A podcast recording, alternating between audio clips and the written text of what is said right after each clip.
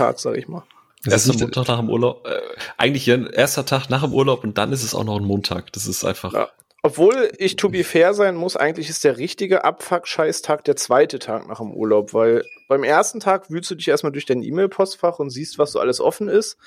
Aber ja, Chef, sorry, du, heute, schwierig. Genau, du hast zumindest bei uns halt die Luft, auch wirklich einen Tag wieder reinzukommen, dich überall erstmal einzulesen, zu gucken, was ist Phase, aber ab dem zweiten Tag fängst du dann halt alles an, in die Hand zu nehmen, was liegen geblieben ist. Und da fängt die Scheiße dann eigentlich erst an. Also deswegen ist fairerweise eigentlich morgen erst der schlimme Tag.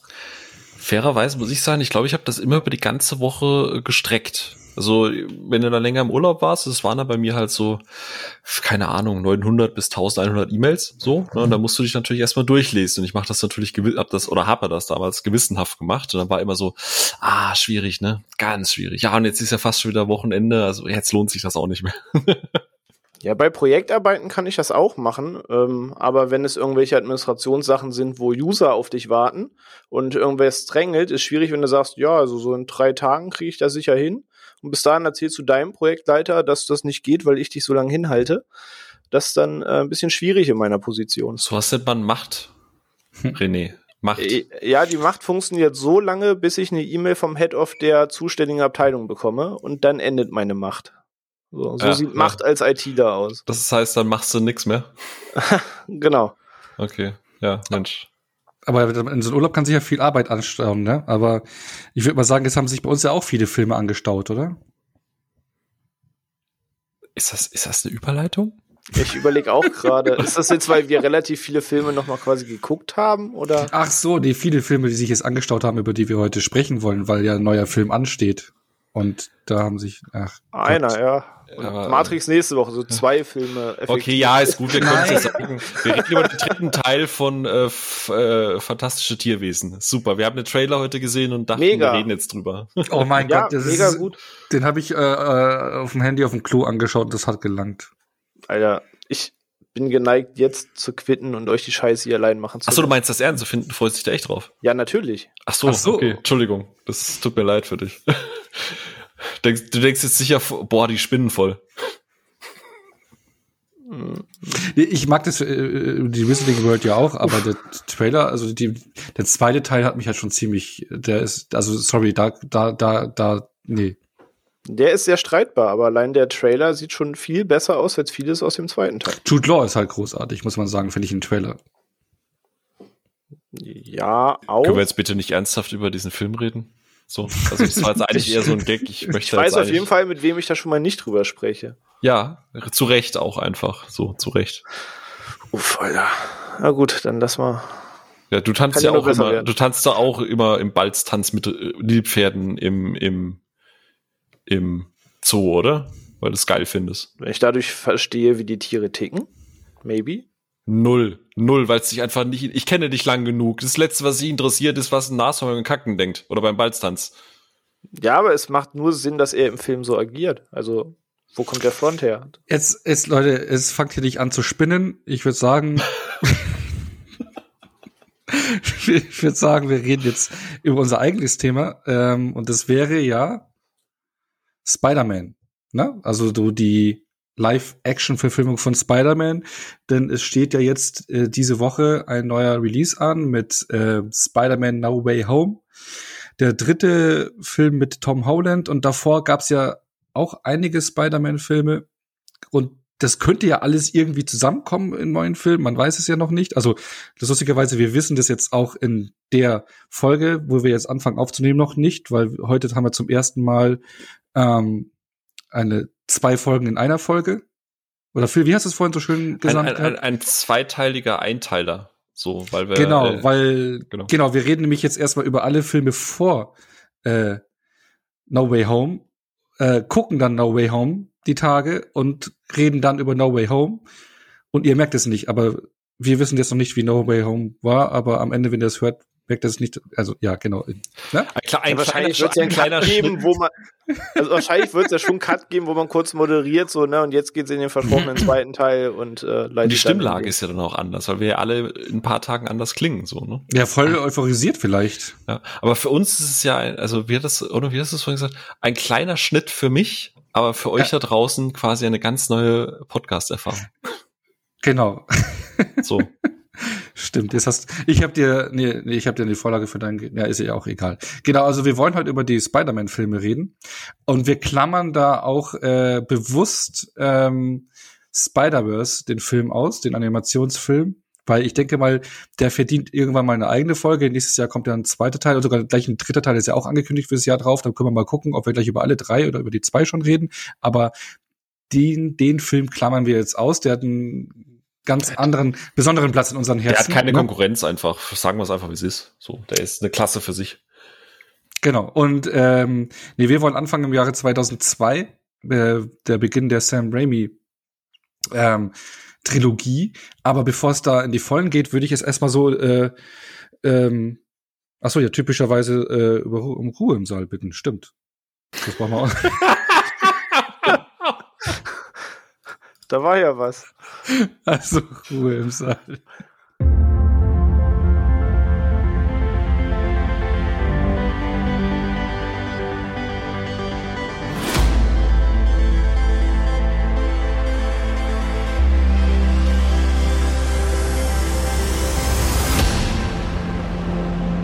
Aber ich finde, da merkt man auch schon ganz gut, du bist richtig on fire, ne? Heute, du hast Bock auf, auf das Thema und ich, äh, also, äh, dann, du brennst. Also, du hast Das, ja, also ja, ich bin, ich, ich kann mich gar nicht mehr auf eine richtige Struktur hier konzentrieren, ne? Nee, nee, weil ich wollte eigentlich jetzt so Fragen stellen äh, äh, zu Spider-Man, natürlich vorab zu der Figur und ich dachte, das machen wir dann doch lieber dann nach dem Intro, weil sonst vom Intro wird zu lang. Das habe ich gerade in dem Moment umgeswitcht, deswegen. Ne? Aber äh, deswegen ist die Frage mal, was waren denn eure ersten Berührungspunkte mit der Figur Spider-Man bei euch? War es zum ersten Mal ein Comic? War es eine Serie? Ein Videospiel oder ein Spielzeug oder ein T-Shirt oder keine Ahnung was. Also abgesehen von den Filmen, die es ja gibt. Da ich äh, ein bisschen auf das zurückgreifen muss, was ich bei der Venom-Folge schon gesagt habe, wo es ja quasi sich schne- schneidet mit dieser Frage, würde ich doch dem da tatsächlich mal Vorrang geben. Aus eigenem Interesse, wo da so die Reise losging. Ja. Ähm, es ist wie so oft in den Erinnerungen, ab so, so unter einem gewissen Alter ist ja alles eins. Man ist ja in seinem Kopf immer so gefühlt fünf und dann wird man irgendwann 18. also zumindest in meinem Kopf. Deswegen, ich habe keine Ahnung, wann genau das war. Ich weiß, dass es allerdings relativ zeitgleich war, ähm, weil mein Vater, habe ich ja, glaube ich, auch schon öfter erwähnt, äh, war früher leidenschaftlicher Comicsammler. Also der hat ja teilweise auch noch Comics gesammelt, die, wo nur jede zweite Seite farbig bedruckt war und so ein Zeug. Ähm, und ich habe gerade eben mal recherchiert und der erste Kontakt in Comicform war ähm, da, ich habe lange, lange, lange suchen müssen, ähm, weil der einfache Weg wäre gewesen, ihn einfach zu fragen, dass er kurz mal nachschaut. Aber auf die Idee kommt man natürlich nicht fünf Minuten vor der Aufnahme. Äh, bei mir war es tatsächlich The Spectacular Spider-Man, ähm, The Child Within, als äh, Spidey im großen Finale dieser, dieser, ich glaube, sechsteiligen Reihe war das, ähm, auf den Green Goblin nochmal trifft und ähm, Wer äh, super Comic bewandert ist, auf dem Cover siehst du halt den Green Goblin mit seiner schicken lila Umhängetasche und Spider-Man beide unmaskiert, wie sie sich gegenseitig wortwörtlich an die Gurgel gehen. Ähm, und das war so mein erster Einstieg, deswegen habe ich auch zum Green Goblin so, so, so, so, so einen gewissen Draht. Ne? Das war so der erste Villain, den ich mitbekommen habe. Und äh, ich glaube halt relativ davor oder danach folgt dann halt das Gameboy-Spiel. Also damals noch schön Monocolor, ne? Nix Gameboy Advance, so, so ein Scheiß. Ähm, und hab da, äh, jetzt haben wir gerade eben drüber gesprochen, ich glaube, es hieß einfach nur The Amazing Spider-Man, glaube ich, das Spiel für ein Gameboy. Ja. Oder? Ja. Genau. Und ähm, bin da dann auch so ein bisschen auch in, in, in Kontakt gekommen mit äh, Mysterio, mit, mit äh, Doc Ock, äh, mit Scorpion ähm, und natürlich auch zum ersten Mal mit Venom in Berührung gekommen. Also äh, Spider-Man war von meiner Erinnerung her so der erste so wirkliche klassische Marvel-Superheld und hat deswegen natürlich da auch so einen gewissen, ja, so einen gewissen äh, äh, äh, Standpunkt äh, in, in, in meiner Geschichte da. Ja, Sehr schön. René, bei dir war es ja so die Serie auch, die du mal gesagt hattest, ne? Oh ja, die natürlich auch, um Gottes Willen. Genau, genau, wollte sagen, ich fasse das jetzt mal ein bisschen kürzer, weil wir jetzt wirklich die Venom-Folge gehört hat, muss ich nicht quasi den gleichen Einstieg nochmal lostreten, aber bei beiden Charakteren schneidet sich natürlich die Einstiegspunkte. Genau, bei Spider-Man, der aller, allererste Berührungspunkt war schlussendlich die New Spider-Man-Serie, die 93 bis 98 in Deutschland lief, beziehungsweise auch noch danach, aber 98 kamen die letzten Episoden. Ähm, das ist halt die Serie, die man entweder auf KRTL vernommen hat, wenn man relativ jung ist und wenn man sie ein bisschen später um die frühen 2000er rum wahrgenommen hat, dann wird man die noch aus dem Vormittagsprogramm von RTL 2 kennen, beziehungsweise immer etwa so, wenn Schulschluss war, lief eine Spider-Man-Serie so zwischen 12 und 14 Uhr und das war eben jene solche. Ähm, das war eben so der erste Berührungspunkt und ähm, daraufhin ist dann das PlayStation 1 Spiel erschienen, das Spiel von Activision, dem bösen, bösen Studio heutzutage. Ähm, aber das Spider-Man-Spiel ist halt quasi die Blaupause gewesen, neben dem, also das Gameboy-Spiel kenne ich auch, aber ne, wie Phil schon sagt, mit Monocolor und so weiter und siehst zwar die Figuren, aber viel Charakteristik findet da halt nur so semi statt. Aber das PlayStation 1 Spiel ist halt die Blaupause von dem, was Insomniac heute noch aus Spider-Man macht und äh, war gerade als Einstieg damals halt mega krass, weil du halt auch Doc Ock hast, du hast Monster Ock darin, also die Inkarnation zusammen mit Carnage, du hast die Echse darin, Venom, Rhino, Scorpion, der Punisher und die Human Torch und Black Cat, also seine Freunde sind drin, der Devil taucht auf, du hast Mysterio drin und, und, und. Und allein dieses Spiel ist halt krass vollgepackt mit allem, was es quasi zu Spider-Man zu wissen gibt. Und daraufhin fing es dann mit Comicbänden und so weiter an, an die frühen 2000er, bis eben dann zu jenen Filmen, über die wir gleich sprechen werden. Es gab mal noch so eine Realfilmserie, äh, falls ihr euch da noch dran erinnert, die war richtig cheap. Aber ich erinnere mich da auch noch dran, dass ich die auch, ich habe irgendwie eine Zeit lang echt alles Meinst du diese so. japanische, wo ja teils mit einer MG durch die Gegend lief und so weiter? ich glaube, das war ein Film, aber es gab irgendwie noch so eine Realserie, meine ja, Also es gab so TV-Filme, fünf, sechs Stück, glaube ich, waren das. Ich weiß nicht, ob es ah, so. ja, Filme war, die kamen aus den 70ern bis 1980, glaube ich, kamen die raus. Das, das, das, da hatte ich auch mal einen Film oder ich hatte das auch mal gesehen, da kannte ich Spider-Man aus den Comics schon und dachte so, boah, geil, endlich ein Spider-Man-Film und ja, geil. Okay, ja, ja, dann geht nämlich irgendwie mit Shinji Todo so eine asiatische Serie mit irgendwie 40 Episoden oder so. Das ist auch richtig crazy shit. Mhm. Ja, so, also bei mir mein erster Berührungspunkt war wirklich äh, gerade auch noch mal geguckt gehabt, äh, ein Condor Taschenbuch, äh, wo ganz fett die Spinne draufsteht, also nicht Spider-Man, sondern die Spinne aus den Jahren 1990, äh, Condor Taschenbuch Nummer 45 mit Spider-Man und zwei Werwölfen drauf. Äh, ich weiß gar nicht mehr genau, von was es in den Comic ging, aber ich habe dann noch, also die ganzen ersten Comics waren bei mir alles Spider-Man, die Superhelden-Comics, die ich gekauft hatte. Von daher war für mich von Anfang an dabei bei den ganzen Superhelden, von, daher auch von Anfang an einer meiner liebsten Superhelden. Die Serie damals geschaut, die in den 80ern rauskam, äh, Spider-Man äh, und seine Freunde. Mit dieser hochgepitchten Superstimme, oder? Spider-Man! Spider-Man! Nee, ich weiß es, das, an, an, an das äh, kann ich mich nicht erinnern, aber das war halt dann mit äh, unsere Freunde, waren halt noch zwei Helden äh, dauerhaft bei ihm dabei, es waren Iceman und Firestar. Ich glaube, die kamen in den späten 80er, Anfang 90 oder lief ja in den 90ern bestimmt noch. Die hatte ich immer geschaut und das Gameboy-Spiel hatte ich damals auch gespielt, genau. Ähm, das äh, wurde mir dann aber irgendwann mal in einen Urlaub geklaut aus dem Zelt raus und da war oh. ich traurig. Da habe ich als äh, da Story. Ich, sehr, sehr, ja, genau. Mit, mit meinem ganzen Spiel wurde mein Gameboy aus dem Zelt geklaut im, im Campingurlaub und ich habe dann als Ersatz ein NES bekommen. Genau. Nicht der schlechteste Ersatz fairerweise. genau. Wollte gerade sagen, es ist durchaus ein Up manche würden sagen, es ist ein Upgrade. ja, ja. Aber äh, dann, äh, ich durfte mich entscheiden, ey, das darfst du echt keinen erzählen, aber äh, so, so tickt man als Kind. Ich hatte mein Gameboy verloren und dann, wir hatten damals einen Quellekatalog, meine Eltern hatten mir vorgelegt, okay, dein Gameboy ist weg, jetzt kriegst du was Neues. Und es gab zu dem Zeitpunkt schon das Super Nintendo und das NES. Es waren beides in den Quellekatalog drin. Und meine Eltern haben gesagt, ja, was magst du davon haben? Und ich habe mich fürs NES entschieden. Und wisst ihr warum? Weil meine ganzen Freunde damals auch nur ein NES hatten. Und ich wollte die gleiche Konsole haben wie meine Freunde. Solidaritätsono. Ich hätte dann damals schon Super Nintendo haben können. Ich habe dann Jahre Soli später. Ono.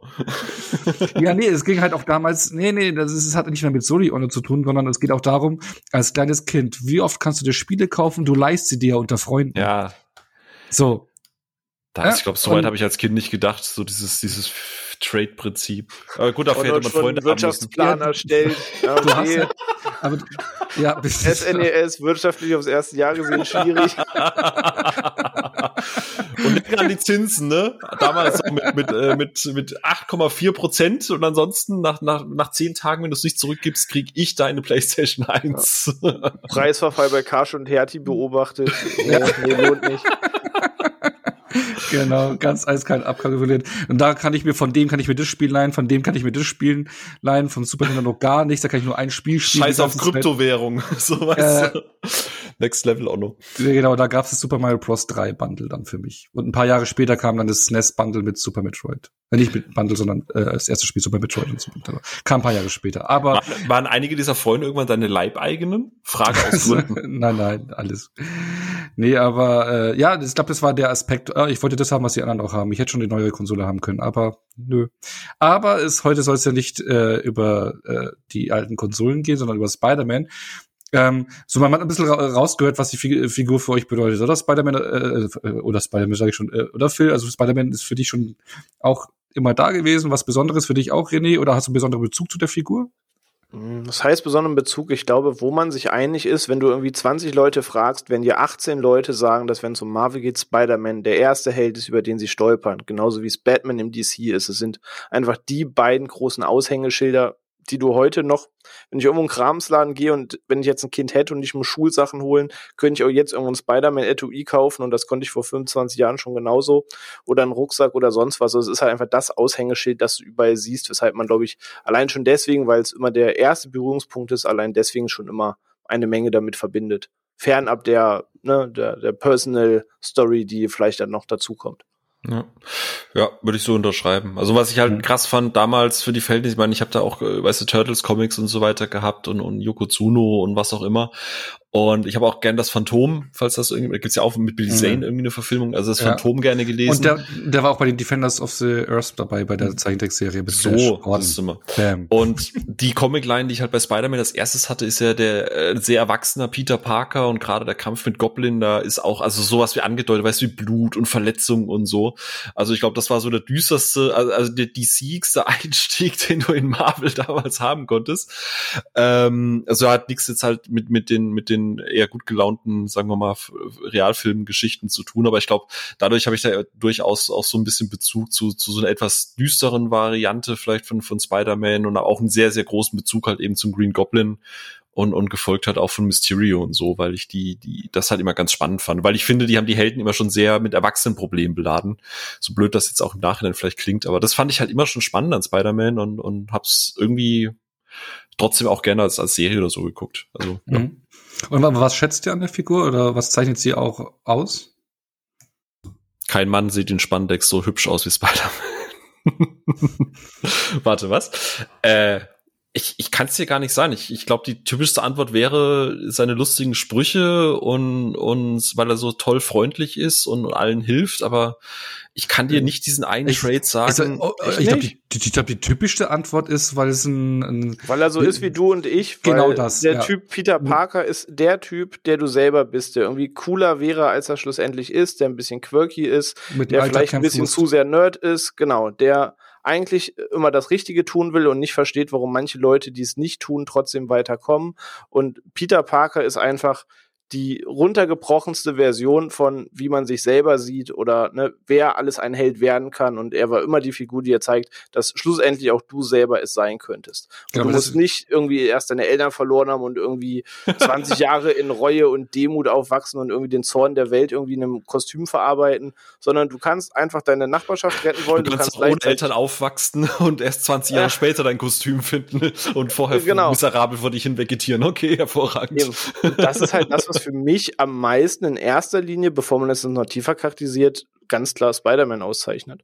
Ja, okay. also, also auch so dieses, man, das heißt ja auch immer die freundliche Spinne von der Nachbarschaft, aber so, das, das, das, da drin steckt ja eigentlich schon auch das, was die Figur ausseitet, von der Nachbarschaft, einer von uns, der mit einem Alltagsstruggle, mit Alltagsprobleme hat, der versucht, der finanzielle Probleme hat, irgendwie versucht, seine Tante klarzukommen, wenn die krank ist und äh, Einkäufe klarzumachen und wir nebenbei den Superhelden in den Arsch zu treten. Ja. Also, also ich meine, ganz Spider-Verse zum Beispiel spielt ja mit der Frage, wo es ja nun mal ja. auch Peter Parker gibt und Miles zu ihm aufsieht und ne, diese Frage oder Schlusswort des Films ist so, ne, jeder kann die Maske tragen, auch du. Also das geht ja genau um die Essenz von, ja. was ist Spider-Man eigentlich. Ja, gut, wobei Batman ja auch gesagt hat, ne, die Maske ist nur ein Symbol und bla. Also im Endeffekt haben wir mittlerweile nur noch Superhelden, die meinen, ja, eigentlich kann den Job jeder machen, weil wir alle zu müde und zu faul und, und, und zu, zu alt dafür sind. Aber ihr habt vollkommen recht, aber ich glaube, dafür bin ich dann auch nicht zu, zu emotional drin verwurzelt. Also ich habe mhm. sie gern geguckt, ich habe es gern gesehen, aber es ist jetzt nie eine Identifikationsfigur für mich gewesen, einfach. Ja, das, das war bei mir eben als Kind auch nicht. Ich fand halt ihn einfach nur cool und auch äh, das Design genau, gerade, ja. das, was McFarlane ja. Anfang der 90er dann auch noch, äh, oder Ende 80er, Anfang der 90er geprägt hatte, so, äh, der dann auch das zeichentechnisch die Figur nach vorne gebracht hat, diese Dynamik, dieses Schwingen durch die Stadt mit reingebracht hat. Ja, und dann genau. sah das Kostüm so cool aus wie nie. Ja, äh, nicht lächerlich. Ich weiß nicht, wie Superman-Kostüm sieht halt bis heute lächerlich aus, eigentlich. Ja. Also ähm, das war zum Beispiel das, was mich auch angesprochen hat. Und diese Vielfalt an, an, an Bösewichten. Ja, genau das. Äh, Spider-Man war halt immer da, wo halt Venom war, wo halt Mysterio war und wo halt Doc Ock waren. So, das, sind so, das ist so das für mich. So, ja. also, ne, aber äh, alles, was René gesagt, ist vollkommen richtig. Also, das, ich, ich sehe das halt auch. Gerade jetzt, wenn man auch die die Filme noch mal guckt, man sieht ja auch diesen Schwerpunkt da drauf. Und eigentlich, ich meine, er ist halt nicht eben der der reiche, äh, der reiche Checker so. Äh, er ist halt wirklich so so ein Dude, der halt von der Spinne gebissen wurde, aber prinzipiell hab, war ich da halt nie so tief drin und sag, ja, weil es ist voll die Identifikation für mich und so, weil, nee. Hm. Aber, aber es war ja für, für Marvel auch immer so, der Superheld, ne? Also so das, was Batman fürs DC war oder Superman, so die Aushängeschilder war halt Spider-Man dafür. Und ähm, abgesehen, deswegen war es ja auch sehr verwunderlich, dass es lange Zeit halt keine ähm, richtige Verfilmung gab. Ich meine, Superman hat äh, äh, recht früh eine bekommen. Ich glaube, wann war der erste Film? War da noch 70er? Ich glaube Ende 70er und dann 80er ging es weiter. Batman hat seine Serie schon gehabt und dann auch die äh, Tim Burton Filme Ende der 80er. Aber Spider-Man, ne? ich meine, da gab es halt die vorhin angesprochenen TV-Verfilmungen, äh, die in den 70ern rauskamen, bis 1980 hin, die waren halt ja, das ist nicht großartig nennen sie Ja, scheiße, sagen wir es einfach, wie es ist. Ja, so, ne? Und äh, deswegen war es ein, wüsste eigentlich, was das für ein langer Weg das war, bis ins Jahre 2002, wo der erste Film rauskam, weil schon in den frühen 80er Jahren wollte eben ähm, Stan Lee und generell auch ähm, mit Marvel zusammen eben ihr Flaggschiff auf die große Leinwand bringen. Und äh, die erste Idee, die sie da hatten, war mit äh, Produzenten Urgestein Roger Corman, also der auch als äh, King of B-Movies gilt, was aber nicht gerne mag, der sehr, der hat hunderte von Filmen produziert. Ähm, mit dem zusammen war so die erste Idee da mit Orion Pictures, dass sie was äh, äh, erarbeiten. Stan Lee war als Drehbuchautor angedacht gewesen. Es sollte um den Kalten Krieg gehen. Dr. Octopus war als Antagonist geplant. Aber dann hat man sich übers äh, Budget zu sehr gestritten. Also zwischen Stan Lee und äh, Roger Corman gab es also Streitereien dann kam das, äh, äh, kam das Projekt nicht zustande und direkt danach, ich denke mal, das dürfte bei einigen Freunden der 80er Jahre klingeln, kam nämlich Canon Films ins Spiel. Canon Films kennt ihr? Äh, sagt euch euch beiden Ken, hoffentlich Ken, was. Canon kenne ich, ja. Ah, heißt es, ach so, du sprichst es wieder falsch aus. Nein, nein, nein, nein, ich wollte nur einen schlechten Wortwitz versucht mit Ken, kann, kon. Nee, egal, okay. Ja, Aber ja, also, sag mir was. Ja, genau. Ähm, Genau, ähm, die ja ganz viel Filme damals in den 80ern rausgehört haben, äh, billig produziert und sehr viel auf den Videomarkt rausgebracht haben. Und die haben die Rechte für 225.000 Dollar gekauft.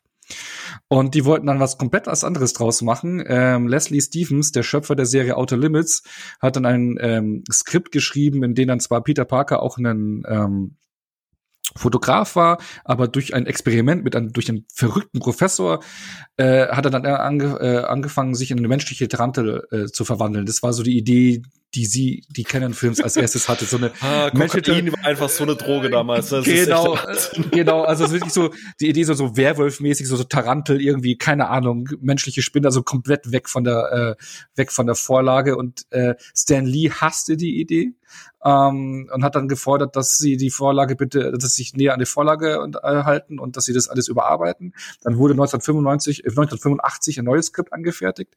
Die war dann äh, näher an den an der Vorlage Vorlage, hatte dann auch äh, bei der zweiten Überarbeitung humorvolle Elemente reinbekommen, hatte einen äh, Doc Ock auch als Main Villain äh, angedacht gehabt, hatte dann noch einen unterstützenden Villain, aber da weiß ich nicht, wer angedacht war für Spider-Man und äh, Regie führen sollte jo Joseph Cito, äh, der ja, Dauerregie für Canon Films unterwegs war, der Invasion USA, Missing in Action und Red Scorpion und sowas gemacht hat und auch äh, Slasher wie Prowler oder den vierten Teil von Freitag der 13. Also prädestiniert für einen Spider-Man-Film, wobei Sam Raimi später, ne, also was er davor hatte, aber auf jeden Fall hat man dann darüber nachgedacht, Tom Cruise äh, äh, als Peter Parker äh, also mit Tom Cruise zu besetzen. Bob Hoskins war angedacht als Dr. Octopus, äh, oh, Catherine Hepburn das hätte ich als, gerne gesehen. Äh, Catherine Hepburn als Tante May, Stan Lee als J. Jonah Jameson und äh, ja, ein geplanter Titel war Spider-Man The Movie ganz mega kreativ. und man hatte, wollte dann 50 bis 20 Millionen Dollar ins äh, äh Budget in die Hand nehmen. Aber Canon Films hatte ja zu der Zeit kurz davor Superman 4 rausgebracht und Masters of the Universe. Und weil die beiden Filme so krass gefloppt sind, also bei den Kritikern und auch an den Kinokassen, wollten sie das Budget auf sieben Millionen Dollar runterkürzen. Da wollte dann der Regisseur ähm, Joseph Cito nicht mitmachen. Dann ist der vom Projekt abgesprungen. Dann kam Albert Pyan in, in, äh, auf den Regiestuhl, äh, Regiestuhl, sage ich schon, Regiestuhl. Der hätte es mit weniger Kohle gemacht. Der hat dann grandiose Filme gemacht wie Cyborg. Ich weiß nicht, ob ihr den kennt mit Jean-Claude Van Damme. Das war ein äh, Actionfilm, der noch ein bisschen auf den Sets von Master of the Universe äh, rumgeturnt ist. Also das Sets, die für den zweiten Teil von Master of the Universe angedacht waren. Äh, auch billig produziertes Ding. Und der hat auch den Captain America-Film von 1990 gemacht und ein paar Kickboxer-Filme. Ähm, aber dazu kam es dann auch nicht, weil dann Canon Films pleite ging und der Mitgründer Menahem Golan ähm, auch von der Firma wegging und der sollte dann noch ein entscheidender Man, Mann werden, weil äh, Menham, Menham Colan, so heißt er, ein Israeli, der verlängerte nämlich die Rechte an, an Spider-Man, weil er wurde CEO von 21st Century Film Corporation und hat dann da, äh, da als CEO die Rechte an Spider-Man verlängert, die er ja hatte und sie dann zur neuen Produktionsfirma mitgenommen. Und dann wollte er das Projekt wieder vorantreiben, 1989 äh, mit all den Ideen, die sie da vorher hatten, äh, also die überarbeitete Version von dem bisherigen Drehbuch und die Storyboards wollten sie weiter verwenden. Und um Geld zu generieren, hat er auch die kompletten Rechte verkauft, also Kino, äh, Heimkino und sämtliche Rechte an verschiedenen Firmen verkauft, unter anderem an äh, Carolco Pictures, die Kinorechte. Und die haben dann das Projekt in die Hand genommen und wollten äh, und haben das Drehbuch keinen geringeren als James, äh, James Cameron hingelegt. Und der war geplant als Regisseur und Drehbuchautor. Der hatte nämlich mit Stan Lee eigentlich über einen X-Men-Film, möglichen X-Men-Film geredet und sich getroffen gehabt, aber Stan Lee hat gemeint, hey, du bist der perfekte Mann für einen Spider-Man-Film. Dann hat James Cameron an einem Spider-Man-Film gearbeitet. Ähm, 1993 hat er dann ein Treatment eingereicht, das halt zeigte das äh, einen, einen düsteren und erwachseneren Film. Da war sogar eine Sexszene mit äh, angedacht gewesen zwischen äh, Peter und MJ auf der Brooklyn Bridge. Äh, Bridge, äh, Bridge. Kennt man beim Volleyball, ne? Das ist dieses Britschen und Baggern, oder? MJD, Brooklyn Bitch. Okay. Das war jetzt scheiße. Versprecher, ja. Ähm, Deutscher Versprecher, ja. Genau. Und ähm, die freudscher Versprecher, genau. Ähm, und angedacht als Peter Parker war sogar, äh, hatte äh, James Cameron Leonardo DiCaprio im Kopf, mit dem er dann 1997 ja bei Titanic zusammengearbeitet hatte. Den hat er im Kopf gehabt für die Rolle. Ambitioniertes Crossover. Ja, Carolco hatte ein Budget von 50 Millionen angesetzt, 50 Millionen Dollar. Doch die Pro Produktion kam es dann ins Stocken, weil dann Mayhem Colin Carolco, also die Produktionsfirma, verklagte, da sie ohne ihn den Film produzieren und äh, äh, herstellen wollten, also produzieren wollten. Dann gab es dann noch generell gerichtlichen Streit zwischen MGM, äh, äh, weil die haben nämlich 1995 äh, diese 21st Century Films Corporation aufgekauft und dann gab es noch Streit zwischen denen, Viacom, Sony Marvel bezüglich Betrugs beim Canon Deal und sowas. Da gab es so ein Kuddelmuddel. Äh, Im Jahr darauf äh, gingen dann 21st Century äh, Carolco und Marvel Konkurs, also mussten Konkurs anmelden. 1998 verließ Marvel äh, die Konkursphase dann und verkauft und dann hat dann die Rechte an Sony Pictures Entertainment verkauft für sieben Millionen Dollar, ähm, weil die Option von Menahem Golan dann ausgelaufen war. Und danach im Nachfeld gab es dann auch noch Beef zwischen MGM und Sony wegen den Rechten, die haben sich immer noch gekabbelt und die konnten sich dann einigen, weil Sony hatte noch die Rechte am Roman Casino Royale und hat die dann äh, an MGM abgegeben und dann haben die sich dadurch einigen können. Das ist wie, das ist wie damals so, so Trading Card Games, aber halt nur mit Filmlizenzen. So, weißt du, so. Ey, ich habe hier noch Casino Royale, wie viel Spider-Man ist hier ja, das denn wert? Genau. Na, das ist also, zwei Spider-Mans und ein Raimi wert. Also ich finde, also ich, du kannst da echt eine Folge, glaube ich, hier The Movies Made, The Made Us äh, von machen, äh, eine Folge, ich glaube, das wird mega interessant. Und äh, genau, auf jeden Fall, dann hatte Sony die Rechte Ende der 90er bekommen und hat dann halt ähm, angefangen, seine eigene Verfilmung voranzutreiben, hat dann auch eben Elemente von den Skript von James Cameron verwendet. Da wurden teilweise Sachen eins zu eins dann noch weiterverwendet von den nachfolgenden Drehbuchautoren. Und man hatte dann große Namen äh, geplant auf dem Regiestuhl wie äh, Roland Emmerich, Tim Burton, Tony Scott, Chris Columbus, Barry Sonnenfeld, Michael Bay, Ang Lee, David Fincher, Jan de Bond oder auch M. Night Shyamalan waren alle im Gespräch. Das würde ich sofort gucken. Bock, instant. Wer ist am Ende Spider-Man und warum läuft er rückwärts? Genau, ja. Also äh, wirklich äh, alles, was Rang und Namen hatte damals, war äh, äh, ähm, potenzieller Regisseur. Aber geworden ist es dann Sam Raimi, der hat sie dann auch eben äh, aus einem Grund überzeugt, weil er halt ein riesen Comic-Nerd ist, ähm, ein riesen Spider-Man-Fan. Der hat so um die 25.000 Comics daheim, kennt sich aus. Und ja, dann ist er, er ist geworden. Ähm, und dann also ich habe ich hab, ich hab acht. Was acht? Ach so, ja, ich habe ich hab so fünf, sechshundert, aber es ist glaube ich auch wenig. Aber gut. Okay.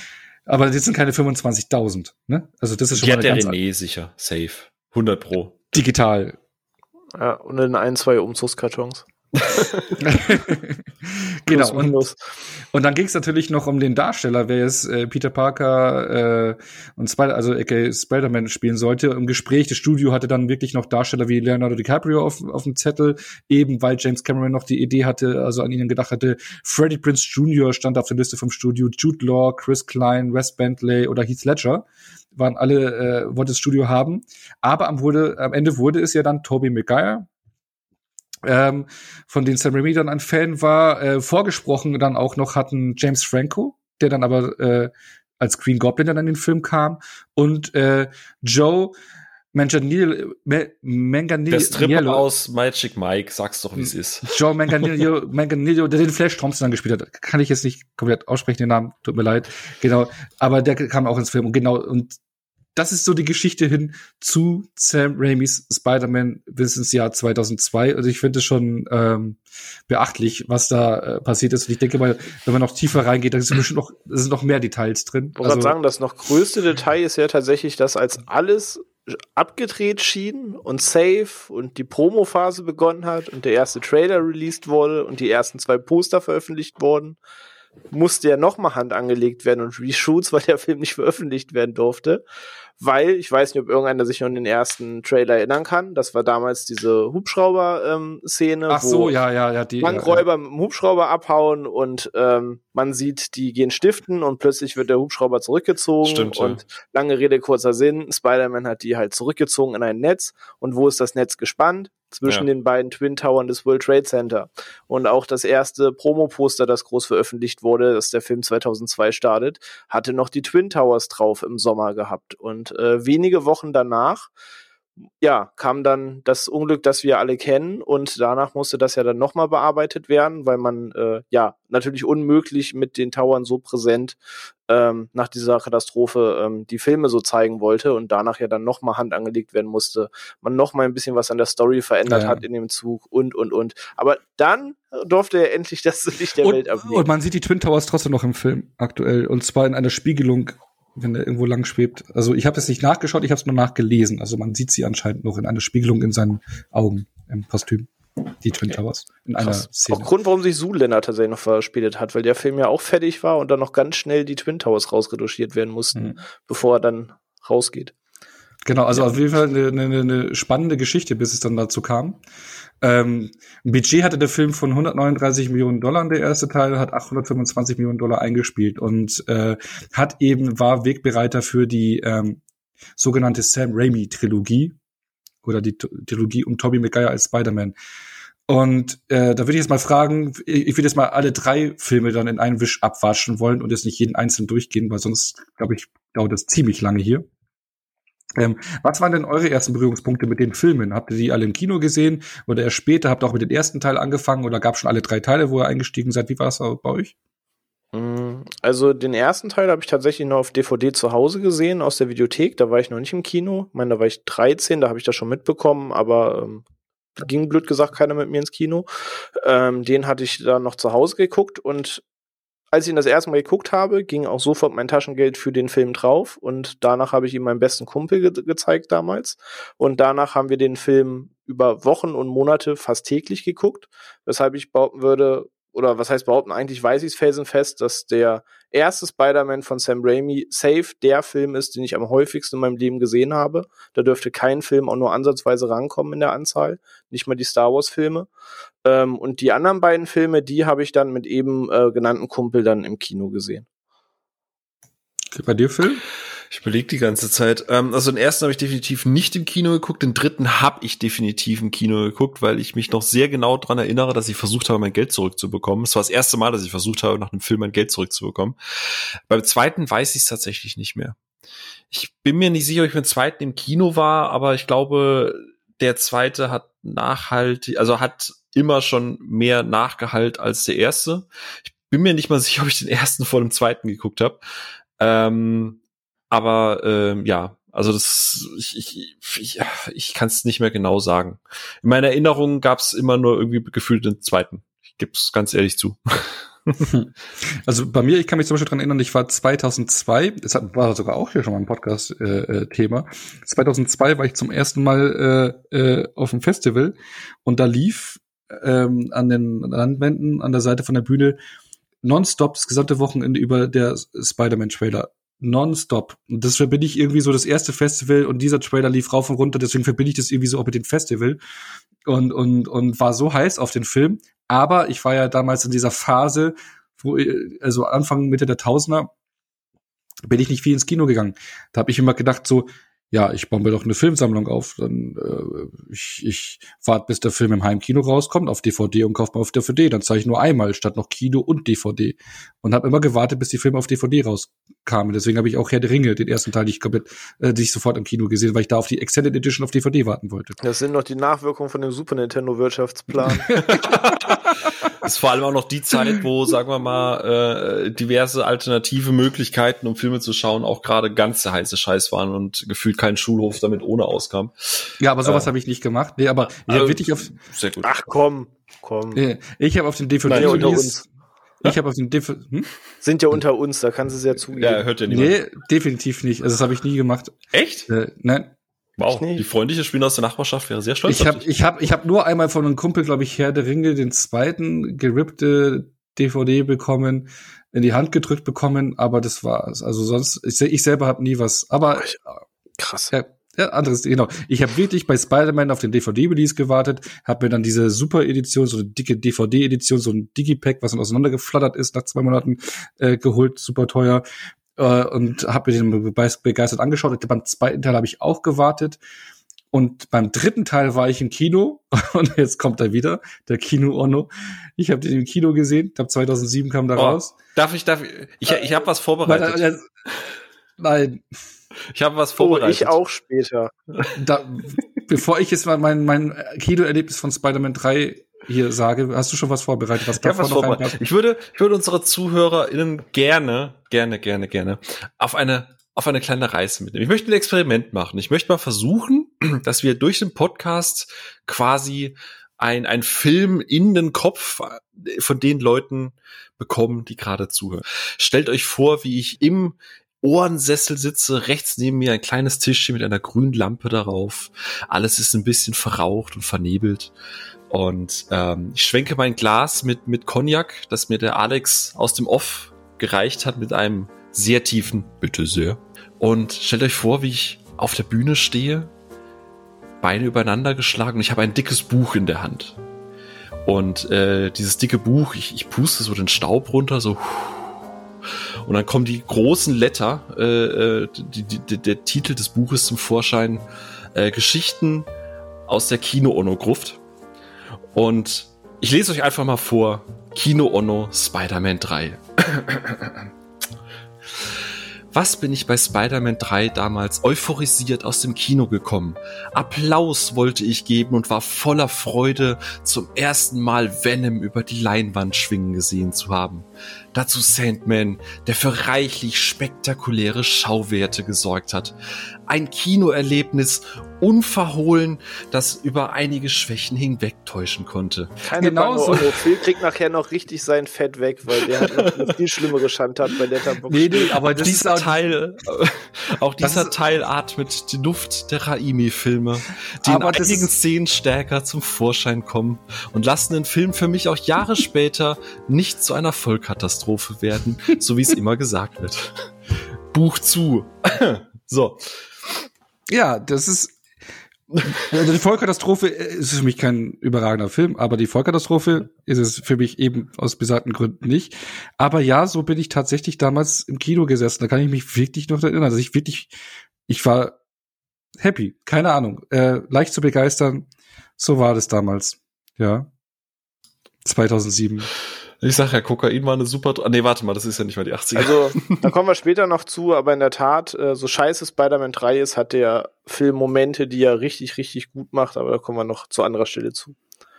Vielleicht, also wir, wir reden ja jetzt hier äh, generell über, über die Trilogie. Ähm, jetzt haben wir die ersten Berührungspunkte, genau, und das würde ich mal fragen, was, was schätzt du denn an den Sam Raimi-Filmen, äh, was schätzt du an diesen? Ihr könnt dann auch gerne den dritten Teil ausklammern oder was er am Teil 1 und Teil 2 mögt. Oder was Ach. er, oder was mögt und was er nicht, ja. Ich, ich würde einfach mal anfangen. Ich, ich würde einfach mal so ein paar Punkte nennen, weil wie gesagt, wenn man jetzt da alles nennt, ist einfach äh, schwierig. Was ich halt an Raimi mag und äh, er ist noch ein Filmemacher der 80er, äh, der, der, der alten Schule, sage ich jetzt einfach mal. Ne? Ich meine, der, der Mann hat äh, hier äh, Evil Dead und so weiter fabriziert, was gerade in Spider-Man 2, äh, ich sag nur das Krankenhaus, ne? Also äh, glaub, glaub, wie viel Jahren war der freigegeben? FSK 12? Ja, ja ähm, aber, aber, die, das, hart ist mir so, das ist mir so hart, aber das ist mir jetzt, jetzt beim Rewatch so hart aufgefallen, was da für Horrorelemente drin sind und wie das auch an Evil Dead äh, erinnert. Das ist mir damals nicht so aufgefallen. Ja, absolut. Nee, du, äh, im Endeffekt, es gibt wahnsinnig viel, was ich, was ich an allen drei Filmen mag. Das ist äh, gerade, es ist viel, also im Endeffekt, weil äh, größter Punkt sind die die abgeschlossenen Geschichten. Also du kannst Spider-Man 1, 2 und oder 3 gucken und und du bist halt sofort mittendrin, du weißt, um was es geht. Äh, es ist jetzt, obwohl es obwohl die Teile auch so ein bisschen aufeinander aufbauen, jeder Teil erzählt so eine kleine in sich geschlossene Geschichte und und die funktionieren halt auch außerhalb von den anderen Teilen und das ist halt was was damals normal war, heutzutage kaum noch vorstellbar. Ähm, du hast du hast viele Damen, also heute sieht's manchmal vielleicht ein bisschen billow aus, aber es ist einfach von den Schauwerten her, es ist viel praktisch gemacht worden. Ähm, du hast noch viel Wert auch auf die Figuren gelegt. Du hast wirklich versucht, Peters Wesen auszuarbeiten. Äh, gerade dieses freundliche Spinner aus der Nachbarschaft und, und, und gerade auch dieses, was du gerade eben gesagt hast, was glaube ich auch René so, so ausgeführt hat, so dieses, diese Everyday Struggles, dass er halt kämpfen muss mit Geld, mit seinem Job, dass die Leute ihn trotz, also als Peter Park halt einfach nicht respektieren, dass er halt noch studieren muss und jada, jada.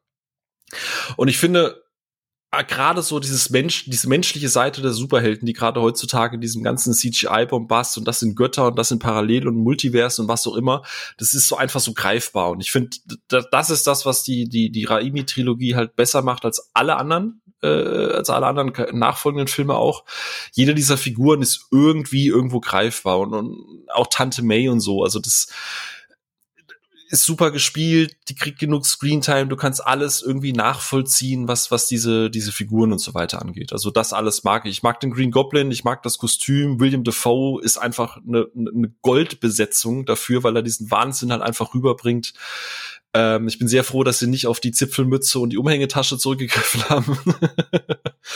ähm, also gerade die ersten zwei und vor allem der zweite Teil, ne, äh, der auch diesen, diesen sehr, sehr verletzlichen Antagonisten auch einführt, so ein bisschen wie Le Chiffre in Casino Royale, also dass der nicht einfach nur böse ist des bösen Willens, sondern dass es alles immer nachvollziehbar ist, woher die kommen, warum die böse sind, was ihre Motivation ist. Und das, das klingt total banana, aber äh, gerade heutzutage, wo einfach immer alles direkt mit Weltuntergang sein muss, finde ich, erzählen die so schöne, kleine, kompakte Geschichten. Und das schätze ich an allen drei Teilen tatsächlich ganz gerne.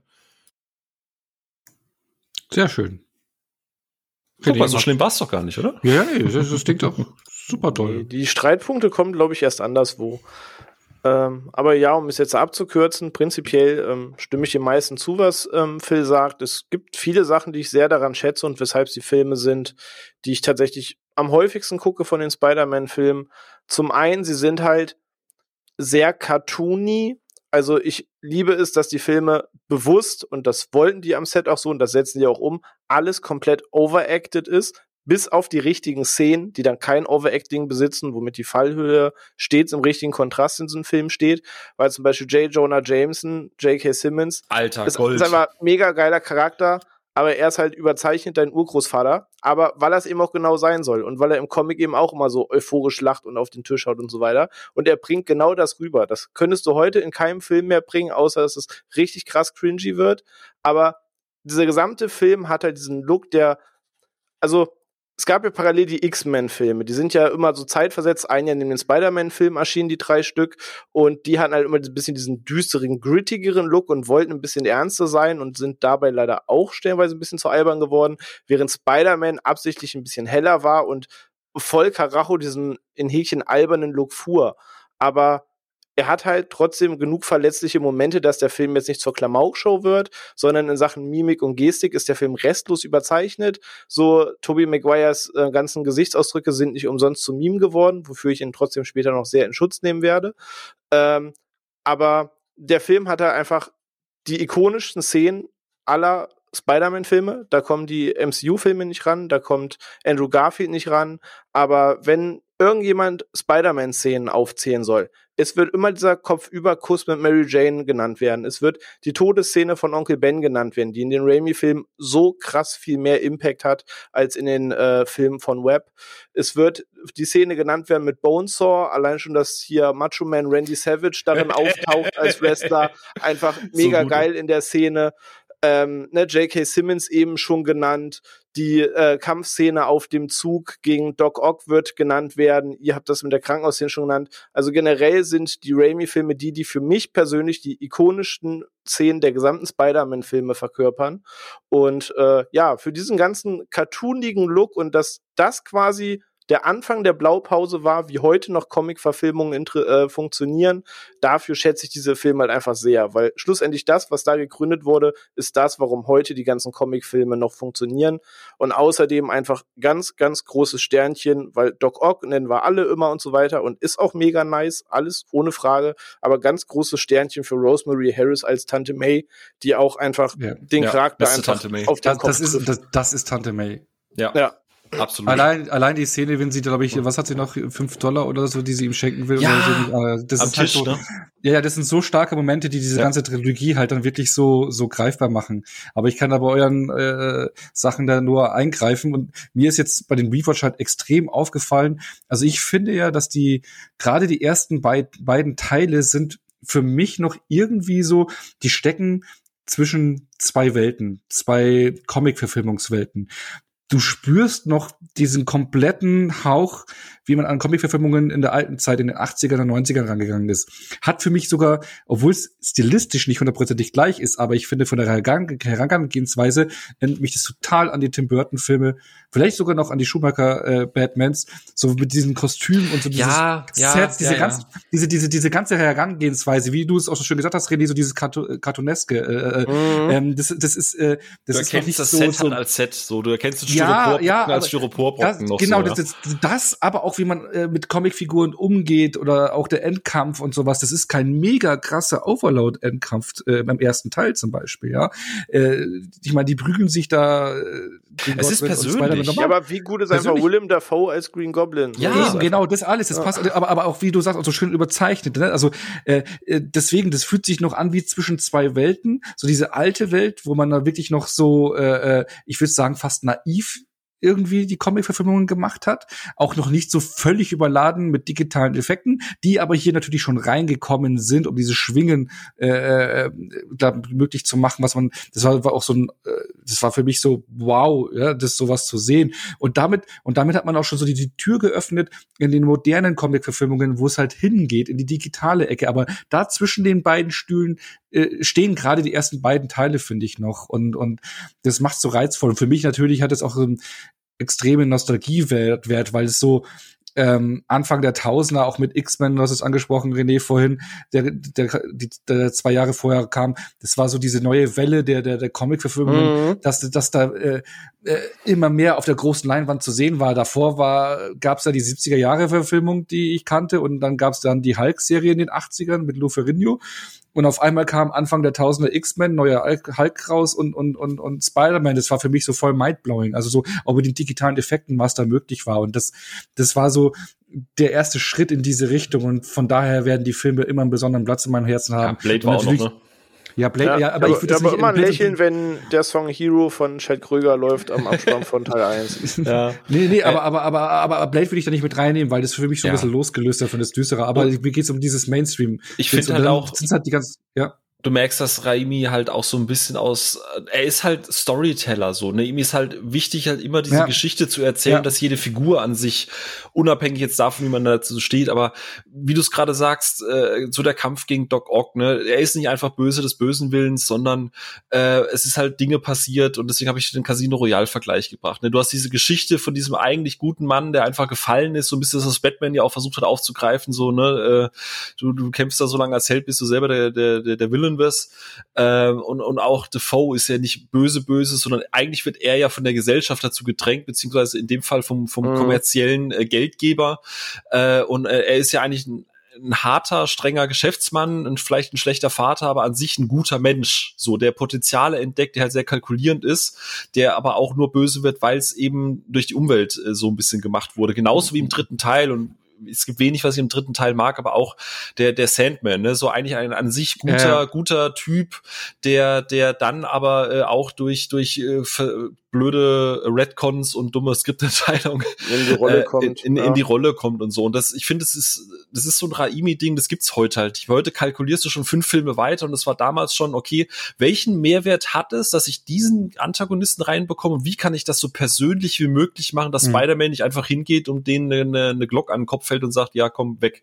Ja, so. das, das wäre auch das für mich später noch ein Punkt gewesen, aber du nennst es schon, da kann man kurz drauf eingehen. Genau das mag ich halt auch an dem Film, dass jeder Bösewicht Bösewicht hat einen Bezug zu Peter. Es gibt in jedem Film diesen Demaskierungsmoment, dass sie wissen, wer Peter ist. Und gerade der jeder mit seiner, äh, mit ihm eine Feder hat, erkennt auch jeder, meist zu spät, seinen eigenen Fehler in ihm und äh, hat nochmal so einen kleinen Turn und so weiter. Und das sind viele kleine Nuancen, die ich halt in diesem Universum, in dieser Trilogie halt einfach sehr, sehr gerne mag. Ja. Und ja. so dumm der Pathos ist, mit, mit je, in jedem Film muss eine dumme CGI-Flagge von Amerika, America, äh, hinten dran sein, so gut kriegt's die Reihe halt auch hin, immer also New York als Stadt und die Menschen als als gutes als gute guten Protagonisten noch hinzustellen. Also die, wie ja, du sagst, diese es gibt diese Maskierungs- oder Ent, Ent, Entmaskierungsszenen und und immer sind halt viele Menschen dabei, die aber dann Rückhalt geben, die das Rückgrat sind, worauf Spider-Man dann aufbauen kann. Ja, ja genau. Und, und äh, äh, New York ist ja auch, finde ich, so fast auch mit einem Protagonisten. Ne? Also, ja. weil ich meine, Spider-Man gehört ja zu New York. Es sieht man auch in den Comics, er schwingt sich durch die Schluchten und sowas, durch die Hochhäuser. Äh, das gehört dazu. Und äh, was du auch gerade gesagt hast über den Storytelling von, von Sam Raimi, äh, äh, Phil, äh, zeigt sich dadurch auch ganz gut, weil es war ja anscheinend vorher zwei Villains geplant für den ersten Teil. Also neben Doc, äh, neben Doc Ock sage ich schon, Queen, Queen Goblin sollte ja, glaube ich, sogar Doc Ock oder noch ein anderer Bösewicht dabei sein. Aber es wollte er dann eben nicht. Er hat gemeint, er will sich darauf fokussieren äh, äh, zwischen Norman Osborn und Harry Osborn, so diese Vater-Sohn-Geschichte. Das wollte er als Anker nehmen, weil das für ihn bessere Erzählweise war, weil es besser die Geschichte erzählt. Und es hat auch eben super funktioniert. Und dann eben im zweiten Teil dann Doc Ock äh, alleine aufzubauen aufbauen. Also ja. einfach gut erzählt, auch, auch gute einfach, Drehbücher. Auch einfach, nur mal um jetzt eine Szene zu nennen, ohne den Film auseinander zu doktoren, wie gut ist einfach diese Szene in Teil 1, in der ähm, Willem Dafoe bemerkt, dass Peter Spider-Man ist, wo er diese Verletzung sieht, als er zu dem Thanksgiving-Essen oder was es ist kommt. Und in dem Moment beide genau wissen, was Phase ist. So, das, das sind so Momente, die ich da sehr, sehr schätze dran. Genau, dann haben wir jetzt die äh, die drei Filme mal äh, ab, weggefrühstückt. Wie sagt man das? Abgefrühstückt? Abgeseilt, abgefrühstückt, abgeseilt, abgeseilt, was anderes, abgefrühstückt. Ja, scheiße, stimmt. Abge abgefrühstückt, ja.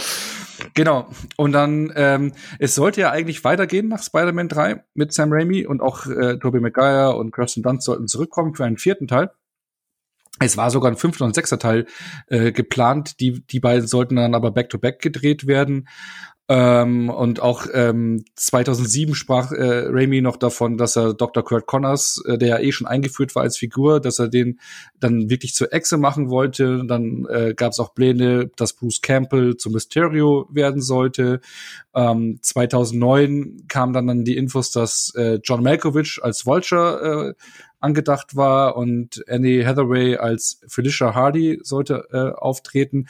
Anfangs aber die erste Drehbuchidee, glaube ich, war, dass sie dann nicht Black Cat wird wie in den Comics, sondern so eine Art mit Superkräften, dann so eine Art weiblichen Vulture wird.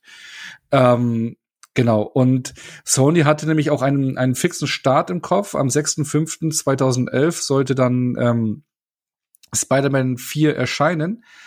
Aber das konnte Sam Raimi nicht gewährleisten und nicht garantieren und äh, weswegen er dann aus dem Projekt ausgestiegen ist, weil er war generell noch unglücklich wie das mit Spider-Man 3 gelaufen ist, ähm, weil er das nicht so umsetzen konnte, was er wollte.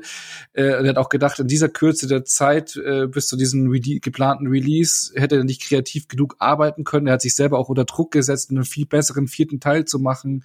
Und äh, man, es gab auch vier Versionen vom Drehbuch. Er fand sie alle scheiße, er hat sie alle gehasst. Also es kam darauf kein Nenner. Also man hat auch nicht das Gefühl gehabt, also es gab dann irgendwie keine Geschichte, die den vierten Teil rechtfertigte. Und er und auch die Produzenten, genauso wie Tobey Maguire hatten das Gefühl, also hatten ein ganz gutes Gefühl, deswegen ist er dann aus dem Projekt ausgestiegen.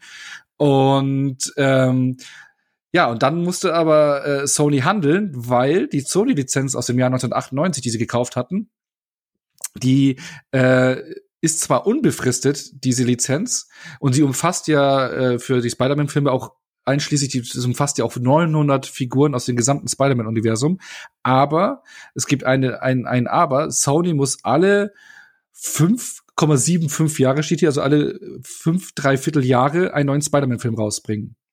Und Spider-Man 3 ist ja am 4. Mai 2007 in die Kinos gekommen. Angeplant war ja dann ein Release für den 6.5.2011 erst für den vierten Teil.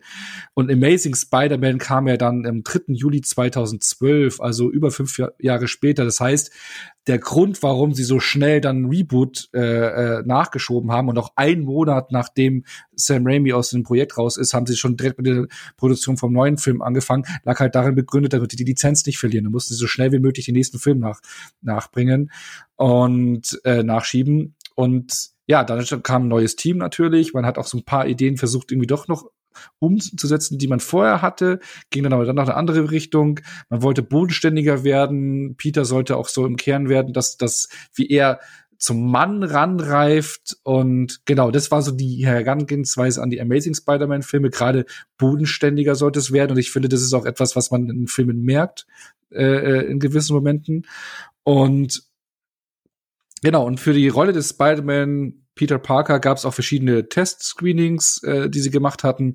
Unter anderem waren da dabei Jamie Bell, Alden Ehrenreich, der dann später Han Solo wurde, Andrew Garfield, Anton Yelchin, Logan Lerman und Michael Ngarano. Ähm, und am Ende ist es Andrew Garfield geworden. Ähm, genau, und 2012 kam der Film dann ins Kino, hatte ein Budget von 230 Millionen Dollar 757 Millionen Dollar eingespielt, äh, war ein ähnlicher Erfolg wie die vorherigen, vorherigen Filme und hat halt eben dann die beiden Amazing Spider-Man-Filme, äh, also den Start für die beiden Amazing Spider-Filme gegeben. Da sollten ja auch mehrere kommen, aber warum nicht? Das erfahren wir später. Warum da nicht da mehr Filme gekommen, erfahren wir später. Aber jetzt würde ich erstmal drüber reden, ähm, was so eure Berührungspunkte mit der Reihe waren. Wann seid ihr eingestiegen? Ich kann mir da vorstellen, dass da, glaube ich, da waren wir jetzt alle, glaube ich, von Anfang an dabei.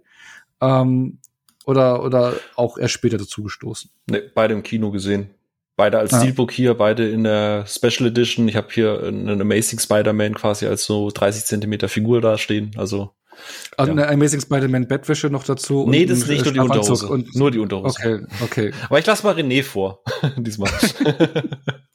Hm, ja, gesehen habe ich sie natürlich auch beide im Kino. Das MCU war ja schon am Laufen. Das war der Moment, über den ich am meisten verwundert war, dass eigentlich äh, zwei Monate vorher eben der Avengers-Film anstand und ähm, ja, dann Spider-Man erschienen, aber halt nicht Teil des MCU, sondern da bekam man das erste Mal ein bisschen größeren Stil diesen ganzen Rummel mit, welche Lizenz liegt wo, was dürfen wir, was dürfen wir nicht, wen dürfen wir zeigen, welchen Namen dürfen wir erwähnen und welchen Namen müssen wir die gesamte Zeit herumschlawenzeln, auch wenn jeder weiß, wer gemeint ist. Und äh, da fing das erste Mal eigentlich dieser ganze Struggle an, dass man das halt leider mitbekommen hat. Ähm, nichtsdestotrotz war ich freudig gespannt drauf, weil ähm, es nicht nur negativ ist, sondern es hat ja auch den Vorteil, eben eine eigene Geschichte erzählen zu können, die sich nicht an einen übergeordneten Kanon halten muss, was dann wiederum Pluspunkt ist. Von daher, ich war halt schon voll im MCU-Modus, weil halt, wie gesagt, zwei Monate vorher, ich glaube im Mai lief äh, Avengers und im Juli müsste Spider-Man gelaufen sein. Ähm, aber dementsprechend war ich äh, schon relativ freudiger Erwartung, weil es nun mal fucking Spider-Man ist. Ja. Ja, und äh, Genau, und äh, Regie hat er hier dann Mark Rapp äh, geführt. Genau, und ich, ich bin, glaube ich. mit dem Namen qualifiziert. Ja, genau, mit dem Ja, genau, der halt vorher äh, einen großen Film oder einen bekannten Film gemacht hat oder einen Film, den bekannt geworden ist, ist nämlich äh, 500 Days of Summer. Kennt ihr den? Ja, klar. Ja, natürlich. Ja, ja, ja, Antikomödie, äh, Antiromanze. Ja, ich, genau. ich hüte mich über den Film zu sagen, wenn du ihn schön findest, dann heißt du hast die Botschaft nicht verstanden. Wenn du ihn doof findest, heißt du es nicht verstanden.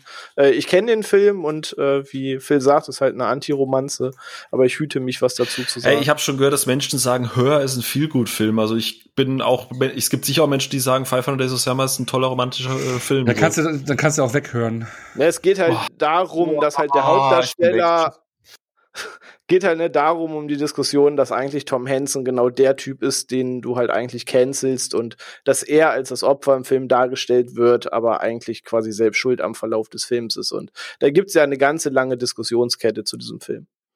Dafür ist aber dazu egal, ich gebe es zu. okay. Genau. Genau, äh, aber darum geht's ja jetzt nicht. Äh, deswegen würde ich jetzt mal so fragen, was, was schätzt ihr an den beiden Amazing Spider-Man-Filmen? Was, was gefällt euch und was gefällt euch eher nicht? Genau, René, so mach mal. Ich glaube, ich glaub, ach so, ich weiß jetzt nicht, also ich glaube, wir haben jetzt hier komplett unterschiedliche Meinungen. Wir du haben musst du noch den, äh, deine Unterhose dazu anziehen. Genau, ja, wir haben hier, äh, du musst äh, Spandex-Anzug anziehen, ich bin dann gleich da. Wir haben hier The Amazing äh, Filmman und René. Ja, also was ich halt vorweggreifen kann, es gibt keine Spider-Man Inkarnationen, die ich nicht mag. Es gibt nur welche, die ich mehr mag als die andere. Aber per se kann ich allen drei was abgewinnen. Ähm, von daher, ich bin jetzt keiner Anti gegenübergestellt. Ähm, also, was ich halt schätze, ist, dass der Film, gerade da er sehr cartoony war bei den Sam Raimi-Filmen, mag ich ihn auch für den Ansatz, dass er ein bisschen mehr down to earth ist, dass ähm, es eine komplett andere Version von Peter ist, dass sie, was sie sich vorgenommen haben, er halt wieder jünger ist, weil Tobey Maguire halt fast ein bisschen zu alt war für die Rolle. Ähm, aber es gibt halt genug Inkarnationen, wo das gut greift. Aber ich verstehe den Trend zu sagen, dass wir es halt jünger machen wollten, um es ein bisschen peppiger zu machen. Und ähm, ja, der Film hat halt ein bisschen grittigeren Look. Er geht die ganze Machart des Films anders an. Das ganze Worldbuilding funktioniert ein bisschen anders als in den Sam Raimi-Filmen. Aber das sind Dinge, die ich durchaus als äh, Pluspunkt finde. Also es gibt Elemente, die ich halt sehr, sehr gerne mag, gerade in dem ersten Amazing-Film, ähm, den ich eigentlich tatsächlich sehr, sehr gerne mag. Und äh, ja, aber was ich genau daran mag und nicht mag, ähm, führe ich bestimmt noch später aus. Aber so die, die reine das reine Gegenstück zur Sam Raimi-Verkörperung äh, fand ich erstmal auf jeden Fall sehr gut. So, The Amazing Filmman. wenn ich, wenn ich einen Film drehe, dann tue ich Filmen. Ähm, ja, äh, erstaunlicherweise unterstütze ich alles, was René sagt. Ähm, genau das. Also ich finde es sehr schön, dass man einen eigenen Ton für den Film gefunden hat, dass man einen Ton gefunden hat, der auch zu den Figuren passt weil wenn Mark Webb halt gerade durch seine durch seinen Vorgängerfilm 500 Days of Summer äh, eine Sache halt gut konnte, dann ist es realistische Charaktere oder äh, ähm, Menschen, die halt wie Menschen miteinander agieren. Deswegen funktioniert für mich da auch die Romanze, finde ich, sehr gut, weil er halt eine gute Romanze, also Anti-Romanze vorher gemacht hat. Ähm, das passt zu dem ganzen Film. Ich finde es auch sehr, sehr, sehr lobenswert, dass sie gesagt haben, okay, weißt du was, nach diesem ganzen durch die Luft gefliege teilweise und dem, dem was René ja vorhin gesagt hat, dieses Comic-eske, ähm, dass man wirklich gesagt hat, okay, wir sperren jetzt mal eine Straße in New York und wir lassen auf einem Rig äh, Spider-Man da durch die Gegend schwingen mit, mit echten Netzen so. Also die, diese Szene, wie er sich unter der Subway durchschwingt, ist alles praktisch gefilmt. Was eigentlich total Banane ist für so einen Film, aber ich finde, das spürt man dem, dem, dem Film halt an. Ich finde, er, er spielt halt viel mehr auf dem Boden. Und ähm, durch die durch die Geschichte mit mit mit ähm, Peters Eltern finde ich hast du gerade auch am Anfang noch mal so einen Akzent der der der jetzt halt nicht nur eine eins zu eins Erzählung von dem ist was man mit Onkel Ben an sich schon kennt. Ich meine klar es gibt halt so ein paar äh, Eckpfeiler die musst du halt abhaken und ich finde das auch okay wie die abgehakt worden sind ähm, und ich mag es, dass man einen neuen Antagonisten reingeführt hat, also den, den man ja eigentlich, René, du hast es vorhin schon gesagt, nee, Ono, du hast es vorhin, glaube ich, schon gesagt, den, den, äh, den Doktor, den man ja im dritten äh, Spider-Man schon, schon quasi mal grob angeteasert hat, dass man das so Im indirekt, zweiten sogar, im, im zweiten sogar schon, genau. schon, ja. genau, im dritten untersucht er ja den Symbionten, ja, Entschuldigung. Und, ähm, Genau, also dass man das, das wieder aufgegriffen hat, dass, dass man nicht auf altbekannt ist. Ich meine, man hätte auch wieder den Goblin aus dem Hut zaubern können, man hätte auch irgendwie wieder Doc Ock aus dem Hut zaubern können, man hat sich aber dann äh, eben doch wieder für jemand Neues entschieden. Und ja, neue Besetzung, mehr Fokus auch ein bisschen auf, auf, was mir halt gefallen hat, Fokus auf den smarten Peter Parker. Jemand, der gerne bastelt, der Gadgets zusammen äh, wurstelt, ähm, der, der auch weiß, wie er sich artikulieren muss äh, oder kann, der, dem ich tatsächlich auch abnehme, dass er in Anführungsstrichen ein Genie in seinem Bereich ist, dass er, dass er talentiert ist in, in technischen Fragen. Und das mochte ich tatsächlich sehr, sehr, sehr, sehr gerne und machte mir die Figur, also ist für mich die, die greifbarste der, der, der ganzen Inkarnation auf jeden Fall, ja. Hm. Also ich habe erst die, die beiden Filme auch jetzt im Rewatch ganz anders äh, sehen gelernt irgendwie. Also die haben bei mir wirklich äh, gewonnen nochmal in der Wahrnehmung. Gerade der erste Teil fand ich phasenweise richtig stark. Äh, äh auch auch ja, Andrew Garfield als, ich meine, greife ich schon mal vorweg, wir wollen ja nachher noch mal alle gegenüberstellen, aber Andrew Garfield für mich als Spider-Man große Klasse ist, die Chemie mit Emma Stone, Wahnsinn, was darum. Dann hast du denn eigentlich auch die spektakulärsten Schwingsequenzen durch die äh, Häuserschluchten von New York. Mhm. Äh, ähm, nicht einen ganz so starken Antagonisten wie in den ersten beiden Raimi-Filmen, aber auch einen äh, ganz coolen, okayen äh, äh, äh Antagonisten. Also im ersten Teil im zweiten Teil mit, mit Elektro visuelle Effekte und Sounddesign was richtig reinpfeffert, wo es mir aber ein bisschen zu viel wird. Was, was du jetzt gerade positiv äh, gesagt hattest, Phil, finde ich eher negativ, weil für mich diese ganze Story um seine Eltern, die langweilt mich. Also im ersten Teil und im zweiten Teil, die hätten sie für mich ersatzlos streichen können.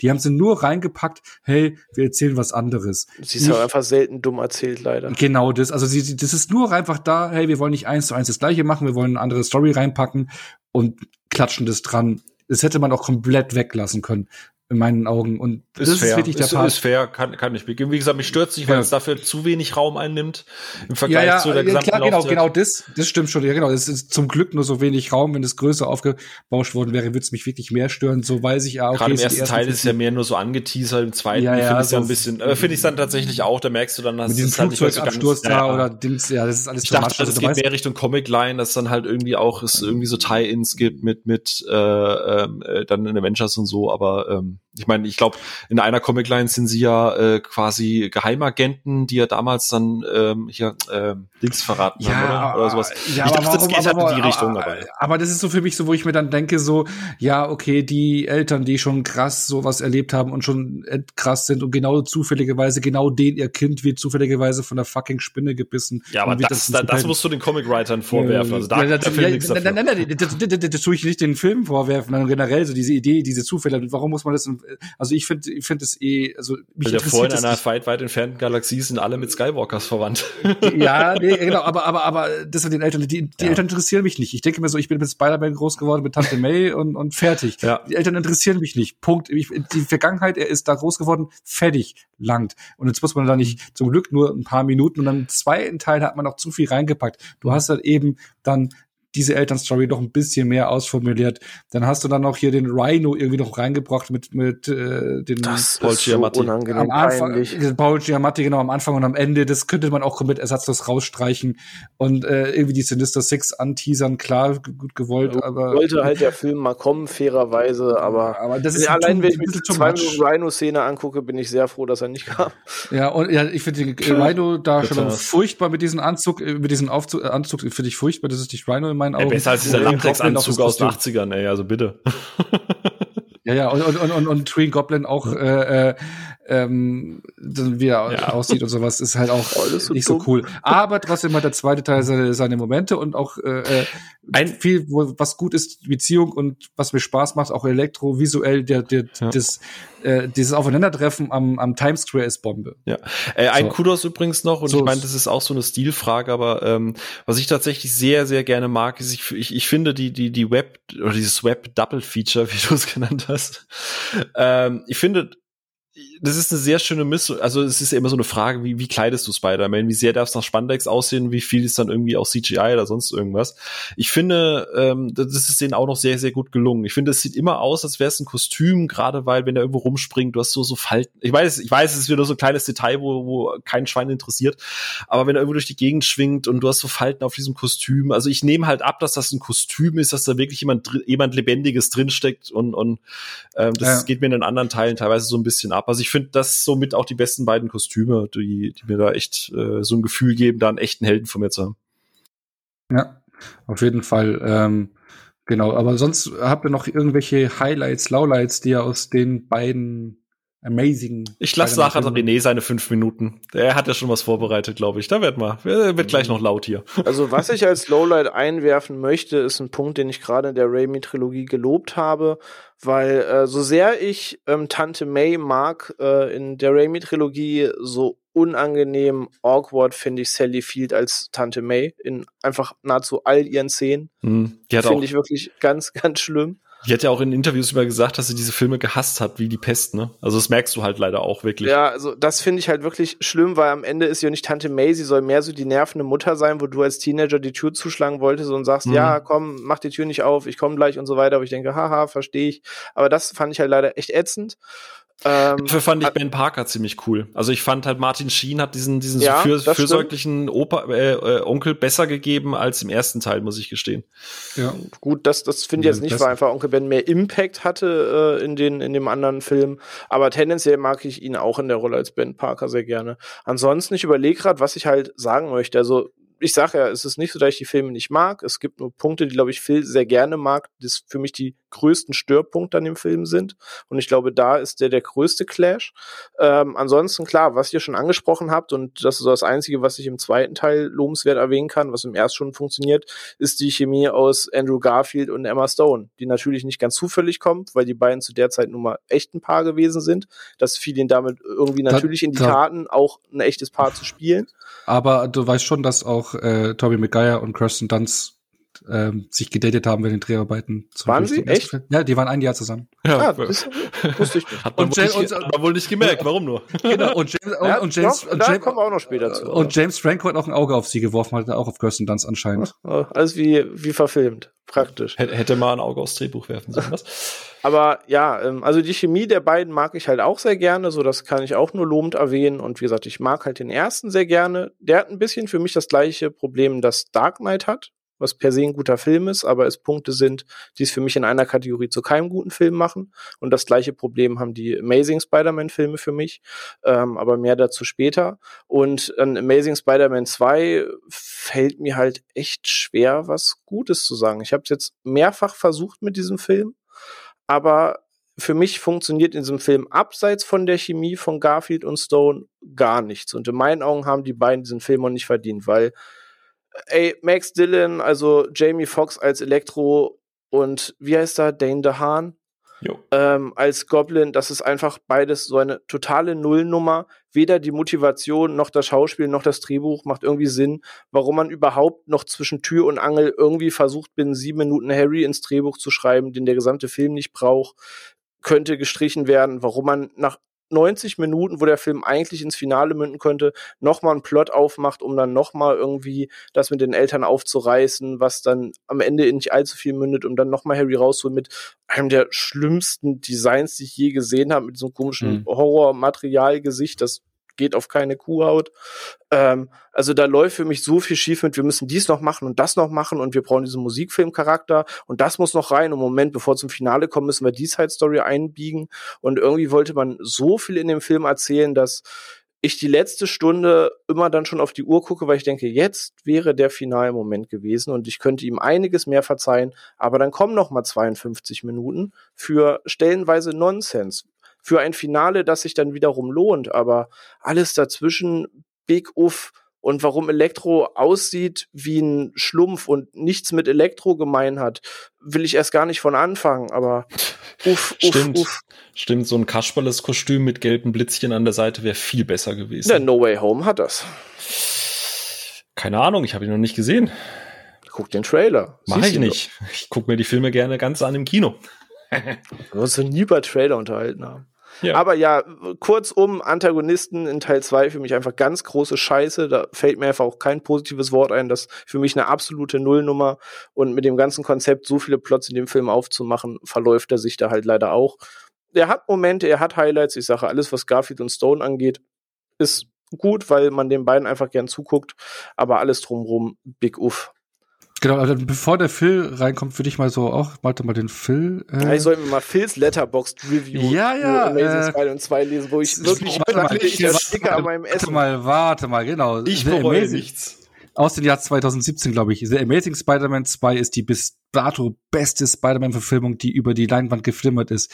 Ausnahmsweise sogar in 3D. Nahezu perfekt am Comic orientiert, visuell großartig und absolut beeindruckend wird Peter Parker aus den Zeichnungen ins reale New York verfrachtet. Was hier teilweise für Bilder abgeliefert werden, grenzt nahezu an Kunst. Stehe ich immer noch Vor allem perfekt am Comic orientiert. Alt, äh, da, da, willst du noch weiter lesen, darf ich da kurz einfahren? Das ist ein heraus, herausragendes okay. Comicbrett mit Gütesiegel A. Ja, genau. Ja. Das klingt ähm, alles sehr euphorisch. Absolut. Ich möchte kurz an der Stelle anmerken, ähm, äh, was ich meinte mit dem Comic-Ding ist gerade die Geschichte. Dass der Figur auch Spider-Man heißt, oder? Nein, äh, du weißt, René, du kennst mich lange genug. Ich weiß, du legst da keinen Wert darauf, aber ich mag visuelle Ästhetik in einem Film. Und wenn ich leg da auch Wert drauf. Nee, tust super du nicht. MTV Musikvideo.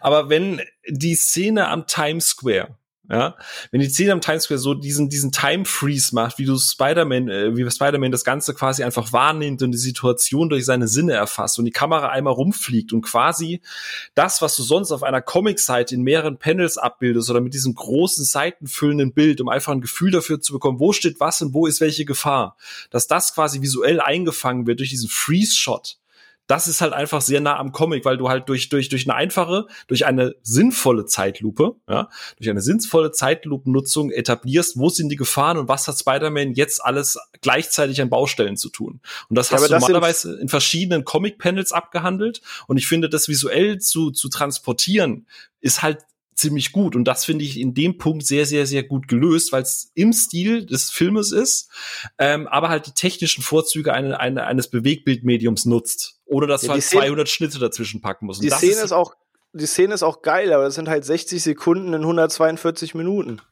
Ja, aber die ganze, nee, die ganze Times Square Sequenz geht ja fast eine Viertelstunde. Also gerade wenn, wenn man, wenn, wenn Elektro irgendwo äh, vor dem, vor dem Panel schwebt oder so, das sind alles, du kannst das, ja, die, diese, du, du kannst da halt einfach den Film anhalten und es ist halt einfach ein, ein Comic-Panel.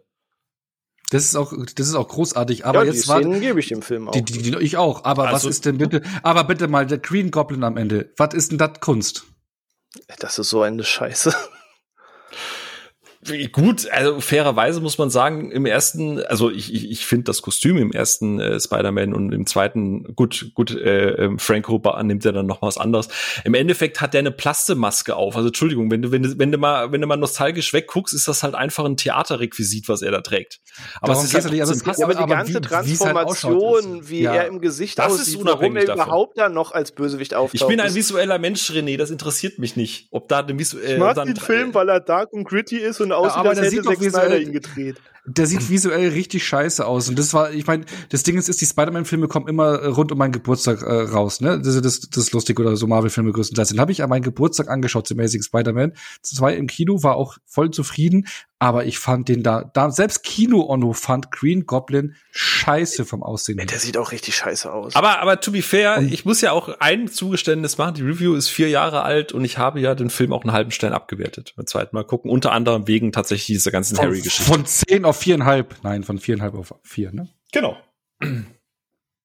Ja, von 10 auf 4,5. Aber ansonsten stehe ich, was die visuelle Präsentation angeht, gibt es, also selbst die Holland-Geschichten, auch wenn die natürlich State-of-the-Art-Technik sind und so weiter und so fort, von dem visuellen Look, von dem Gefühl, dass mir ein Comic-Panel äh, oder dass mir ein Comic einfach gibt, das, das krieg ich nur bei den, das krieg ich persönlich nur bei den Amazing Spider-Man-Filmen. Einfach mhm. weil da die Nutzung von Zeitlupe, die Präsentation, äh, gerade die ganzen Geschichten mit Elektro, diese Stimmen, die hinten dran laufen, das ist das, was du normalerweise in diesen Panels, wenn die Gespräche mit sich selber führen, immer in der Ecke irgendwo stehen hast. Ich finde, es ist einfach das Medium ausgereizt und gut Comic auf Leinwand drüber transportiert. Das muss man nicht mögen, weil es ist Style over Substance, das gebe ich euch, aber das ist halt genau das, warum ich auch die, die Sherlock Holmes Filme von, von, von Guy Ritchie so liebe. Ja, ähm, das, das kann man ja auch als Stilmittel alles geil finden und ich gehe auch mit, dass die Punkte geil sind, aber wenn du einen Bösewicht hast, der eine Nullnummer ist, selbst der andere keine richtige Motivation, das Drehbuch für einen Arsch ist, kannst du nicht sagen, ja, sieht halt geil aus, deswegen mag ich es. Das, äh, das ist so ein kleiner Punkt in dem ganzen Film. Nee, äh, reden wir später drüber. wir wollen ja nicht zu sehr ins Detail gehen.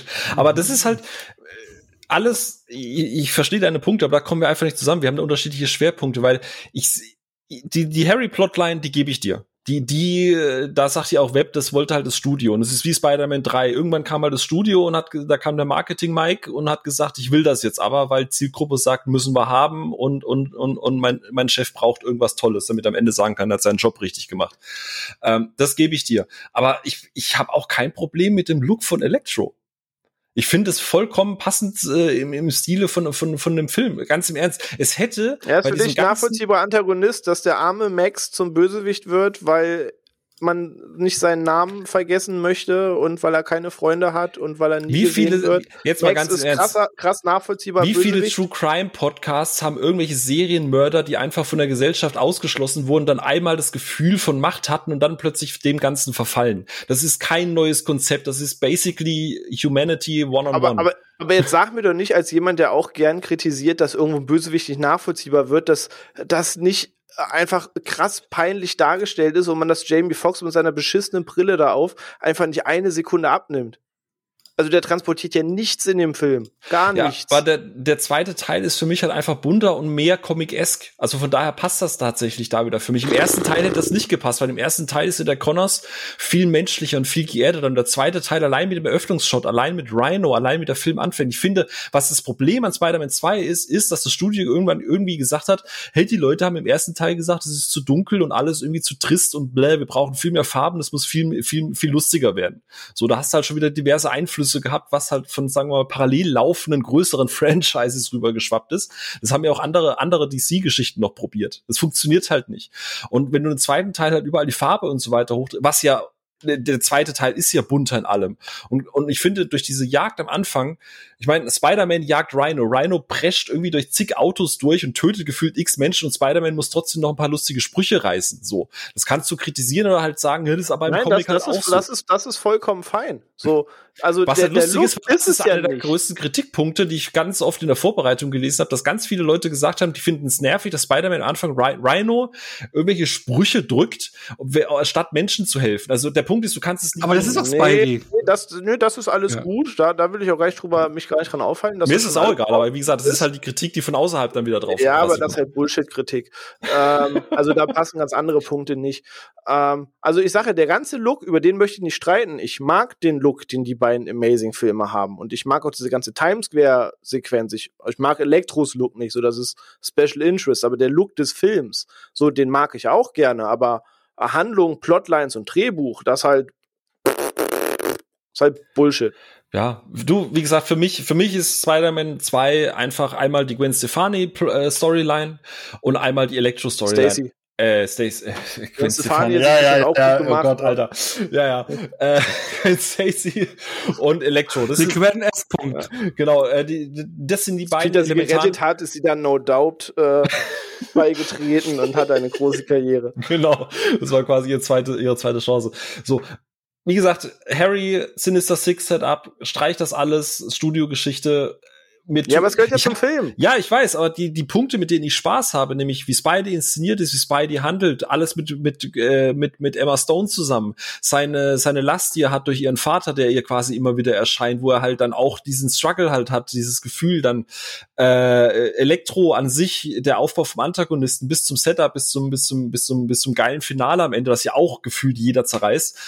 Das mag ich. Und, und das ist, das ist für mich so zwei Stunden und die letzten 20, 30 Minuten, ja, Mai, gut, dann hast du Harry halt raus. Ja, ist ein Kritikpunkt, deswegen ist der Film auch nicht perfekt, deswegen ist er auch nicht mein liebster Spider-Man-Film, aber er schafft es halt trotzdem noch in die Top 3 rein. So.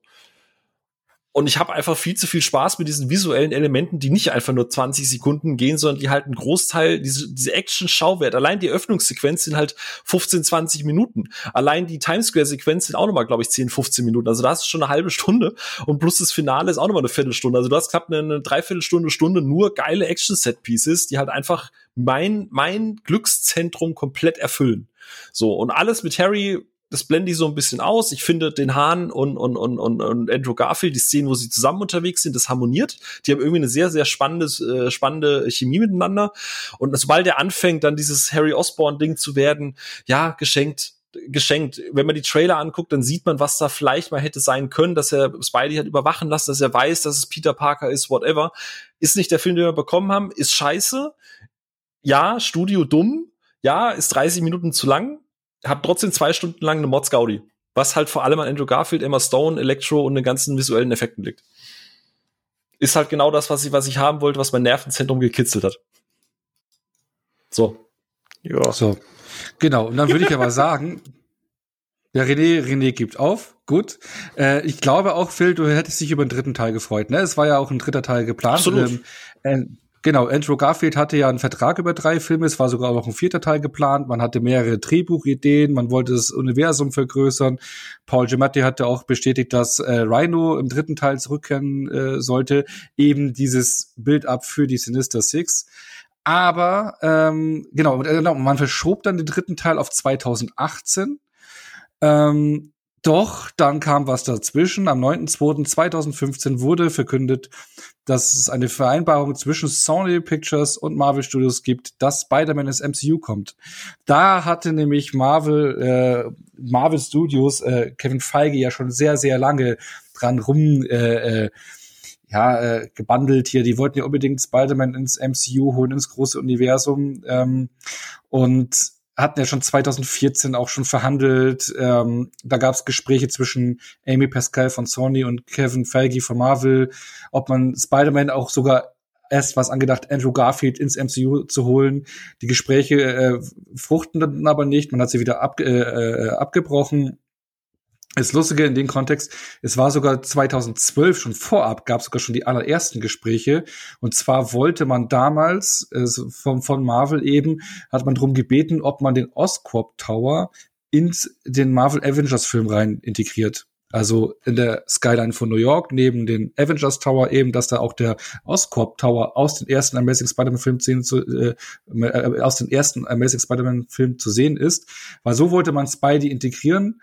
Ähm, aber es kam dann nicht zustande, weil in der Post-Production der äh, Tower noch nicht fertig war, um ihn dann in Avengers einzufügen. Also der war noch nicht zeitig richtig fertig. Genau. Also man hatte schon lange genug rumgebaggert.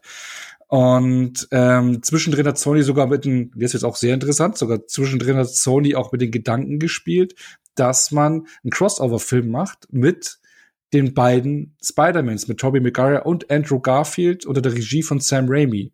Ja, also so ein Crossover, das wir vielleicht möglicherweise jetzt kriegen mit den nächsten Ja, Filmen. bitte.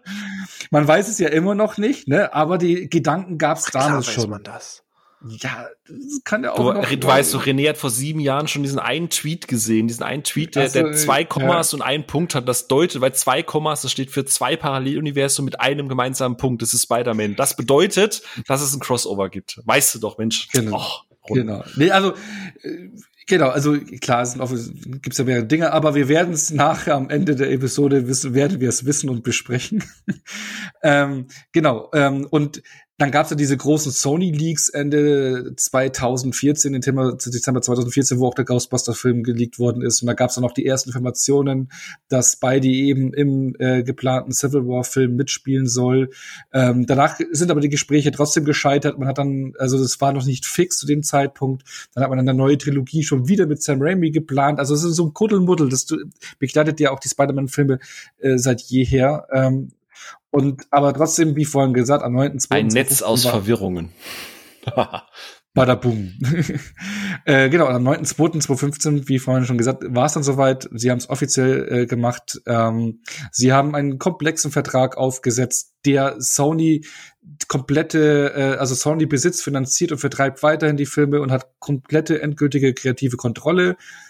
Kevin Feige mit seinem Produktionsteam haben bei den einzelnen äh, Spider-Man-Film sozusagen als Berater fungiert und haben Spider-Man ins MCU damit geholt. Und dann gab es auch noch so komplexe Vertragsregelwerk mit dem Geld, wer wann wie Geld gibt. Da gab es eine Prozentregelung, fünf Prozent, ja, aber nur ab einem bestimmten Millionenbetrag, sonst 35 Millionen, die da, also das sind, da gab es ganz viel hin und her. Also es musste auch mit den Finanziellen geregelt werden. Und dann hatte man eine Vereinbarung für, ich glaube, drei, nee, zwei zwei einzelne Filme erstmal und drei, glaube ich, im MCU.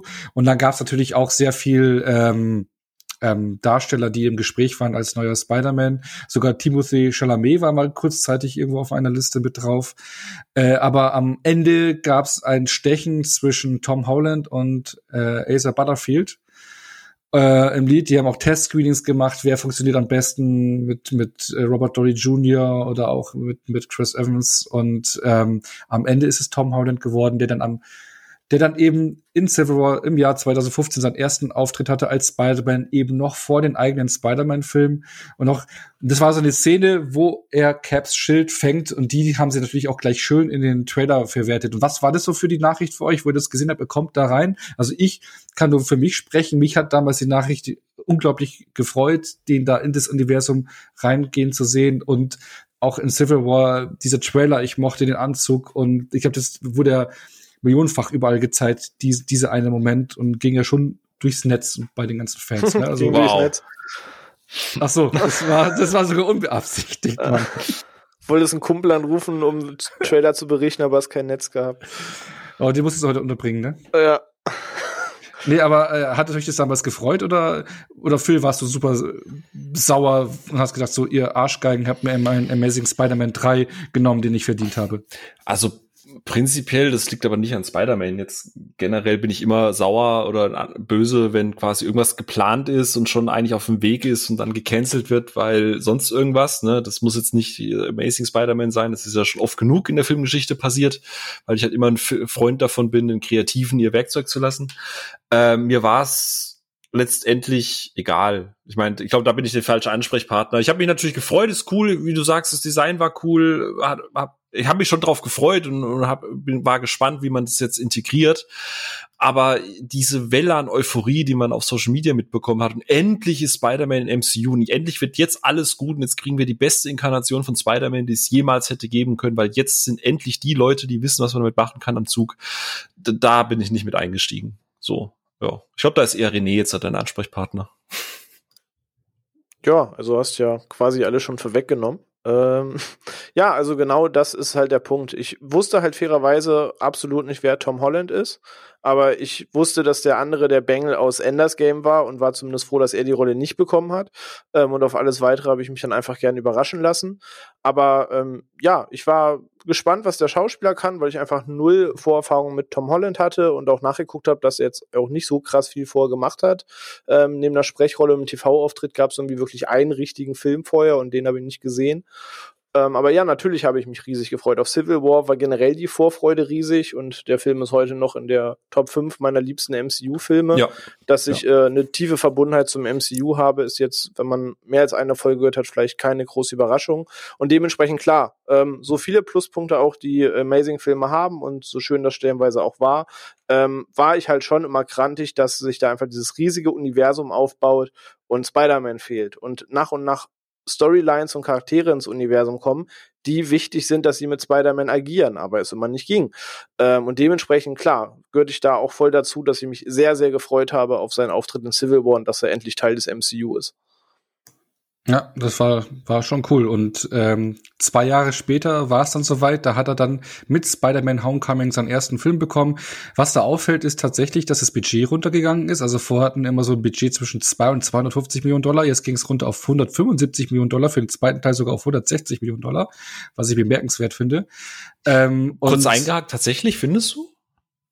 Ja, weil sonst hat man doch immer so zwei, also dass die Filme billiger werden, die Einzelfilme. Also das meinst du? Ja, ich dachte, ja, ja du hast halt nee, Nachdrehs mehr, du hast halt diesmal eine klare Studie, also du kannst halt effizienter arbeiten, das Budget, glaube ich, auch einfach besser shiften. Plus Tom Holland ist, glaube ich, so, günstiger gewesen. Ja, also, aber ne? ich, ich, ich hätte aber gedacht, so dass man auch ein bisschen mehr Geld da bei den anderen Filmen einfach in die Hand genommen hat. Also kein, was weiß ich, ne, was da jetzt die Gründe letztlich sind. Aber dass man von 250, 230 Millionen Budget auf 170 runtergeht, finde ich halt schon so 50, 60 Millionen billiger, ist halt schon in der, für, für Filme in der Größenordnung. Aber hat mich persönlich nur verwundert. Ich hab's genommen, ich geb's zu.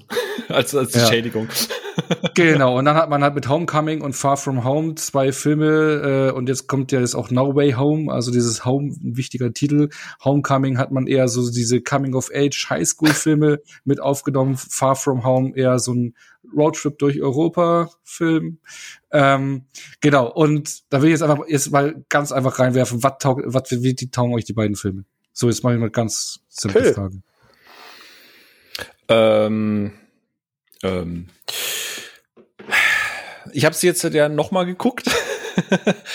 ähm, äh, hat der Rewatch jetzt nicht so gut getan. Also das sind die beiden Filme, wo ich mich mit jedem Mal, wo ich sie gucke, so ein klitzekleines bisschen mehr langweile. Äh, es gibt große Highlights da drin. Es gibt, also gerade Tom Holland macht seinen Job richtig gut. Das, das, das, ähm, das Zusammenspiel mit Happy ist super. Ähm, der erste Teil lebt ganz, ganz groß davon von, äh, ähm, ähm von Keaton, äh, der ein absolut großartiger Antagonist ist, der leider ein bisschen verheizt wird in vielen, vielen Punkten, weil, weil der Film eigentlich sehr, sehr kritisch und sehr interessant anfängt und dann nach und nach halt immer mehr diese, äh, immer mehr so die in die typische Formel halt abfällt. Ähm, also wie gesagt, den ersten gucke ich am liebsten wegen Keaton, äh, weil Vulture einfach ein richtig gut aufgebauter und erarbeiteter Antagonist ist. Der macht richtig viel Spaß. Ähm, der zweite Teil, auf den zweiten Teil weiß ich noch, habe ich mich wirklich gefreut, weil ich Mysterio wirklich, wirklich feiere.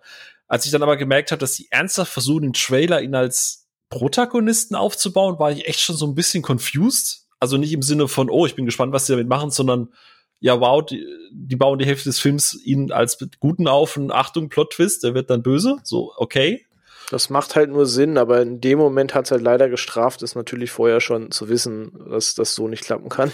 Ja, ähm, also ja, er ist ja ja, er ist ja von seinem Wesen her immer schon sehr manipulativ und so, aber ich habe mich halt wirklich sehr darauf gefreut, auch hier, der zweite Teil hat einige visuelle Momente, für die ich, äh, ähm, was, der zweite war Home, nee, der zweite war Far From Home, äh, wofür ich Far From Home halt wirklich feier. Also alles, was Mysterio halt tut, wo er Spider-Man halt seiner Sinne entraubt und ihn halt äh, quasi einfach komplett vorführt, mit eins der Highlights aller Filme wahrscheinlich. Ähm, aber am Ende ähm, scheitert es einfach an allem drumherum. Irgendwie so Aunt May ich habe bis heute keine Ahnung, warum diese Figur existiert, weil ihr einziger Trademark ja. ist, sie ist heiß. Ja, ist furchtbar. Was, genau, was ich ja. halt total lustig finde, weil gerade so in dieser, gerade in diesem woken Disney-Umfeld, wo man immer drauf guckt, dass alle, alles immer so, so, so konform und massentauglich wie möglich ist, hast du halt eine Figur, die in den meisten Szenen ihren Arsch in die Kamera hält und wo alle Männer drumherum sagen, oh, die ist heiß und hey, kann ich ein Date mit deiner Tante haben? So. Ich weiß nicht, was, was, soll das Comic Reliefs? Ich weiß es nicht. Für mich, ich finde es wahnsinnig unangenehm. Ähm, und, und ich, also MJ habe ich keine Ahnung, was ihr Trademark ist. Es ist so ein bisschen wie ein Dune. Was ist denn da ja? Ist, ist, ich finde die super.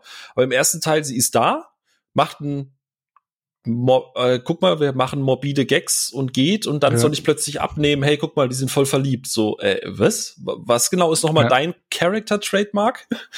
ähm, ja, also ich finde die okay zum Gucken, aber äh, ich habe da nicht so den Urge, die immer wieder zu gucken, weil es halt gerade durch diese MCU-Geschichte, der zweite Teil, da musst du ja wieder noch dazwischen Endgame geguckt haben, damit du es vollumfänglich begreifen kannst. Und dann fehlt dir wieder die und die Information, dann macht's Anspielungen auf irgendwas, was du vielleicht gar nicht mehr gesehen hast und, und ja, keine Ahnung. Es sind gute Filme, unterhaltsam, aber nicht, also ich habe keinen großen Bedarf, die irgendwie jetzt dann nochmal zu gucken in nächster Zeit. So, jetzt darf der René uns sagen, dass ich gar keine Ahnung habe. nee, das, das spare ich mir immer noch für eine andere Stelle auf und nicht Fuck, okay. hier. Keine Bange. Der, der, der Moment kommt noch, an dem du mich zur Weißglut treiben wirst. Keine Bange, es kommt. Ähm, weiß nicht, die MCU-Filme, ähm, Homecoming steigt bei mir mit jedem Mal gucken und ist auch mein drittliebster Spider-Man-Film. Und jedes Mal, wenn ich ihn sehe, mag ich ein Stück mehr wegen vielen Versatzstücken in diesem Film. Und Far From Home gehört, fies gesagt, in meine Flop 3, ohne dass der Film reell irgendwas falsch macht. Aber Oh, ja, stimmt's. das, ja. was er richtig macht, kommt irgendwie zu spät. Also der Punkt ist, ich wollte nie Mysterio in einem Film haben.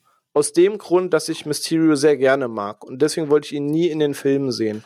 Weil sie müssen genau die Storyline arbeiten, die sie dort einarbeiten. Dass Mysterio ein Tagelöhner war, der einfach krass mit Effekten war. Dass er es gehasst hat, im Schatten von Helden zu stehen, in einer Welt, in der Helden existieren und immer größer werden. Und er wollte Teil davon werden und er hat gemerkt, wenn er selber Unfug inszeniert, dass er bekämpft, dann wird er auch ein Lokalheld, bis dann später sowas draus wird, dass er damit Banken überfällt und so weiter, weil er auch merkt, er kann wirtschaftlichen Gewinn draus machen.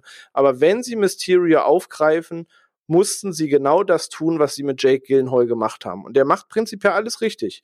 Und ich mag Jake Gyllenhaal in der Rolle als Mysterio sehr gerne, Mhm. aber ich hatte genau Angst, auch. diese Storyline. Ich finde, dass er das schon gut rüberbringt. Er bringt so rüber, wie Mysterio für mich unter seinem. Aquariumhelm funktioniert. Ja, ja. ähm, aber genau, weil ich Angst hatte, dass sie genau diese Storyline bringen müssen, wollte ich es nie sehen. Weil es ist cool to know und ich mag ihn, wenn er irgendwo in einem Comic auftaucht, in einem Videospiel auftaucht und schon der Bösewicht ist, der er ist und es um den Clash mit ihm geht und das, was er als Bösewicht vorher angestellt hat. Aber der Film wird mir den Moment zeigen, wo der Turn in den Bösewicht kommt. Und ja, der Punkt war, der Trailer wollte einem suggerieren mit, ah, guck mal, der ist eigentlich auf äh, Seite der Guten. Und äh, man wollte wirklich auf die paar Leute hoffen, die das eben nicht wissen, die es natürlich, wie ich dann im Netz gesehen habe, zuhauf auch gegeben hat, die eben diesen Turn, der für jeden Fan von Sekunde eins klar war, eben nicht ersichtlich war. Und ich glaube, dass die auch eine Mords Gaudi mit dem Film hatten, dass äh, er halt kein weiterer Held ist, sondern plötzlich der Antagonist, gefolgt von dann einem visuell wirklich krassen Endkampf. Das muss man dem Ganzen einfach geben, was da effekttechnisch abgefahren wird. Da hat sich auf jeden Fall irgendein Team noch mal richtig ausgetobt, 20 Minuten lang. Ähm, aber ja, ich, ich wüsste nicht, wie man den Film anders machen soll, weil er soll diesen Roadtrip-Charakter haben, er soll die Origin von Mysterio haben und er hat das alles und er hat Gags, die ich mag, aber nichtsdestotrotz, ja, wollte ich genau das nicht sehen, weshalb der Film für mich nichts falsch macht und trotzdem bei mir auf dem drittletzten Platz ist, wegen dem, was er ist. Ich möchte übrigens alles, was René sagt, tatsächlich unterstützen. Äh, damit es auch nicht mehr heißt, ich meckere nur über MCU. Ich muss eine Sache muss ich dem muss ich muss ich Homecoming wirklich anrechnen. Die Szene in Washington ist die erste Spider-Man-Szene, bei der mir regelmäßig in Anführungsstrichen schwindlig wird, wenn nämlich wenn er aufs Washington Monument hochklettert und nur nach unten guckt. Das ist das Mhm. erste Mal, dass ich bei einem Film ernsthaft diese Höhe spüre und Ja. jedes Mal feuchte Finger bekomme. Und das haben sie fantastisch eingefangen. Ich finde, das ist eine wahnsinnig gute Szene, weil man endlich mal ein Gespür dafür hat, dass man halt eben nicht einfach mal eben so weißt du, so hoch geht und, und das überhaupt nicht spürt oder so. Uh, safe. Vor allem die Szene atmet wirklich aus vielen Gründen in jeder Pore Spider-Man, Ja. ähm, wo das ganze Ding steht. Und was du gesagt hast, damit ich jetzt nicht nur über Far From Home schimpfe, natürlich äh, gerade, also ich muss sagen, ich finde den Endkampf in Homecoming erschreckend lame. Ja. Also Spider-Man kann richtig einen Anzug, weil er muss ohne klarkommen. Diese Iron Man 3 Story zeigt mir, dass du den Anzug verdient hast und so, alles cool.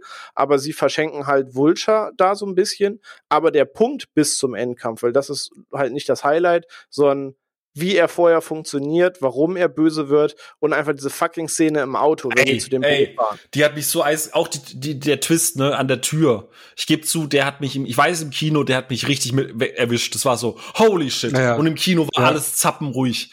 Das Ja. war richtig gut. Das muss ich dem Film wirklich geben. Ich glaube, damit haben, also jetzt, Mike, kennt man Vulture und so weiter, aber ich hab's einfach, ich hab's einfach nicht kommen sehen. Ich gebe es ganz ehrlich zu. Eben, und das an der Tür, wo er Liz abholen will, ist halt die erste unangenehme Situation und sie druckselt rum und Peter hofft halt noch, hoffentlich ist halt irgendwie dumm genug so. Und er stellt sich aber auch so social awkward mäßig an, dass er es auch nicht verbergen kann. Ja.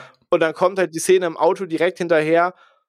Und in dem Moment, wo Liz schon mal rausgehen soll, weißt du so, fuck, der, der sagt ihm jetzt nicht gleich, bringen sie pünktlich nach Hause, sondern droppt's da. Und Ja. sie können es aber in dem Moment nicht ausfechten. Und das ist so eine unangenehme Szene. Und du hast vorhin das Beispiel gebracht mit Casino Royale, wo so ein bisschen James Bond und Mhm. Chiffre sich am Casinotisch gegenüber sitzen. Und das war so ein bisschen same energy, weil sie können es in dem Moment nicht ausfechten. Sie wissen aber beide genau, wer sie sind und müssen ihr Spiel jetzt aber erstmal mitspielen, weil es geht ja um seine kleine zarte Tochter, die er gerade zum Ball ausführt. Und er ist halt auch smart Ähm, genug, um es zu erkennen. Er stellt genau die richtigen Fragen, so eher äh, und Zufall und rechnet halt so schnell eins zu eins zusammen, wo jeder Zuschauer sagt, weißt du, du hast ganz oft so die Situation, wo man so denkt, so, es ist zum zehnten Mal verschwunden, check's doch endlich und du denkst dir dann so, ja, genau, endlich mal einer, der mitdenkt, so, ne? Also du kannst, ich finde, man kann voll relaten mit ihm in dem Moment. Dass, dass Richtig, das also- zusammenrechnet. Also deswegen, diese Szenen werden für mich von Ja. Mal zu Mal bei Homecoming stärker. Diese Mhm. ganze Washington-Geschichte, das mit dem Monument noch bedeutend mehr als die Schiffsszene in der Tat. Es sind einfach Momente, die ich bei jedem Mal gucken einfach Ja. äh, mehr genieße und wirklich Spaß habe. Plus einfach nett äh, sein bester Kumpel zusammen mit ihm selber. weißt du, was ich total schade finde? Ähm, Gerade wo du gesagt hast, Vulture. Ähm, ich, ich mag den Antagonisten ja an sich und ich glaube, das, das ist ja das, was wir auch bei Raimi so gut gefunden haben, dass halt diese All-Day-People, die eigentlich nichts Böses gemacht haben, sondern halt einfach mehr oder weniger dazu gedrängt werden, der, der Bösewicht zu sein. Ich, ich finde den Anfang so stark, weil ich halt, äh, Stark Industries, ähm, ich finde den Anfang eigentlich echt stark, weil ich eigentlich gedacht habe, äh, dass sie so in die Richtung gehen von wegen, ähm, Tom Holland ist so riesiger Fanboy von Iron Man und, und Spider-Man ist so, weißt du, dem hörig. Und durch den Vulture erlebt er halt, dass es halt auch eine andere Seite von dieser ganzen Avengers-Maschinerie gibt. Mhm. Und ich dachte halt, dass sie das mehr ausspielen, weil er halt am Anfang ja diesen klaren Cut macht, so, hey, wer ist da jetzt schuld daran, dass wir jetzt halt am Rande stehen? Dann siehst du halt Tony. Und das wird aber nie wieder in dem Maß aufgegriffen, in diesem, aber, Auf dem Schiff? Hä? Auf dem Schiff die ganze Diskussion, wo er denkt, naja, ich habe zumindest am Ende des Tages irgendwie halb den Tag gerettet und hat doch geklappt. Und Tony ihn halt rund macht und er noch sagt, wenn dir das hier irgendwas bedeuten würde, dann wärst du halt wirklich hier, wo er dann merkt, er hat sich die Mühe gemacht, um zu ihm hinzufahren Nein, nein, ich und meinte- ihm in dem Moment den Anzug und alles abnimmt. Oder was meinst du? Ja, tatsächlich stört mich Iron Man in dem Film äh, relativ stark. Ähm, Was? ähm, nee, die, ich, ich meinte halt tatsächlich, du, du hast ja am Ende diesen, diesen letzten Moment, wo, wo Vulture unmaskiert quasi auf, auf, auf Holland trifft in dieser Lagerhalle. ja. Und ich dachte halt, dass er ihm vielleicht dann einfach statt ihn nur hinzuhalten, sondern erklärt, hey, dein großer Tony Stark, äh, Tony Stark, äh, der hat mich dazu gemacht, weißt du noch damals, ne, ne, als die Schiffe gefallen sind und wir waren damit beauftragt und er hat uns alles weggenommen. Wegen ihm konnte ich meine Familie nicht mehr versorgen. So dass Tom Holland oder das Spider-Man in dem Moment einfach mal merkt, es gibt halt immer noch eine andere Seite und das hätte ich halt spannender gefunden, Ach wie, so, weil, weil, okay. ich finde, Michael Keaton ist irgendwann einfach der Antagonist. Er, er liebt dann, er, er hat sich dann in dieser Rolle gut eingefunden, dass er der Böse ist und fertig aus.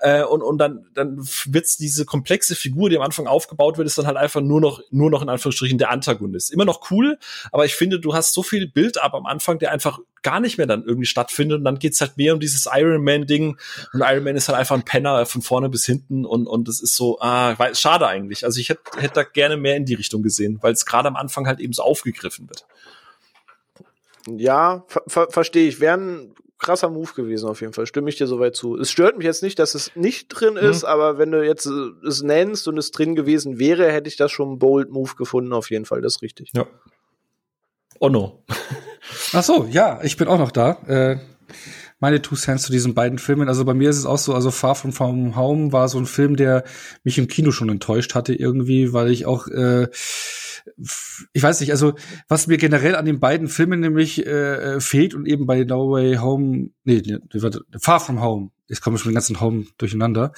Ähm, wenn du rennst ist auch es dann Home Run bin weg. Tschüss. Ja, ich wollte auch gerade sagen, warum heißt kein Teil Home Run? Ja, genau. Ähm, nee, aber was mir zum Beispiel fehlt ist, und das siehst du erst am Ende von Far From Home, das Schwingen durch New York, diese Beziehung mit diesem New York, das, das fehlt mir im ersten Teil komplett und im zweiten geht man am Ende. Und dann hatte ich schon im Vorfeld gedacht, so, Spider-Man durch Europa. Aber der hat noch nicht mal richtig in New York Fuß gefasst. Das hatte mich irgendwie schon so diese, diese Idee dieses Roadtrips durch Europa hatte mich schon vorher irgendwie so nicht hundertprozentig gecatcht.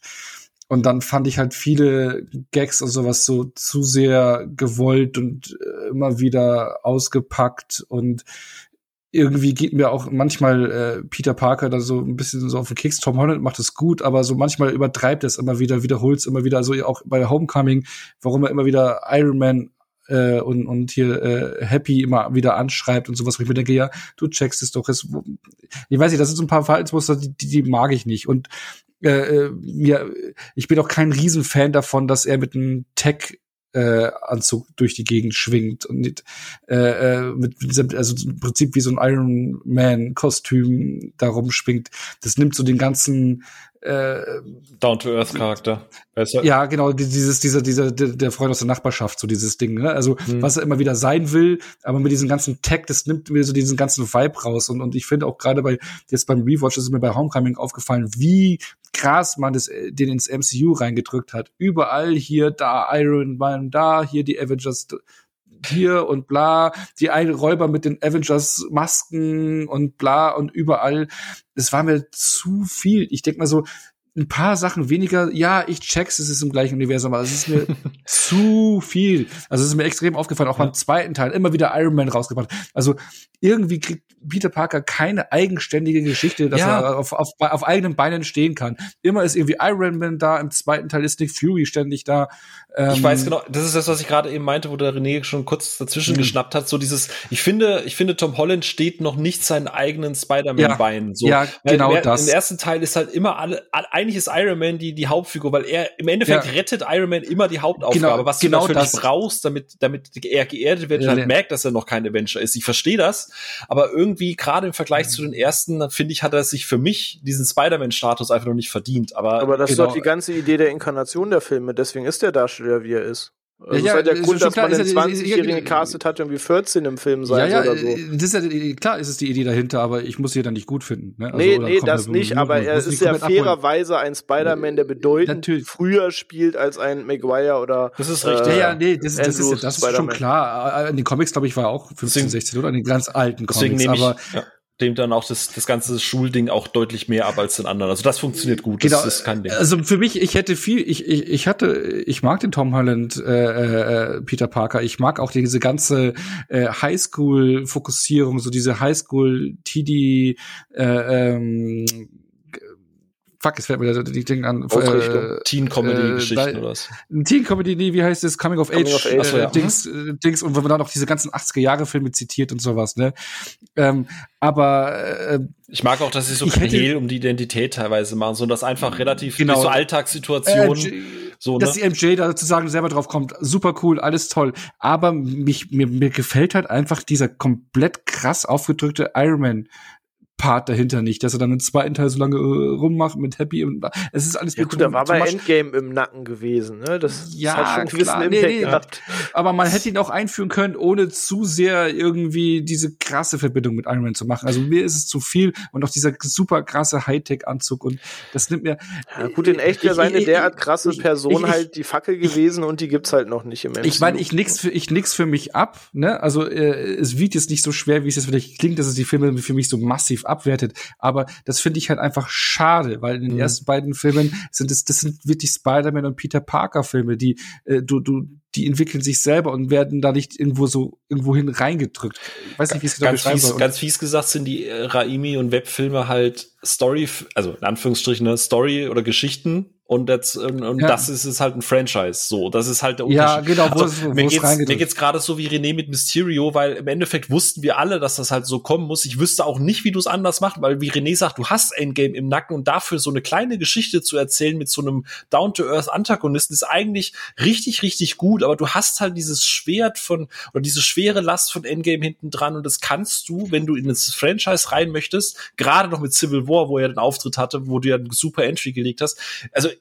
ich, ich wüsste nicht, wie du es anders machst. Du musst es so machen, Nee. aber es muss man halt dann auch, wie gesagt, nicht geil finden. Ja, so, ne? aber nee, aber man hätte doch. Äh, warum hat man die Verbindung zu Iron Man so stark gemacht? Ich meine, Endgame ist ja drin. Ich finde es ja auch beim zweiten Teil super interessant, wie sie sozusagen mit dem Blip-Effekt äh, hantieren. Also diese fünf Jahre Gap dazwischen, dass sie äh, weg waren, halt die anderen Mhm. Schüler und dass sie auf einmal wieder da sind, dass das thematisiert wird. Das finde ich ja spannend. Das sind, das ist toll integriert, ne? Solche Geschichten. Aber das andere ist mir ein bisschen too much. Aber ich mag Homecoming eben auch aus den angesprochenen Pu- Punkten von euch hier, auch äh, Michael Keaton, die Szene in den Auto, sowas, das ist richtig stark, dieser Twist auch davor.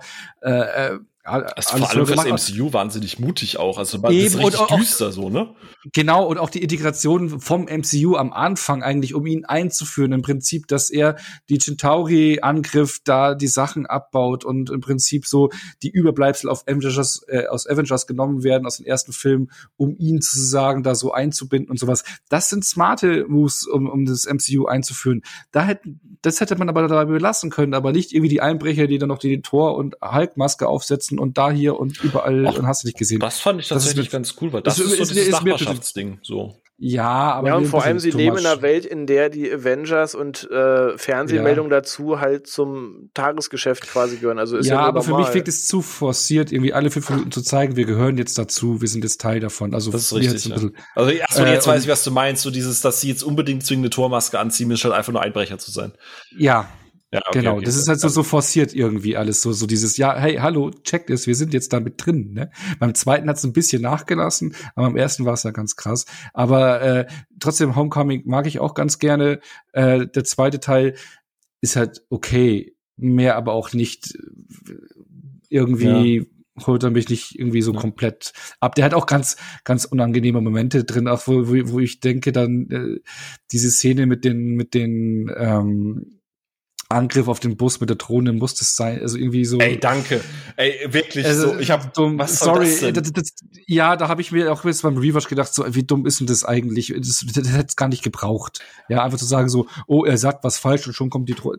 Also mit, das ist alles also so ein bisschen fairerweise würde ich da gerne mal Renés Wissen abzapfen. Ich vermute mal, irgendwo in den Comics gibt's diese Brille wahrscheinlich oder diese, dieses ganze System, aber ist Tony Stark wirklich so dumm, dass er, dass er einem jungen Spider-Man Killerdrohnen auf eine Reise Ja, gibt? den, den Gag hast du ja im ersten Teil auch schon gehabt, wo er den einen angreift und sagt so hier bitte hier den Dings-Modus zum ja, ja. Kill. Kill Warum willst du immer alle töten? Ja, ja, ich, ja. Genau, genau. Und im Prinzip ist das jetzt der gleiche Gag noch mal eine Stufe weiter geführt im Prinzip. Also es ist noch mal eine Gag-Wiederholung. Teilweise hast du wirklich gleiche Gags noch mal erzählt werden wie im ersten Teil. Ja, also in der Tat, ähm, soweit kann ich vorweggreifen, es gibt halt keine Inkarnation, die näher auf wirklich X basierenden Geschichten basiert als alles, was sie mit Tom Holland machen. Ähm, von den Anzügen, von der Idee, von seiner Denkweise, von seinem Freundeskreis, das ist alles schon sehr, sehr, sehr tief getroffen, fairerweise. Ähm, sind aber auch Punkte natürlich, an denen man sich ja stören kann.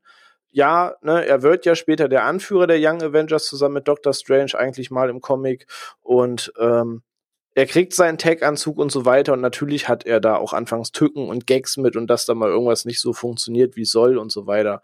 Ob man das jetzt so einbauen musste, ist streitbar, aber tendenziell passt es sehr gut, dass es da ist. Ja, aber ich meine, ich kenne auch die Comics, wo er, was weiß ich, wo er äh, dann ein eigenes Tech-Unternehmen hat und weltweiter Konzernchef und sowas ist und der sämtliche wenigen Lines, die Drohnen. ich ganz schlimm finde.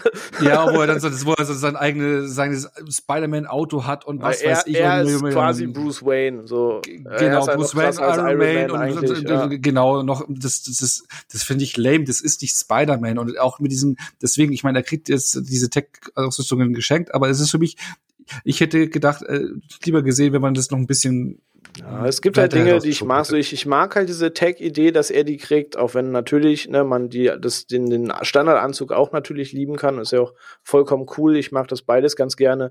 Was ich halt mag, das zeigen sie jetzt in dem Rahmen, dass er quasi noch grün hinter den Ohren ist, ist, die anderen Spider-Man-Filme haben Spider-Man für sich gezeigt und er selbst war tough genug, selbst diese Abenteuer zu bestreiten.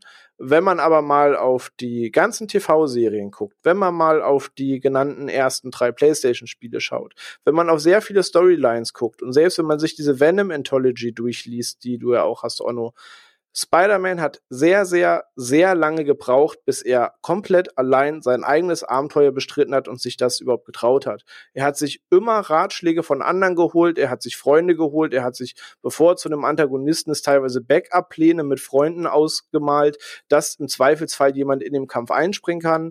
Das war im meisten Fall, waren das im Daredevil, der Punisher und allem voran die Fackel, das halt einfach sein Best Buddy ist, aber wie gesagt, den gibt's ja im MCU nicht. Auch bevor Venom das erstmal angreift, bespricht er den kompletten Plan mit der Fackel, weil er weiß, er wird diesen Kampf mutmaßlich verlieren gegen Venom und er weiß, er ist nicht der krasseste Kämpfer, er weiß, andere sind stärker und er hat halt schon immer dieses Ding gehabt, sich an Freunde und Kollegen und andere Helden zu wenden, weil er weiß, er wird eventuell deren Hilfe brauchen. So diese Mentalität, die Spider-Man auf seinem Werdegang hat, bis er der Held wird, der dann wurde, verpackt man hier halt in dieses Ding, dass er halt sehr jung ist und quasi halt noch grün unter den Ohren und dass er der Zögling der Avengers ist. Da wollte man halt diese Mentalität mit einfangen. Fairerweise Weise muss ich auch sagen, und da muss ich noch mal das aufgreifen, was du vorhin gesagt hast, René, mit gerade mit Mysterio.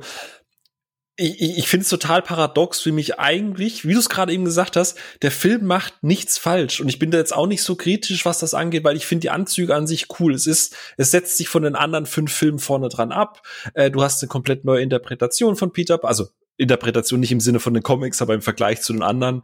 Äh, dieses Grün hinter dir und ich verstehe jede Entscheidung. Ich finde das auch partiell gut, aber aus irgendeinem Grund fühlt es sich nicht für mich, und ich glaube, wenn ich es jetzt richtig ausgehört habe, auch bei Ono, einfach nicht so richtig rund an. Alle diese Teile müssen da sein, damit du dich separierst, damit du näher an den Comics bist, damit du ins MCU passt, aber irgendwas fehlt, vielleicht kommt das ja jetzt mit einem dritten, dass das einfach so rund wird, egal, auch Amazing Spider-Man 2 oder 1 oder selbst der dritte, selbst der dritte Spider-Man hat irgendwie sich runder angefühlt, stimmiger in sich für mich als als jetzt die die die die Watts Geschichten gerade. Also die es ist aber halt dieses Franchise Film ja, genau. Einzelfilm Ding weil ich nur meinte ja. was das Spannende war dass das MCU schon lief bei den Webfilmen ist dass sie etwas komplett losgelöst machen können. Weil klar du musst jetzt in dieses übergeordnete Korsett passen. Die Herkunft des Bösewichts muss Sinn machen zu allem was vorher passiert ist. Warum er jetzt erst auftaucht muss Sinn machen. Warum wenn die Scheiße richtig im Dampfen ist nicht wer anders der etablierten jetzt eingreift muss irgendwo erklärbar sein. Also du musst die halt alle nennen und irgendwie einbinden, damit es am Ende passt, warum er nicht allein dasteht. So dass es kann man halt umkehren als Negativbeispiel und da bin ich partiell auch bei euch, dass sich die anderen einfach eigenständiger dadurch anfühlen, weil das ist richtig, weil er in diesem Franchise-Film halt sehr viele Abhängigkeiten hat, die halt Fluch und Segen zugleich sind. Ja. Ja. Ja. So. Aber dann würde ich sagen, machen wir einen Haken jetzt an die äh, neuen ähm, Spider-Man-Filme, die wir bis dato kennen. Mhm. Bin ja mal gespannt. Mit Tom Holland. bisher, kennen wir, bisher kennen wir nur zwei, aber am Ende der Folge kennen wir alle drei. So, ähm, ich würde noch mal ein ganz kurzes Versus Versus machen. Und zwar hier äh, der Raimi, die Raimi Spider-Man-Filme versus die Rev Spider-Man-Filme versus die Watts Spider-Film-Filme oder auch McGuire versus Garfield versus Holland. Jetzt kommt der Moment so. am Abend, vor dem ich Angst habe. Euer Spider-Man-Ranking. Oder wollen wir, oder nee, wollen wir erst mal anfangen, wollen wir mit Peter Parker Ranking oder Spider-Man Ranking anfangen? Weil es ist ja so wie bei Batman, man kann ja immer da unterschiedliche Rankings machen, finde ich. Das ist richtig. Vom, also Peter Parker Ranking zuerst oder Spider-Man Ranking zuerst? Was wollt ihr? Phil entscheidet. Komm, ich bin. Lass uns das Peter Parker Ranking zuerst machen. Weil erst ist Peter Parker, dann ist Spider-Man. Genau, erst, äh, zuerst einmal ist er Peter Parker. Ähm, also basierend auf den Filmen wie jetzt, ähm, ganz weit abgeschlagen. Also eigentlich unterhalb von Platz drei ist für mich Toby Maguire, ähm, den ich als Figur, Schauspieler, whatever, einen absoluten Griff ins Klo finde. Ich hasse fast, fast jede Sekunde seines Gesichtsgulaschs. Äh, und gemessen an den Filmen, die er davor und danach gemacht hat, äh, kannst du mir sagen, Comic Relief überzeichnet hin oder her, aber seine Gesichtsakrobatik hat er sehr selten nur im Griff. Ich, ähm, ne? Also für mich funktioniert sein Peter Parker überhaupt nicht äh, weil er für mich nichts für nichts steht, was ich mit Spider-Man und mit Peter Parker in Verbindung bringe. Ähm, ich kann erstens mal ist er also von, von seinem Aussehen ist er für mich halt kein Highschool-Schüler und auch kein kein College-Schüler. Ähm, ich nehme ihm nicht ab, dass er intelligent ist. Ähm, also ich kann ihm nicht abnehmen, dass er auf der einen Seite anderthalb Stunden mit Doc Ock über Quantenphysik und Kernfusion redet und im anderen Moment erzählt gerade im Extended Cut Doc Ock ihm etwas über das Herz einer Frau erreicht mit Poesie und, und Peter Parker guckt dann in die Kamera, als hätten gerade irgendwie Baseballschläger am Kopf getroffen. Ah, Poesie. So ich mir denke, boah, heilige Scheiße, warum, warum ist das ein Peter Parker? Ähm, also für mich absoluter Griff ins Klo, Peter Parker dritter Platz und dann kommt relativ ganz nah aneinander Tom Holland auf zwei, weil ich finde, der, der, der funktioniert für mich so von der Figur, von seinem Alter, von, von, von dem, was er verkörpern soll. Dieses nervöse, grüne, äh, naive, dieser komplett naive, ich glaube, naiv ist so ein schönes Wort, was, was da ganz gut passt. Und äh, auf Platz eins ganz knapp vorne dran äh, äh, Andrew Garfield, äh, weil er einfach noch so eine gewisse äh, der bringt irgendwie noch was mit, was, was darstellerisch angeht, äh, weil er einfach viel mehr Facetten abbilden kann und ich seine Gefühlswelt und seine Struggle, die er ab und zu mal hat, deutlich mehr nachvollziehen kann. Äh, aber wie gesagt, Holland und, und, und Garfield ganz nah beieinander. René, jetzt darfst du. ich versuche gerade noch nicht zu ersticken. Ähm, fangen wir von hinten an, ja? Okay. Also Platz drei, was Peter Parker Ranking angeht, ist äh, Andrew Garfield, mhm. weil ich liebe Andrew Garfield als Schauspieler. Sei das jetzt was er einfach so das, dieses Realistische, was er rüberbringt in Amazing Spider-Man, das ist am wenigsten gekünstelt wirkt, am wenigsten geactet, sondern einfach sehr realistisch, wie es passieren könnte. Das bringt er rüber und das bringt er immer rüber. Das kann er in Social Network, das kann er in den Amazing-Film, das kann er in Hacksaw Ridge sehr tragisch und das kann er auch aktuell in dem Netflix-Musical-Film Tick Tick Boom sehr gut. Was das Thema Emotionen angeht, kann der Typ einfach transportieren, was er transportieren soll. Und ich finde ihn einen wahnsinnig tollen Schauspieler, den ich sehr, sehr gerne gucke. Und das ist auch das, weshalb mir die Amazing Spider-Man-Filme Spaß machen. Das Problem, das ich mit ihm habe, ist exakt das gleiche, was ich mit Christian Bale in der Batman-Reihe habe. Die Filme sind gut und das ist auch alles unterhaltsam, aber Christian Bale ist halt ein scheiß Batman. Und das gleiche Problem habe ich mit Andrew Garfield. Die Filme sind unterhaltsam, das macht alles Spaß, aber er ist halt ein scheiß Peter Parker und hat halt nichts mit dem Charakter zu tun. In gar keiner Verkörperung von irgendwas hat er was mit Peter Parker zu tun, außer dass er ein Streber und schlau in der Schule ist. Aber das ist auch der einzige Nenner, den sein Charakter in den Filmen leider trifft, weil er ist viel zu edgy, er ist viel zu cool. Er ist nicht der Nerd, der nicht glauben kann, dass sich jemand in ihn verliebt und versucht, zwanghaft an eine Freundin zu kommen und irgendwen auszustechen. Er ist einfach der Typ, der schon um 20 vor 6 bei der Party ist, wenn die Party um 6 beginnt. Und das halt einfach nicht Peter Parker. Und alles, was Andrew Garfield macht, bringt ein Schmunzeln und ist cool. Und wenn man das komplett losgelöst sieht, spielt er da einfach eine lässige Rolle, die witzig ist und edgy ist, aber trotzdem den Gag an der richtigen Seite hat. Aber als Peter Parker ist das im Film einfach eine komplette Nullnummer und nichts in seinem Charakter hat leider mit Peter Parker zu tun. Ähm, auf Platz zwei wäre Tom Holland. Aus dem Grund Platz zwei, ich habe schon gesagt, eigentlich nailt er alles, und das kann ich schon vorweggreifen, in beiden Rollen, was das Thema Peter Parker und Spider-Man angeht. So, sie beziehen sich nicht auf dieses New Spider-Man-Ding, wo er schon erwachsen ist und Fotograf und so weiter, was mehr in die Tobey Maguire-Richtung geht, sondern auch der Film geht dahin zurück, dass er eben noch Schüler ist.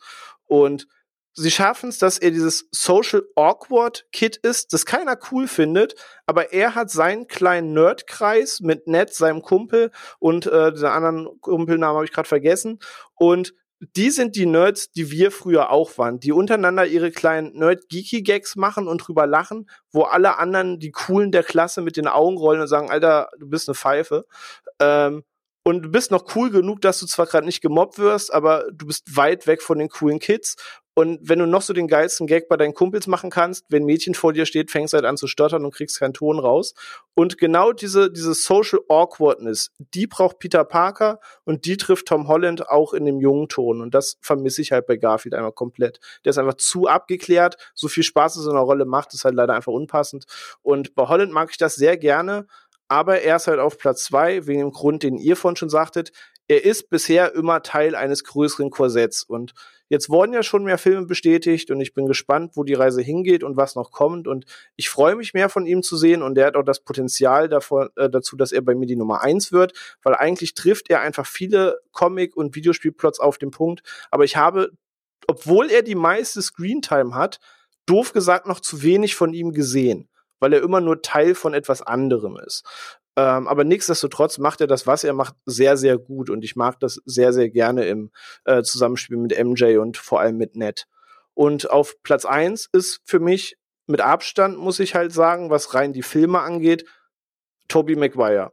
Weil man geht auf eine andere Spider-Man-Epoche. Ich sage, es gibt dieses, er ist schon alt und arbeitet für den Bugle und es gibt das Junge, er geht noch zur Highschool und das sind halt je nach Inkarnation auch zwei komplett verschiedene Welten. Weil der Schwerpunkt, den Spider-Man hat, ist ein gänzlich anderer. Weil am Anfang ist er noch Jungspund und Hitzkopf und alles und später hat er die Verluste, die noch zunehmen und er muss irgendwie lernen, damit zu leben und was das für ihn bedeutet. Und er schafft es, dieser herzensgute Nerd zu sein. Ja, vielleicht sieht man nicht, dass er das krasse Technikgenie ist, weil er ist einfach nur gut in der Schule und gut in Naturwissenschaften. Er ist jetzt nicht, dass er den nächsten Stark-Anzug baut. Ähm, und das zeigt man vielleicht nur durch ein paar Unterhaltungen mit seinen Lehrern auf dem, äh, auf dem Unigelände, dass er ein paar Steps weiterdenkt oder im Gegenzug, wenn er wegen seiner Spider-Man-Aufgabe schlechter wird, dass dann die Lehrer erstmal sagen, wie sehr es auffällt, dass er abbaut, weil er eigentlich der, der Brain ist. Ähm, aber die Verkörperung von ihm, dass er Fehler macht, obwohl er versucht, alles richtig zu machen und egal wie er es anstellt, er muss immer lernen, ich kriege nie alles das, was ich kriege. Für alles, was ich leiste, wofür mir irgendwie auf die Schulter klopfen wird, fällt irgendwas hinten runter und irgendwer ist sauer für mich. Sei das nur am Anfang von Spider-Man 2, wo er diesen Pizzajob hat. Was eigentlich der total lächerliche Anfang ist, dass du er jetzt Spider-Man ist und der Held und du siehst ihm Pizza ausliefern aber er bringt genau diese Attitude mit. Ja, vielleicht rettet er New York, aber er schafft es einfach nicht, mit all seinen To-Dos im Kopf einen Pizzajob zu behalten. So, weil da enttäuscht er dann, weil Dinge dazwischen kommen, die er nicht erklären kann. Und am Ende klopft ihn dafür keiner auf die Schulter, sondern er verliert irgendwie so einen Lollo-Job, den jeder von uns halten würde. Oder der Theaterauftritt von MJ. Er muss immer abwiegen und er will aber eigentlich nur das Richtige machen und entschuldigt sich achtmal, wenn er irgendwo hin zu spät kommt. Und er hat genau dieses, dieses social awkward, aber dieses gutherzige und dieses nerdige, was die Figur von Peter Parker, gerade diese ältere Figur, die er verkörpert, für mich braucht. Und er trifft es, ja, man kann sich über seine Mimik lustig machen, aber fuck off, du siehst einfach scheiße aus, wenn du heulst, so ist, ist Fakt. Ähm, aber er hat sehr viele menschliche Momente. Und die schafft er halt sehr gut zu verkörpern, gerade im Zusammenspiel mit seinen Antagonisten. Und das in jedem Teil, selbst im gruseligen dritten Teil hat er da Momente, wo er in dem Moment glänzt. Ich werde dich jetzt wahrscheinlich schockieren, aber alles, was du gesagt hast, ist richtig. Alles, was du gesagt hast, ist das, warum ich die Urtrilogie sehr gerne mag, wegen all dieser menschlichen Probleme. Während Tom Holland gefühlt irgendwie mit, oh, ich stehe halb nackt mit einem Kumpel und meine, meine, meine Tante May sieht mich und denkt jetzt hat vielleicht sonst irgendwas. Das ist sein größtes Problem, socialmäßig. Und, und alles, was du gerade gesagt hast bei den ersten drei Spider-Man, dieses, gerade das mit dem Pizzajob, ist ein wahnsinnig gutes Beispiel. Das ist richtig gut.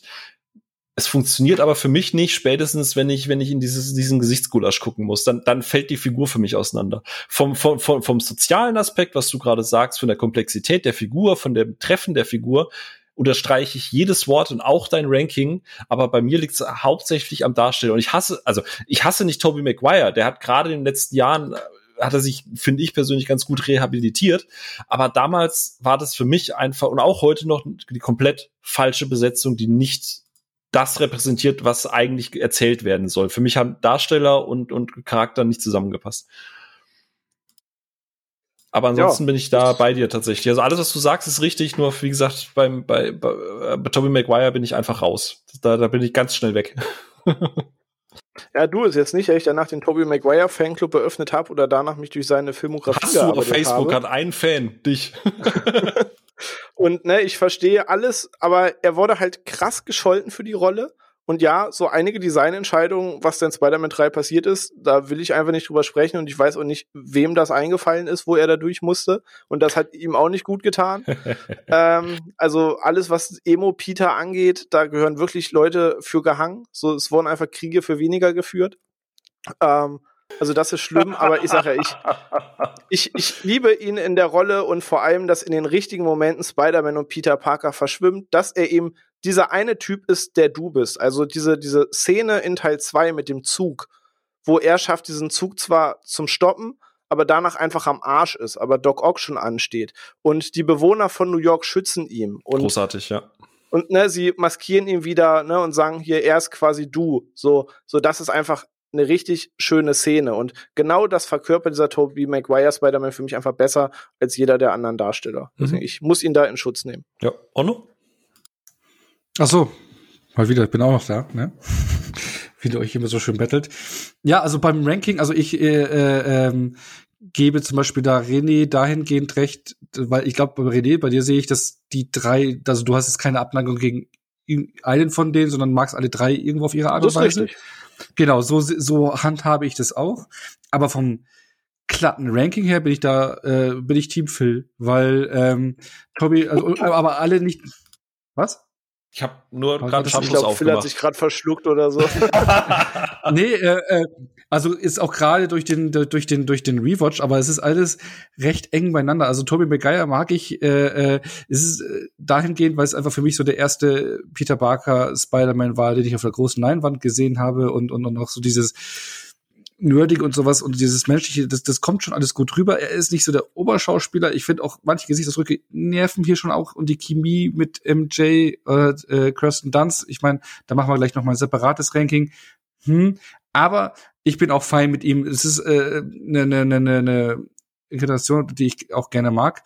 Ähm, Tom Holland, alles, was er angesprochen hat, so dieses naive, ähm, aber sympathische, nerdige, das, das unsichere auch, das bringt er alles gut rüber, verkörpert eigentlich auch ein Peter Parker top, wie er in den Comics steht. Und an der Spitze äh, bei mir dann auch ganz knapp Andrew Garfield, der klar, er ist zu, ich meine, ich habe es auch wieder gedacht. Ich meine, er ist zu zu cool. Er ist einfach zu cool, ja. Zu lässig für für äh, eigentlich für den Peter Parker, wie er in den in den Comics steht. Er skatet da und bla und wenn ihn jemand äh, mobben will, dann sagt er so, ja, leck mich doch am Arsch, mir doch egal ähm, und geht seinen Weg statt des, äh, ne, also, mhm. aber trotz alledem äh, mag ich Andrew Garfield auf der Leinwand zu sagen, äh, als Peter Parker äh, da am, am liebsten nicht aufgrund der Comicnähe oder sowas, weil im Prinzip ein Film ist ja auch immer eine eigene Interpretation.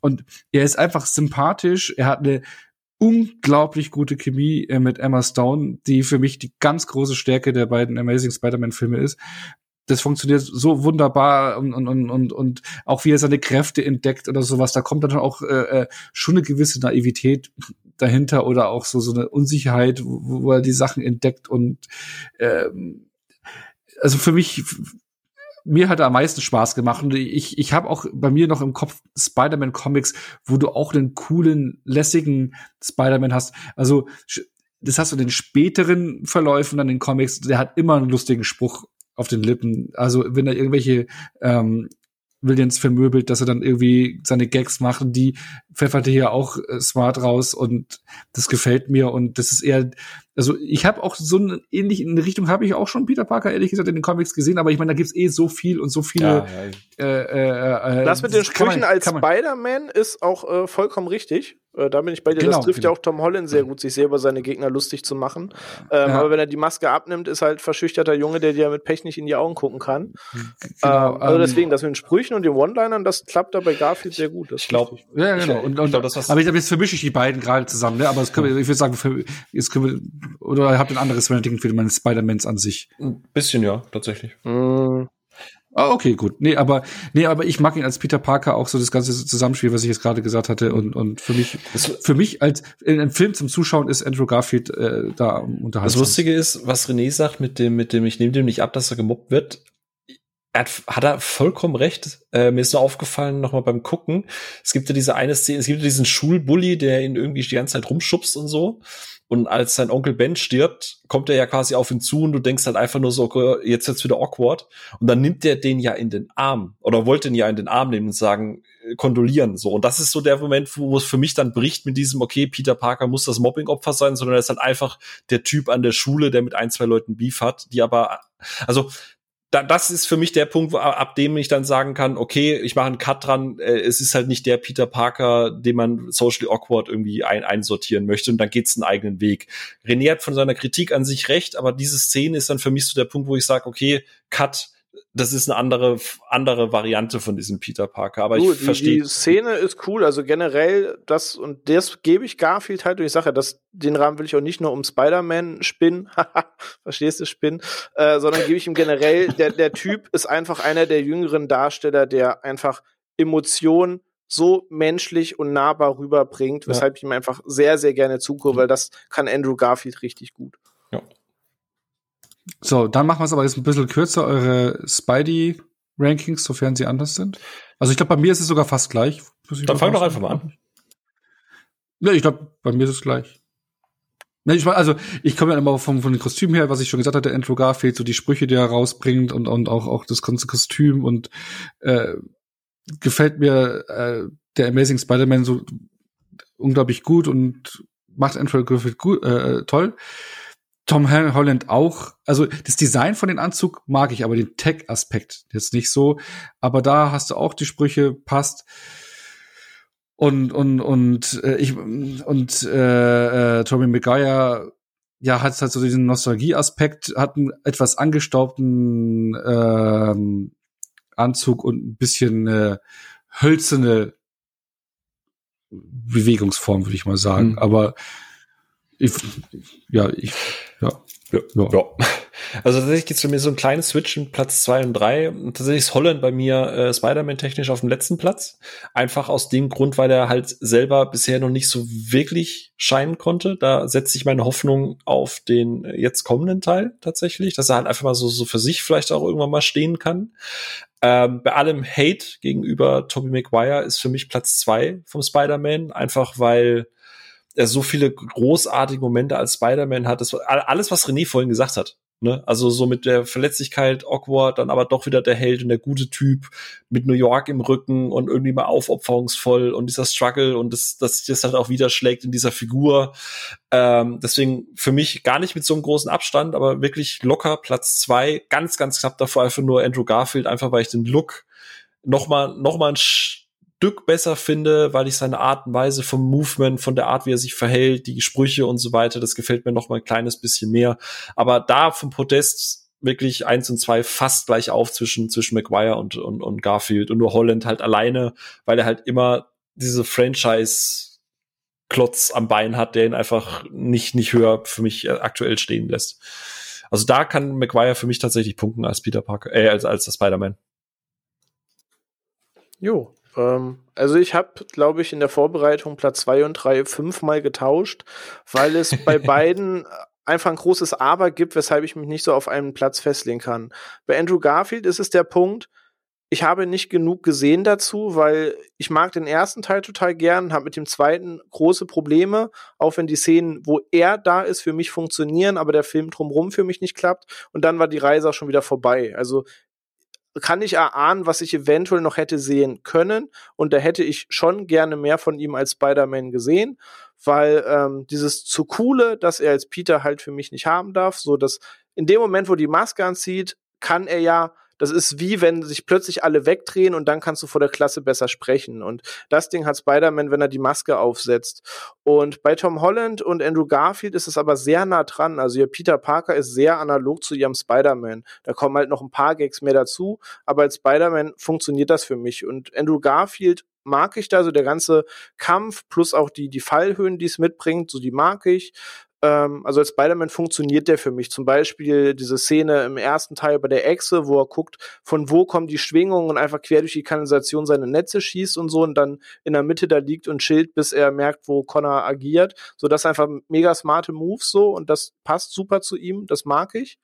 Ähm, und auf der Gegenseite habe ich Tom Holland, der eben dieses, dieses Franchise-Ding hat, wo ich der Meinung bin, der könnte bei mir mal Platz eins werden, aber ist er halt noch nicht, weil ich kann nur das bewerten, was jetzt da ist.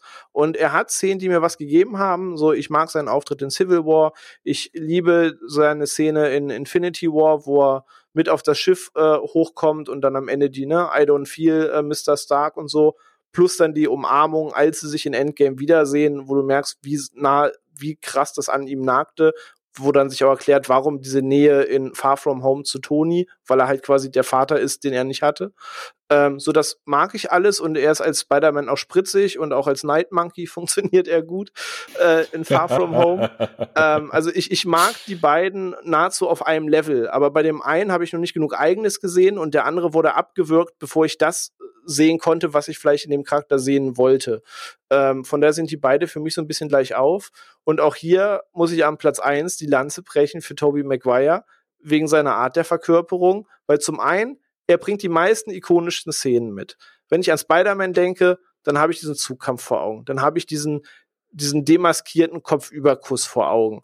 Dann habe ich die ganze Onkel, äh, Onkel Ben-Szene vor Augen, wie sich Bösewichte quasi vor ihm rechtfertigen müssen, wie er damit klarkommen muss. Also alle Szenen, die mir als erstes in den Kopf kommen, sind die Tobey Maguire-Filme. Und ich finde, er schafft am besten, als Spider-Man anders zu sein als als Peter Parker.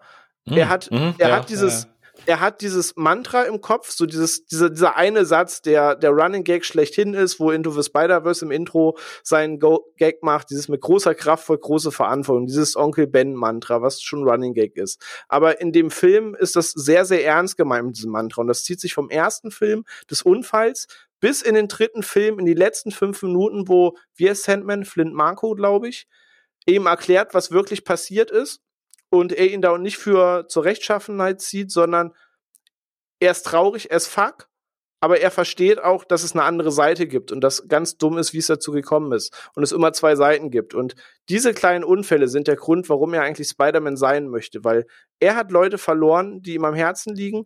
Er kriegt es mit seinem Job oft selber nicht hin, die Leute bei ihm zu behalten, die am Herzen liegen. Und er möchte nicht, dass dieses Leid anderen zugefügt wird und ist deswegen Spider-Man. Und auch wenn er dabei manchmal zu kurz kommt, schafft er halt für andere dieses Symbol zu sein. Und in Spider-Man 3 zum Beispiel siehst du am Ende, wie so Ghostbusters-mäßig die ganze Stadt ihm quasi zujubelt, wenn es nicht gut geht. Und er ist dieses Symbol, das New York hat in dem Film. Und ich finde, das bringt er wunderbar rüber.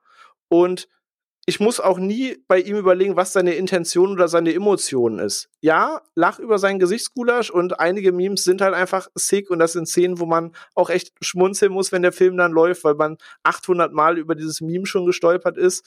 Aber du weißt, warum er gerade traurig ist, warum er gerade der Held ist und plötzlich der Loser, der es aus Dulli-Gründen nicht schafft, bei MJ gerade zu sein. Und ich mag diesen Spagat, den er hat. Und als Spider-Man ist er der Held, den ich sehen will. Er hat Kampfszenen, die ich smart finde. Also der Kampf gegen den Goblin, der Kampf gegen Doc Ock sind einfach coole Momente. So, der hat für mich auch mit die besten Kampfszenen und macht so ein bisschen das, was ich vom Spider-Man sehen will und verkörpert dazu noch diese Doppelrolle. Also er hat für mich, dadurch, dass die Filme eh so cartoon-esque sind oder so comic-esque, hat er einfach so das größte Comic-Book-Feel für mich. Selbst wenn eigentlich Tom Holland noch Comic gespitzter ist, bringt er dieses, dieses Feeling für mich einfach rüber. Also ich mag ihn als Peter Parker und Spider-Man, muss ich gestehen, am liebsten. Auch wenn ich sehe, warum man sich drüber lustig macht, warum andere es nicht so sehen. Aber er steht da bei mir in beiden Punkten oben. Ich muss da meine Lanze brechen.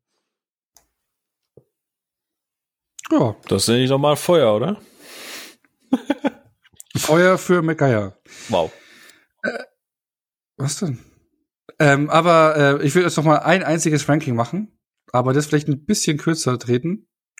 Äh, und zwar, äh, Peter Parker ist ja nie alleine. Er hat ja auch immer so eine, ähm, ja, ein, ein, ein Love Interest, ein, ein, eine Romanze ähm, am Laufen. Ähm, Im ersten in den ersten Trilogie äh, waren es ja Tobey Maguire und Kirsten Dunst. In der zweiten, im zweiten Double Feature nächstes Mal waren es Emma Stone und Andrew Garfield und aktuell sind es jetzt Zendaya und Tom Holland. Euer Pärchen-Ranking. Kommt, da darf der Romantiker René, der romantische René darf da zuerst ran. Platz eins Otto Octavius und Rosalie Octavius. Einfach ein wunderbares Paar in Spider-Man 2. Ähm, Nein, äh, ich mach's kurz. Sorry, dass ich so, so lange Monologe halte. Ähm, Platz eins sind für mich Gwen und Peter, weil egal, was ich an Andrew Garfield kritisiere, so die ganze Synergie und die ganze Chemie zwischen ihm und Emma Stone sind halt einfach Peak. Das fühlt man einfach in jeder Sekunde in beiden Filmen und das will und kann ich den auch gar nicht nehmen. Das trifft immer bis hin zu dem tragischen Ende, das er dann tragen muss.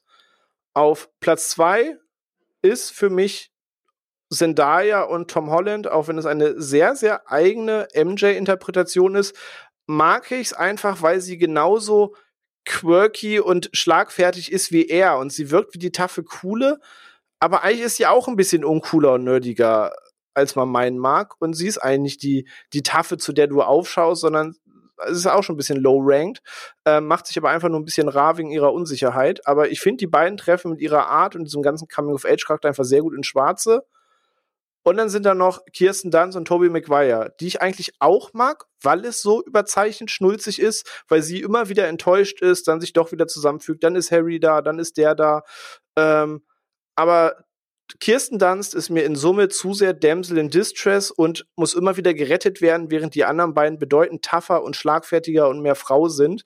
Und sie ist irgendwie immer die Prinzessin, die gerettet werden muss. Und ich mag viele zwischenmenschliche Momente, aber dass sie immer nur die ist, die am Ende irgendwo im Netz hängt und von ihm gerettet werden muss, äh, rankt sie bei mir einfach ein bisschen weiter unten ein, weil ich die anderen einfach ein bisschen tougher finde. Ja, ja, ja, ja, same. Also bei mir auch ganz, ganz alleine Platz eins Stone und Garfield. Äh, erstes Mal Mark Webb, klar, Romantik-Background, der weiß, wie man eine Romanze einfängt oder eine menschliche Beziehung einfangen kann und dann halt eben die Synergie, die die beiden haben, ist halt einfach insane. Also ich könnte mir auch irgendwie Spider Amazing Spider-Man 3 einfach angucken, wo er sich die so Ghost-Nachricht von Sam-mäßig einfach nur anderthalb Stunden mit Hammerstone unterhält. Guck ich. Ähm, und ansonsten gibt es eigentlich keinen Platz zwei, sondern Zendaya, Holland und Dunst McGuire sind beide auf Platz drei. Ähm, Dunst McGuire finde ich gerade was du gesagt hast, äh, sie ist halt immer nur Damsel, mag sich irgendwie nie für irgendwas festlegen, gibt immer McGuire irgendwie die Schuld. Also er ist eigentlich prinzipiell immer an allem schuld, egal ob er wirklich was dafür kann oder nicht. Ähm, ich mag Kirsten Dunst, die hat viele, viele großartige Filme gemacht, die ist eine tolle Schauspielerin, aber gerade im dritten Teil hat man echt so das Gefühl, dass sie eigentlich gedanklich immer ganz woanders ist und ich spüre da nicht mal annähernd so irgendwas wie äh, Romantik oder so. Und das Problem bei Zendaya und Holland ist einfach, im ersten Teil gibt's ja noch keine Romanze an sich. Und im zweiten Teil kommen sie am Ende so kurz vorher offiziell zusammen. Und bis dahin existiert Zendaya. Also Zendaya hat ja gefühlt noch keinen Charakter, außer mal so ein quirky Spruch. Mhm. Also das kann noch werden, weil die daten ja auch privat, die sind ja auch zusammen. Ich glaube, das wird jetzt besser ausgearbeitet. Am Endeffekt gibt's da noch kein Pärchen an sich per se, das da irgendwie funktioniert. Also prinzipiell finde ich nett und äh, Holland das bessere Couple. Safe, ja. Ja, cool. Ja, ich glaube, da gehe ich voll bei Phil mit, mal wieder. Äh, äh ich mag die Idee mit den 1-3-3, was ich äh, auch mit die gleichen Punkte, ich kann das noch so unterschreiben. Also Stone und Garfield, äh, top, also Wahnsinns Chemie, also auch jetzt beim Rewatch auch beide Teile Herz der Filme, finde ich. Ähm, Dunstan McGuire, pff, also äh, ihren Blick kann man teilweise äh, äh, dann auch immer nicht mehr sehen, über diese fragende Blick und äh, Peter. Und Vor allem ist Stone wahnsinnig aktiv, ne? Die, eigentlich ist ja, eigentlich ja, steuert genau, sie Spider-Man so gefühlt teilweise. Genau, genau. Und äh, Kirsten Dunst hat da irgendwie einen Dauerschlafzimmerblick, äh, irgendwie, keine Ahnung. Der Kuss den, den muss man denen aber geben, der äh, legendär geworden ist. Und wir, wir sind da ja Holland, äh, ja, ich, ich mag schon im zweiten Teil, wie sie sich so Teenie-mäßig kennenlernen. Das ist auch so ein bisschen so das Gefühl, was man vielleicht selber noch aus der Teenie-Zeit kennt, wenn man so einen Schwarm ja. hat, dieses langsame Rantasten, dieses Kennenlernen. Ja, das ist genau. süß, das ist nett, das, das mag ich. Aber irgendwie stimmt es voll gerade, was du sagst, Phil. Am ersten Teil, äh, äh, das heißt also so, meine Frau kam herein beim zweiten Teil, wo ich die geguckt hatte, hat den Anfang mitbekommen und hat gedacht so, ah, äh, warum ist das mal die andere bei ihm äh, äh, äh, angesagt? Ne? Also so, hat, dann hat Ausschnitte vom ersten Teil mitbekommen, vom zweiten Teil. Und gemeint so, ah, jetzt ist auch mal die andere äh, angesagt bei ihm, weil im ersten Teil hat er noch ein ganz anderes Love Interest, die zieht dann Zufälligerweise. weg. Ja, zufälligerweise. mit dem Danny von Liz ein bisschen verkracht. Genau, und im zweiten Teil ist es dann auf einmal MJ, so einfach so, ah, jetzt ist es die und diese Frage, ja, warum jetzt auf einmal? Also es wird nicht erklärt. Äh, der Film kokettiert ja schon damit, so, ja, er steht jetzt auf sie, aber warum, wie, wie, was er von ihr kennengelernt hat oder welche, also dieses sich verlieben, was sie für mich zu einer Romanze, zu einem guten äh, äh, äh, Romcom auch gehört, diese sich mitverlieben, das, das fühle ich da irgendwie nicht. Weil es nämlich schon gleich an dieses, äh, ja, jetzt will ich sie klar machen geht oder kennenlernen mhm. geht. Ne? Also dieses, dieses sich kennenlernen, äh, äh, romantisch kennenlernen fehlt da irgendwie. Von daher mag ich die Idee mit beiden äh, auf Platz drei. Aber Genau. Ich würde dann auch noch gerne fragen wollen, welches äh, für euch die besten äh, Filme sind, ob's ähm, die Amazing, das Amazing Double Feature ist, die Raimi Trilogie oder halt eben jetzt die Tom Holland Trilogie. Aber wir haben ja den letzten Teil noch nicht gesehen. Das würde ich sagen, besprechen wir erst, so, sobald wir No Way Home ähm, gesehen haben, der ja jetzt äh, schon draußen ist, wenn ihr die Folge hört, aber werden wir sie aufnehmen noch nicht.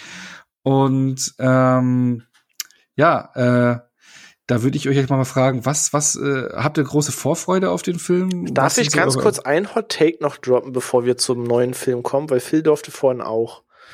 Und ich, also, ich habe es vorhin ja einmal ganz kurz angeteased, ich fasse mich ganz kurz, dass kurz äh, Spider-Man 3 überall abgescholten wird aus sehr vielen guten Gründen. Aber ich möchte betonen, dass es einen Punkt gibt, wo Spider-Man 3 in meiner Top 3 steht. Und zwar ist es der Endkampf.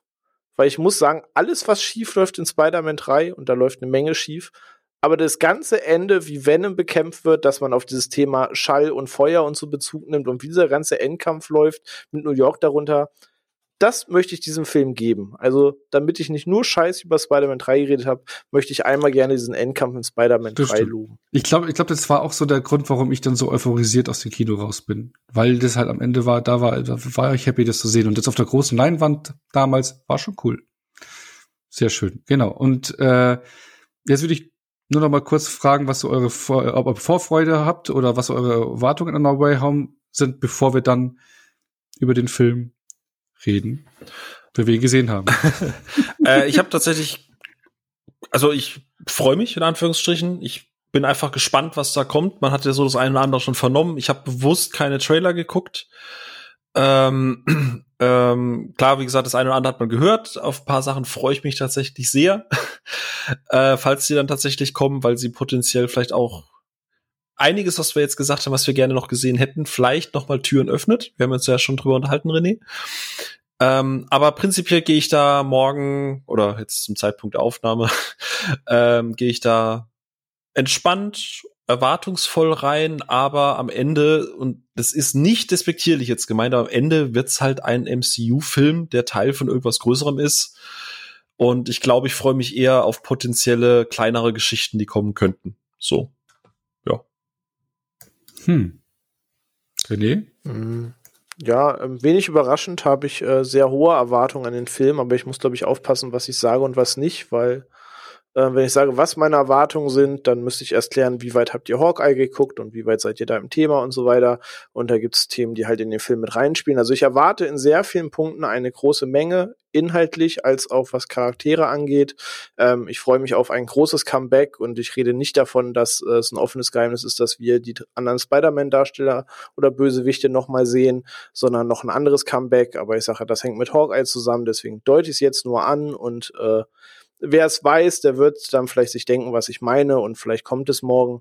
Aber da will ich euch jetzt auch nichts vorwegnehmen, wenn es dann kommt, weil dann bin ich der Böse, der es vorweggegriffen hat. Ähm, aber die Vorfreude auf den Film ist in der Tat ziemlich groß, weil ich doch in einigen Punkten sehr viel davon erwarte.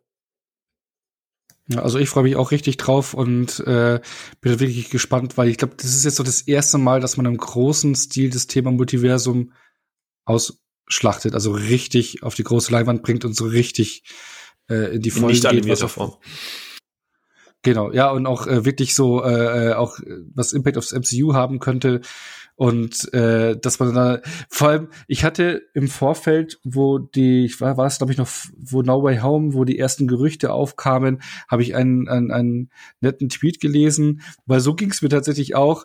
Äh, ich glaube, es war auf Englisch oder sowas. Ich habe jetzt jahrelang damit gebraucht, um all meinen Freunden und meiner Familie zu erklären, warum die ganzen Spider-Man-Filme nicht zusammengehören und warum es verschiedene Spider-Mans gibt. Und jetzt kommen die alle doch wieder in einen Film. das fand ich irgendwie ganz cool, weil ich halt auch oft genug erklärt habe, irgendjemanden so, ja, das ist, ist ein anderes Spider-Man wegen den Rechten und bla und hin und her.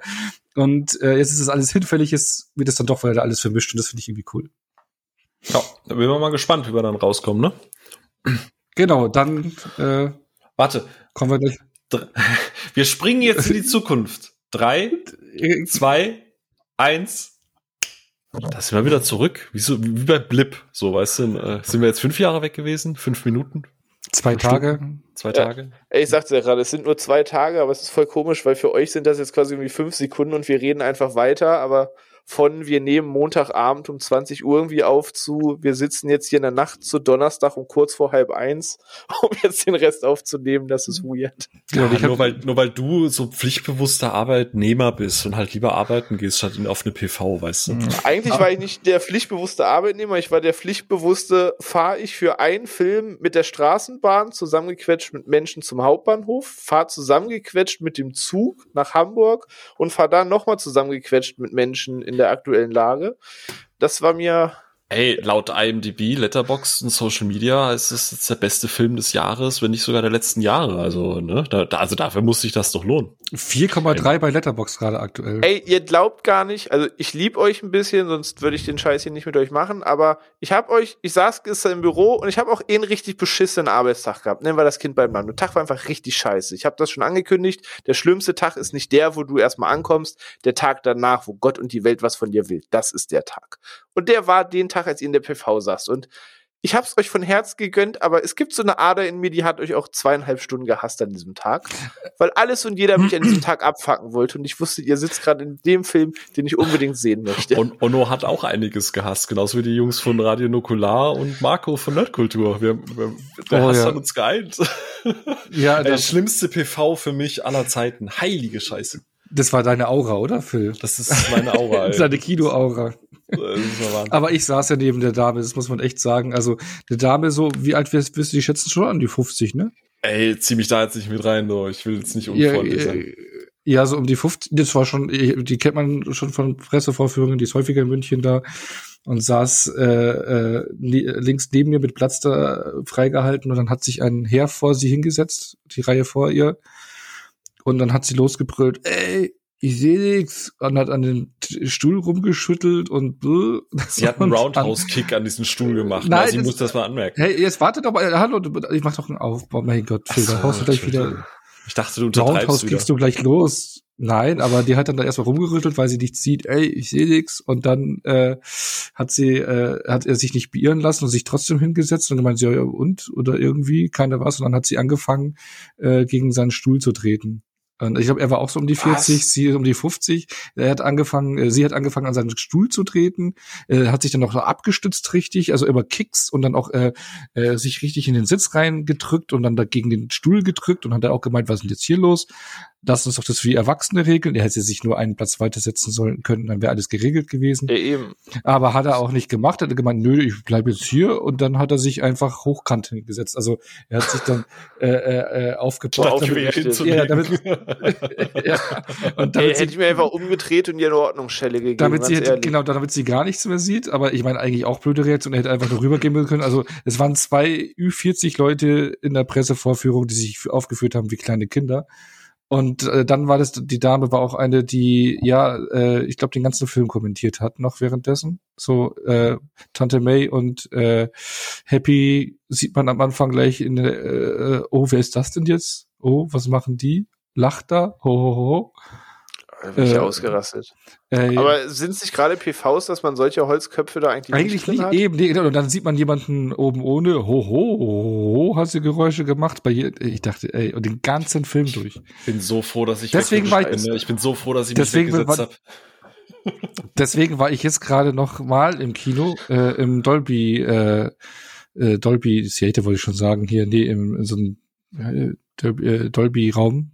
Äh, den einzigen, glaube ich, in Deutschland. Der Äh, Dolby-Raum. Der einzige in Deutschland jetzt. In deiner Nähe. Dolby-Raum. nee, Dolby so, so ein? Dolby-Kinosaal. Nee, ja, nee, nicht Dolby Atmos, aber äh, Dolby Theater ist ja das in LA. Ich weiß gar nicht, wie das ist. Dolby, ich habe schon wieder vergessen. Ähm, auf jeden Fall, Fall ist es der dunkelste Kinosaal, den es gibt und voll von Dolby auf Sound und hast du nicht gesehen. Aber da hatte ich freien Blick und ich hatte äh, keine nervigen Leute um mich rum. Ich Das hatte auch schön. einen Saal, der einfach voll Bock hatte. Das, äh, Das- Dolby Cinema.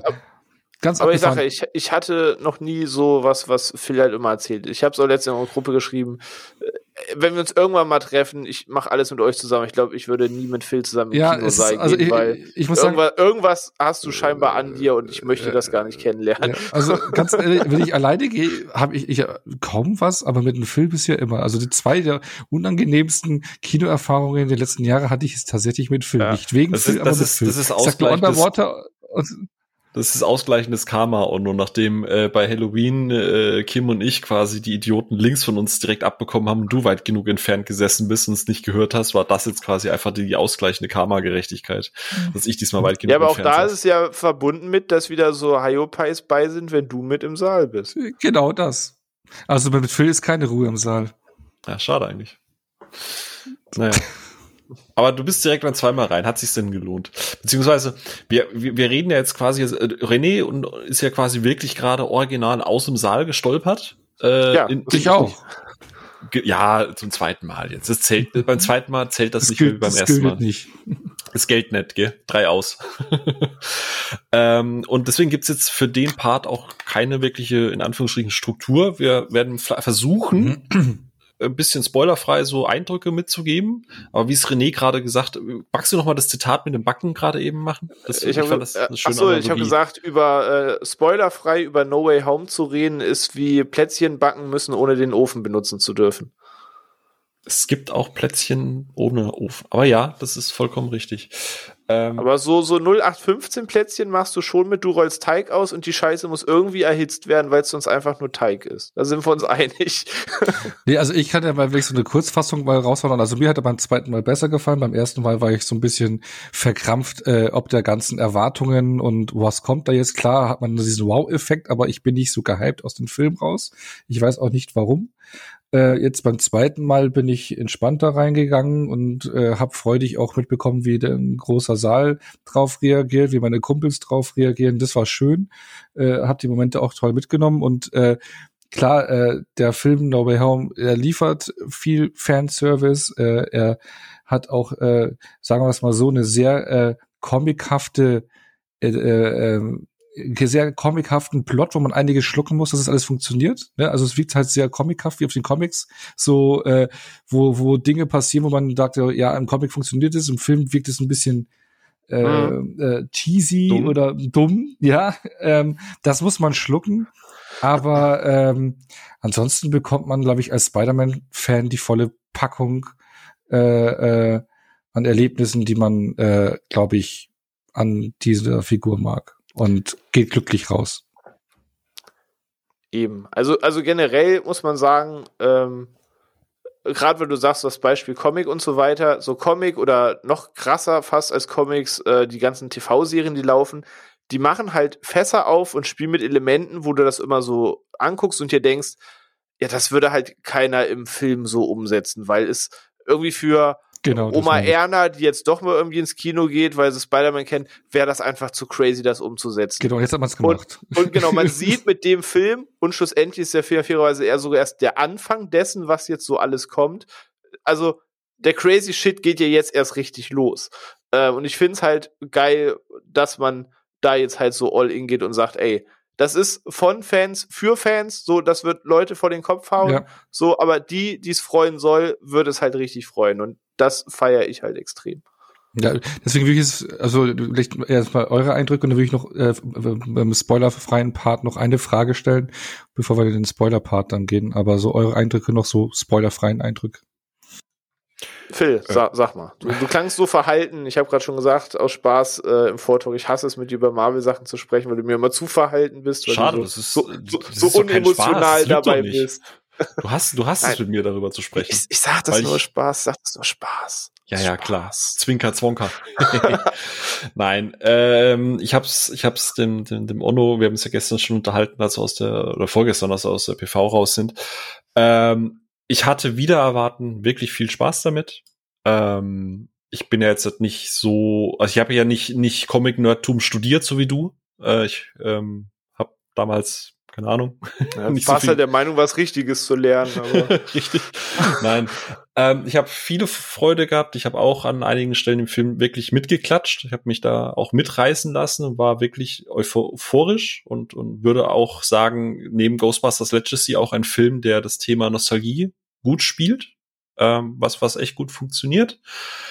Ähm, ich habe es, ich hab's, glaube ich, auf Letterbox so formuliert, es ist alles drin, was man an Marvel liebt und hasst, nur halt auf zweieinhalb Stunden gestreckt.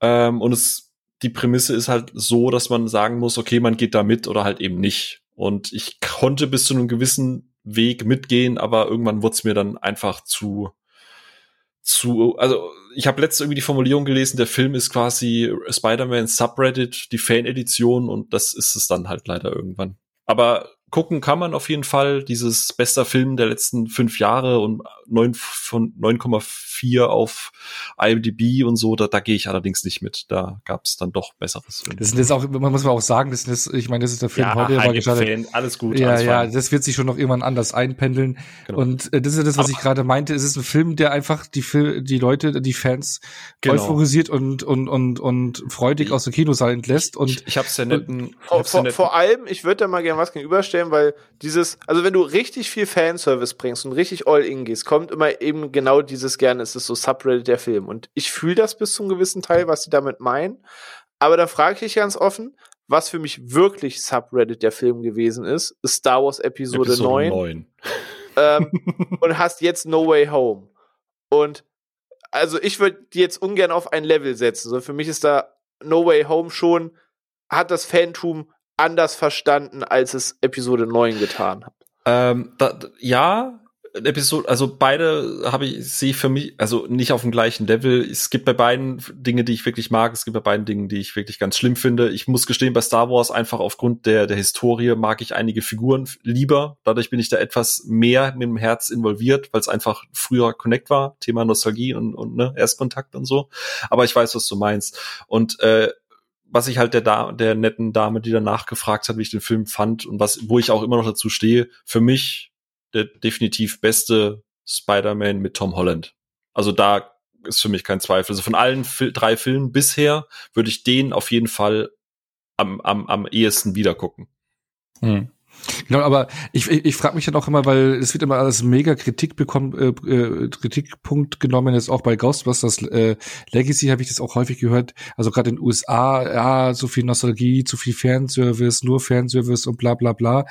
Äh, und, und ähm, Wobei, wo ich jetzt nicht voll ins mitgehe bei Ghostbusters zum Beispiel, jetzt, aber jetzt hier auch, es gibt ja auch trotz alledem sehr kritische Stimmen dem Film gegenüber, No Way Home gegenüber, dass es halt eben rein Fanservice ist und schon fast das Kino kaputt macht und sowas. Aber ähm, weil ich frage mich so, ist es hier zu viel Fanservice und B, mhm. äh, was ist äh, eigentlich schlimm an Fanservice? Weil im Prinzip, es sind ja, Fan, äh, wie wir es vorhin gesagt hatten, No Way Home ist ein Fan, äh, Fan, Fan, ist ein Film von Fans für Fans. Und ich meine, letzten Endes werden solche Franchise-Filme natürlich für Fans gemacht. Das ist ja die Zielgruppe. Und was und ist dann so schlimm daran? Da, damit sagst du im Prinzip schon einen Kritikpunkt. Ich glaube, also ich bin sehr selten mit ihm einer Meinung. Ich halte es auch jetzt für teilweise ein bisschen zu harsh, aber ich habe mir die Kritik von, von David Hein, das Video angeschaut und ich verstehe halt seinen Punkt und passenderweise ist auch gerade ein Video rausgekommen von Chris Stuckman, der auch so ein bisschen fragt, so, warum macht man nicht mehr Filme wie früher? Und kurz runtergebrochen, der, der Punkt, was halt einfach ist, ist, dass es das ist klar, Film, du hast es gerade schon gesagt, es ist ein Franchise-Film. Das heißt, du hast da Leute, die an Excel-Tabellen sitzen und maximale Zielgruppenoptimierung machen. Natürlich kitzelt das die Fans. Natürlich kitzelt das die Leute, die immer schon in Reddit oder sonst irgendwo gesagt haben, oh, das will ich sehen und das und das und das. Du versuchst es halt so breit und so, so Dings und, und so zugänglich wie möglich zu machen. Du hast ja diese geleakten Sony-Dokumente damals bei dieser Leak-Geschichte gehabt, wo die Executives gesagt haben, der neue Spider-Man, der muss TikTok machen, der muss FaceTime-Calls machen, der muss Quippy sein und so weiter. Also, weil das ist das, was unsere Analyse gesagt hat. Und so, das ist halt so das, was das Problem mit den Franchise-Geschichten ist. Raimis Spider-Man-Filme haben das damals, natürlich gab es da auch Zielgruppengeschichten, aber da ging es halt mehr um die Geschichte an sich. Deswegen finde ich, kannst du halt einen Spider-Man 1 und 2 immer gucken und No Way Home wie du sagst, es ist ein Franchise-Film überwiegend für Fans. Und die haben auch, finde ich, den meisten Spaß aber, aber, aber, aber, aber ein Franchise-Film. Ja, ist es ja auch gemacht. Genau, also Franchise, also, also da will ich mal so ein aber kann bisschen. Der nicht also das dümmste, ich will ja, aber das dümmste Argument ist doch zu sagen, du hast ein Film-Epos aus 27 Filmen, das auf einem großen Fantum basiert, ist doch einfach der dümmste Kritikpunkt der Welt. Ja, das ist halt ein Film für Fans. Ja, no shit, Sherlock ist das genau Film für das Fans. Und ich glaube ist nicht für Oma Erna, die mit dem 27. Film in der Reihe auf einmal warm werden soll. Genau, da Punkt Nummer ein, genau, da gehe ich auch mit und ich glaube nicht, dass alles an der Excel-Tabelle äh, äh, äh, und irgendwie voll durchanalysiert ist, äh, weil es gibt auch Sachen, Marvel hat auch im MCU Sachen gewagt, die, glaube ich, äh, äh, nicht durchkalkuliert sind. Guardians of the Galaxy, Eternals, da hat man Sachen gewagt. Iron Man 3, den sie dann geredconnt haben, weil die Gen Fans genau, gegangen sind, weil ja, aber man hat's früher, aber, aber, aber man hat, ja, aber man hat's gemacht. Ja, aber so, sie haben sich entfernt davon und haben es geredconnt. Also sie haben sehr offiziell dann quasi Ja. so getan, als wir Iron Man 3, äh, beziehungsweise Kevin Feige hat sich auch entschuldigt dann für Iron Man 3.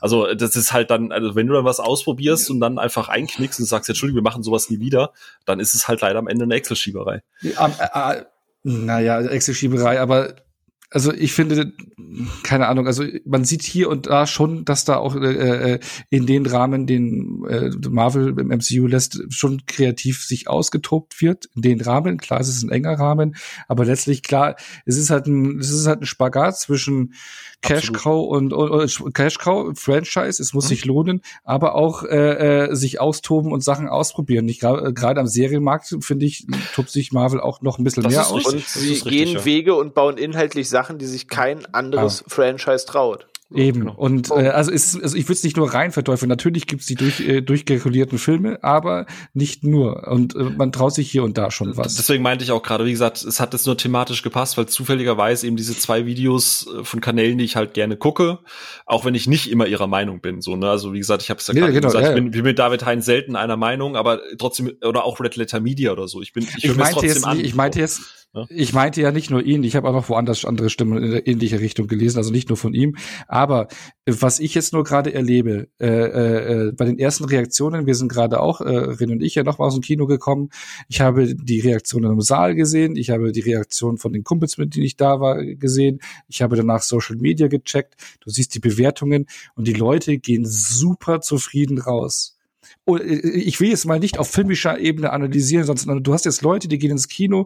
Meine beiden Kumpels, denen ich da war, die waren glücklich, die haben geklatscht, die sind zufrieden raus, die befassen sich auch tief mit dem Thema Film, ja, kennen sich da aus und sind äh, glücklich rausgegangen. Äh, auf Social Media kriegst du es mit, dass die Leute glücklich sind. Und was ist daran bitte schön verkehrt, wenn die Leute zufrieden und glücklich aus dem Kinosaal gehen? Das soll doch so ein Film auch machen und schaffen. Und gerade in der aktuellen Zeit, wo es echt scheiße ist, ist es doch toll, wenn so ein Film rauskommt und alle zufrieden und glücklich rauskommen. Ja, vor allem, das, das verstehe ich nicht, was daran schlimm ist. Vor allem, wenn es diese künstliche Anti-Bewegung ist. So auf der einen Seite kritisieren wir Blockbuster-Filme und die zerstören alles. Auf der anderen Seite jodeln wir uns einen ab, wie geil doch Independence Day 1 ist und Gnade Gott, du sagst was gegen den Film und auf dem Papier ist das auch Scheißdreck sein Urgroßvater. Es Genau macht aber das, einfach ja. nur Spaß, es zu gucken. Mhm. Aber wenn dann ein anderer Blockbuster 20 Jahre später kommt, ja, ist halt nicht Only God Forgives, ja, Hals Maul. So, Ja, erzähl mir das ist schwierig. was. Das- Also Independence Day 2 war dann scheiße und der wurde ja doch entsprechend zerrissen. Ne? Ich meine, to be fair, aktuell Ja, läuft gerade auch West Side Ja. Story und der wird halt wirklich auch von allen gefeiert, nur hat der halt nicht so Zugkraft, weil halt äh, jetzt alle in Spider-Man rennen, während ein Film, der zumindest wertungstechnisch auf identischem Level läuft und mit ähnlichen euphorischen, äh, also Leute, die reingehen, sind euphorisch, wenn sie rauskommen. Äh, ne, an der Ja, und Stelle ich auch glaube, das kritisieren nicht viele Filme und sagen, es ist ein Musical-Film. Ja, no shit, West Side Ja. Story ist ein Musical. Ja, nee, Aber das, der, aber das war doch von vornherein klar, dass so ein Film nicht so gut läuft wie jetzt also ein reiner Blockbuster-Film. Sowas hast du schon noch immer gehabt. Du hast Filme gehabt, die voll am ja, es ist Kinoplatz ein aber Spielberg-Film, ne? Spielberg war, ja, also, ne? ja, aber Ja, schon aber lange Ende des nicht mehr Tages der verfilmt er einfach West Side Story zum x-ten Mal. So, das, Ja. Das ist zum zweiten Mal. Also nicht zum Ja. nächsten Mal. Nee, Es aber das Original und jetzt das. das Tolle ist doch, das Tolle ist mal, je nachdem, wie erfolgreich sie werden, klar, nicht alle Filme können dann die Liga jetzt wie die Marvel-Filme oder alle anderen Blockbuster mitspielen. Klar ist es abnormal, was da äh, eingenommen wird. Das ist halt äh, das Spiel da. Aber das Blockbuster-Thema hast du schon immer gehabt, dass es Filme gibt, die mehr einspielen. Aber was ja dann auch immer kritisiert wird, ist ja diese viel, äh, Film, äh, Film, äh, Film, viel, Vielfalt in den Filmen. Filmvielfalt im Kino. Und ich finde, dass auch gerade dieses Jahr vielleicht, ich weiß nicht, ob es jetzt daran liegt, dass ich mich in ein paar Jahren mehr in, in, intensiver noch mit mehreren Genres und sowas beschäftige, aber ich finde in den letzten Jahren, auch dieses Jahr, dass so viele Filme verschiedenste Art rauskommen wie lange nicht, ja, und, und klar Wie viele manche, davon sind erfolgreich? genau, das wollte ich, ja gut, da, wenn wir jetzt aktuell die Pandemie haben, aber es äh, definiere Erfolg. Es gibt ja auch sehr viele Filme, äh, die den Preise abräumen, wo, was ist der Fokus? Ich meine, es gibt halt eben Filme, die gut sind, die aber nicht darauf ausgelegt sind, eine Milliarde einzuspielen. das Ja? ist richtig. Das, Also ich nicht jeder, Film, jeder, jeder Film muss eine Milliarde einspielen. Die Filme, es gibt auch viele, die Filme, die sind gut, die haben 10 Millionen Dollar gekostet, spielen 40 Millionen Dollar ein. Ist ein Erfolg gewesen in dem Verhältnis, hat Top-Kritiken, vielleicht noch Preise abgeräumt, ist ein Erfolg. Da muss ich gleich eine Milliarde einspielen. Und wenn ein Film viel Geld einspielt, heißt es doch lange nicht, dass der Film gut ist. Und wir hatten es ja schon. Es ist jetzt nicht so, dass wenn ein Spider-Man und Dune nicht läuft, dass jetzt plötzlich ein Green Knight und ein Last Duel plötzlich voll an der Kasse eingeschlagen sind. Also es hat halt auch, es gibt halt auch einen bestimmten Typ Film, der diese Mhm. Summen im Kino erreicht. Und das liegt nicht dran, dass andere Blockbuster man, man, man, ja, man kann da aber auch fairerweise sagen, ne, Last Duel, so schnell wie das dann auf Disney Plus erschienen ist, da gibt's ja, also nichts Bestätigtes, aber man munkelt ja auch, dass Disney das einfach, also wir kennen, wir haben ja schon, glaube ich, mal drüber gesprochen, über das Marketing von Last Duel. Und ich habe ihn auch noch nicht gesehen. Also, wie gesagt, fairerweise keine Wertung oder so. Aber Marketing war quasi noch existent und dann landet er kurz darauf auf Disney Plus. Ich meine, Ja, aber dann können wir auch 15 andere Beispiele nennen. Und ein Venom Ja. schlägt irgendwie Kassenrekorde und was, wo du sagst, so, das ist Das der Film, halt verdient. ist aber halt auch wieder eine IP, die man kennt. Ja. Ist aber halt auch wieder eine IP, die man kennt. Ja. Jeder kennt Venom. Und Ja. Disney hat ja auch häufig genug neue IPs ausprobiert, die haben auch nicht, sind auch damit auf die Nase gefallen. Und du hast schon ein Underwater an, der zwei Jahre äh, im äh, Den sie dann in den Januar Schublade, reingesteckt. Genau, ja, der zwei, zwei Jahre in der Schublade war, dann haben sie ihn rausgeholt und noch gar nicht beworben und dann irgendwie einen Tag ins Kino gebracht. Ja, dann braucht man sich nicht wundern. Aber ich glaube, also ich für mich als Filmfan geht es in erster Linie darum, äh, dass wir eine Filmvielfalt haben. Ja? Und, und äh, Filme können auf verschiedene Art und Weisen Erfolg haben. Und es äh, spielt sich in erster Linie nicht nur rein auf den äh, äh, Kinomarkt ab, sondern auch äh, Heimkinomarkt. Es gibt auch viele Filme, die dann im Heimkinomarkt und Streamingmarkt oder sonst irgendwas zu Hits werden und dann vielleicht da ihre Fortsetzung oder sowas bekommen. Aber nicht jeder muss ja in der Liga von den Top-Franchises mitspielen. Und ich finde, für mich als, viel, äh, als Filmfan gibt es momentan sehr, sehr viele unterschiedliche, tolle Filme. Und da, möchte ich gern, da, da möchte ich jetzt, äh, sorry, ich glaube, wir driften auch zu sehr ab, aber äh, ja, gut, Pandemie und so weiter und so fort. Und viele Filme sind dann vielleicht auch nicht so erschienen, wie es hätte sein können. Wobei in anderen Ländern sind die Kinos ja auch deutlich öffer, äh, offener. Aber Vielfalt, du als Filmfan, ja. Top-Grossing, also die erfolgreichsten, äh, finanziell erfolgreichsten Filme 2021. Platz 1 Shang-Chi, Platz 2 Venom, Platz 3 Black Widow, Platz 4 Fast 9, Platz 5 Eternals, Platz 6 No Time to Die. Äh, und danach kommt erstmal sowas wie A Quiet Place Part 2 und dann Free Guy. Free Guy ist der erste Film, der keine IP hinten dran hat. Das heißt, du hast sieben Filme, sechs, fünf, fünf aber das davon ist doch nur Neues. Disney. Das, das, das ist doch ja, aber Neues. ich weiß nicht, was du da jetzt an Vielfalt siehst. Du musst doch mal weiter runter gucken. Du schaust jetzt nur auf die Top 10. Die du- Filme, für die, Ja, die seit ja, 50 das- Jahren für ihre Vielfalt gelobt werden, waren, sind keine Nie, die Top, Top Ten. 10 Ja, eben. Darum, Filme. das verstehe ich nicht. Ich, ich, in dem Film kamen doch nicht nur die zehn Filme raus. Es kam dieses Jahr so viel, äh, alleine für mich Und Only. God Forgives war Ja. Platz 1 an der Ja, Kasse, auch wenn der er war Platz auch Drive 98 ist nicht oder der so. Platz, War ja auch auch kein Drive, hat erfolgreicher nicht, Film. der Drive hat auch nicht zwölf Wochen die Seele gefüllt, der hat kaum Schwein im Kino geguckt. So ist auch Äh, nicht der das- Film. Also Drive hat ziemlich gut abgeräumt. Der lief bei uns zumindest hier fast ein halbes Jahr. Der äh, war, der, war ja. Nee, ich will es ja nicht nur komplett, ich will es nicht nur komplett verteidigen. Natürlich gibt's da auch äh, Probleme, aber ich finde jetzt nur diese reine, äh, diese reine Hetze da drauf, finde ich, ich will ich nur ein bisschen relativieren. Das stimmt, ja. Das Dar da, das, darum geht's mir. Ich wollte ein bisschen mehr jetzt so die andere Seite zeigen und das ist, äh, ne? Und ich freue mich einfach, dass Leute gerade glücklich aus dem Kino kommen und das ist toll. Crowdpleaser, ne, hatten wir ja davon. Ist doch schön, Genau, wenn man Filme genau das. maximal Und- glücklich macht. Genau, und äh, dass das in den Top Ten äh, nur Franchises sind, das ist nichts Neues. Ja? Das ist in den letzten Jahren extrem. Es gibt ja auch mittlerweile so viele Franchises wie noch nie. Gab es ja früher auch nicht so viele. Es sind ja sehr, ständig viele. Ich meine, A Quiet Place 2 ist auch recht frisches Franchise noch. Also Und wenn ihr euch Ne? für das Also- Thema weiter interessiert, gerne die Folge mit Batz hören. Da haben wir nämlich ganz ausführlich über das Thema gesprochen. Genau, aber ich wollte es noch ein bisschen so reinwerfen und ein bisschen das relativieren und äh, äh, ich wollte es auch nur dahin stellen, was denn schlimm auch an so ob, ob das so schlimm ist, wenn man Fanservice betreibt oder etwas auch für die Fans macht.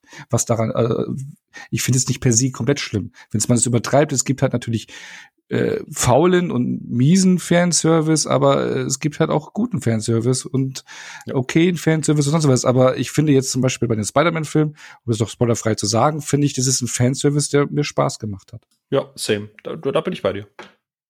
Wenn Genau, das wollte ich nur Spaß alles ein bisschen. genau, das wollte ich nur ein bisschen so relativieren, ne? Ja, vor allem die Frage ist halt auch, was erwartet man? Also vielleicht ist da auch Erwartungshaltung da so ein Thema. Wo war Batman? So, ich gehe, keine Ahnung, in den 27. MCU-Film und irgendwie in einen Spider-Man-Film, der versucht irgendwie so das größte Ding seit Endgame zu werden, gehe ich halt auch mit einer gewissen Erwartungshaltung ran. Und wenn am Ende da kein Fanservice drin funktioniert und ich das Gefühl habe, irgendwie, ihr habt eine Riesenmarke, die ihr nicht verstanden habt, wäre ich enttäuscht. Aber ich Ja. krieg da einen Film von Leuten, wo ich sehe, dass die Ahnung von der Thematik haben und wissen, was Fans sehen wollen. Und wenn dann irgendein Otto sagt, ja, das wird der Film, den Fans sehen wollen, Ja, darum geht's ja. äh, Über Überraschung, Bruder. So, ja, genau das ist der Film, den ich als Fan sehen will. Deswegen gucke ich mir Spider-Man im Kino an. So, that's the whole reason. Bada bam. Wollen wir noch was Spoilerfreies sagen, eure Eindrücke noch?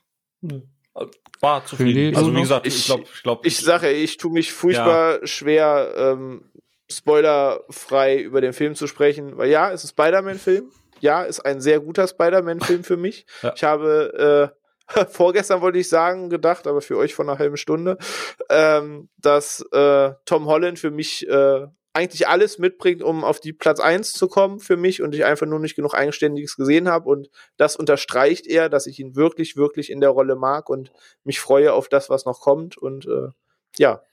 Ja, und wie gesagt, ich habe auch gesagt, bester, bester Holland Spider-Man. Also ich glaube, alle drei würden wir auf jeden Fall sagen, geht, ne, guckt den. Genau, auf, also für Fans auf jeden Fall. Und ich glaube, bei mir, wir haben ja das Ranking auch vorhin thematisiert gehabt, also vorhin, vorgestern, also aber in der Folge vorhin.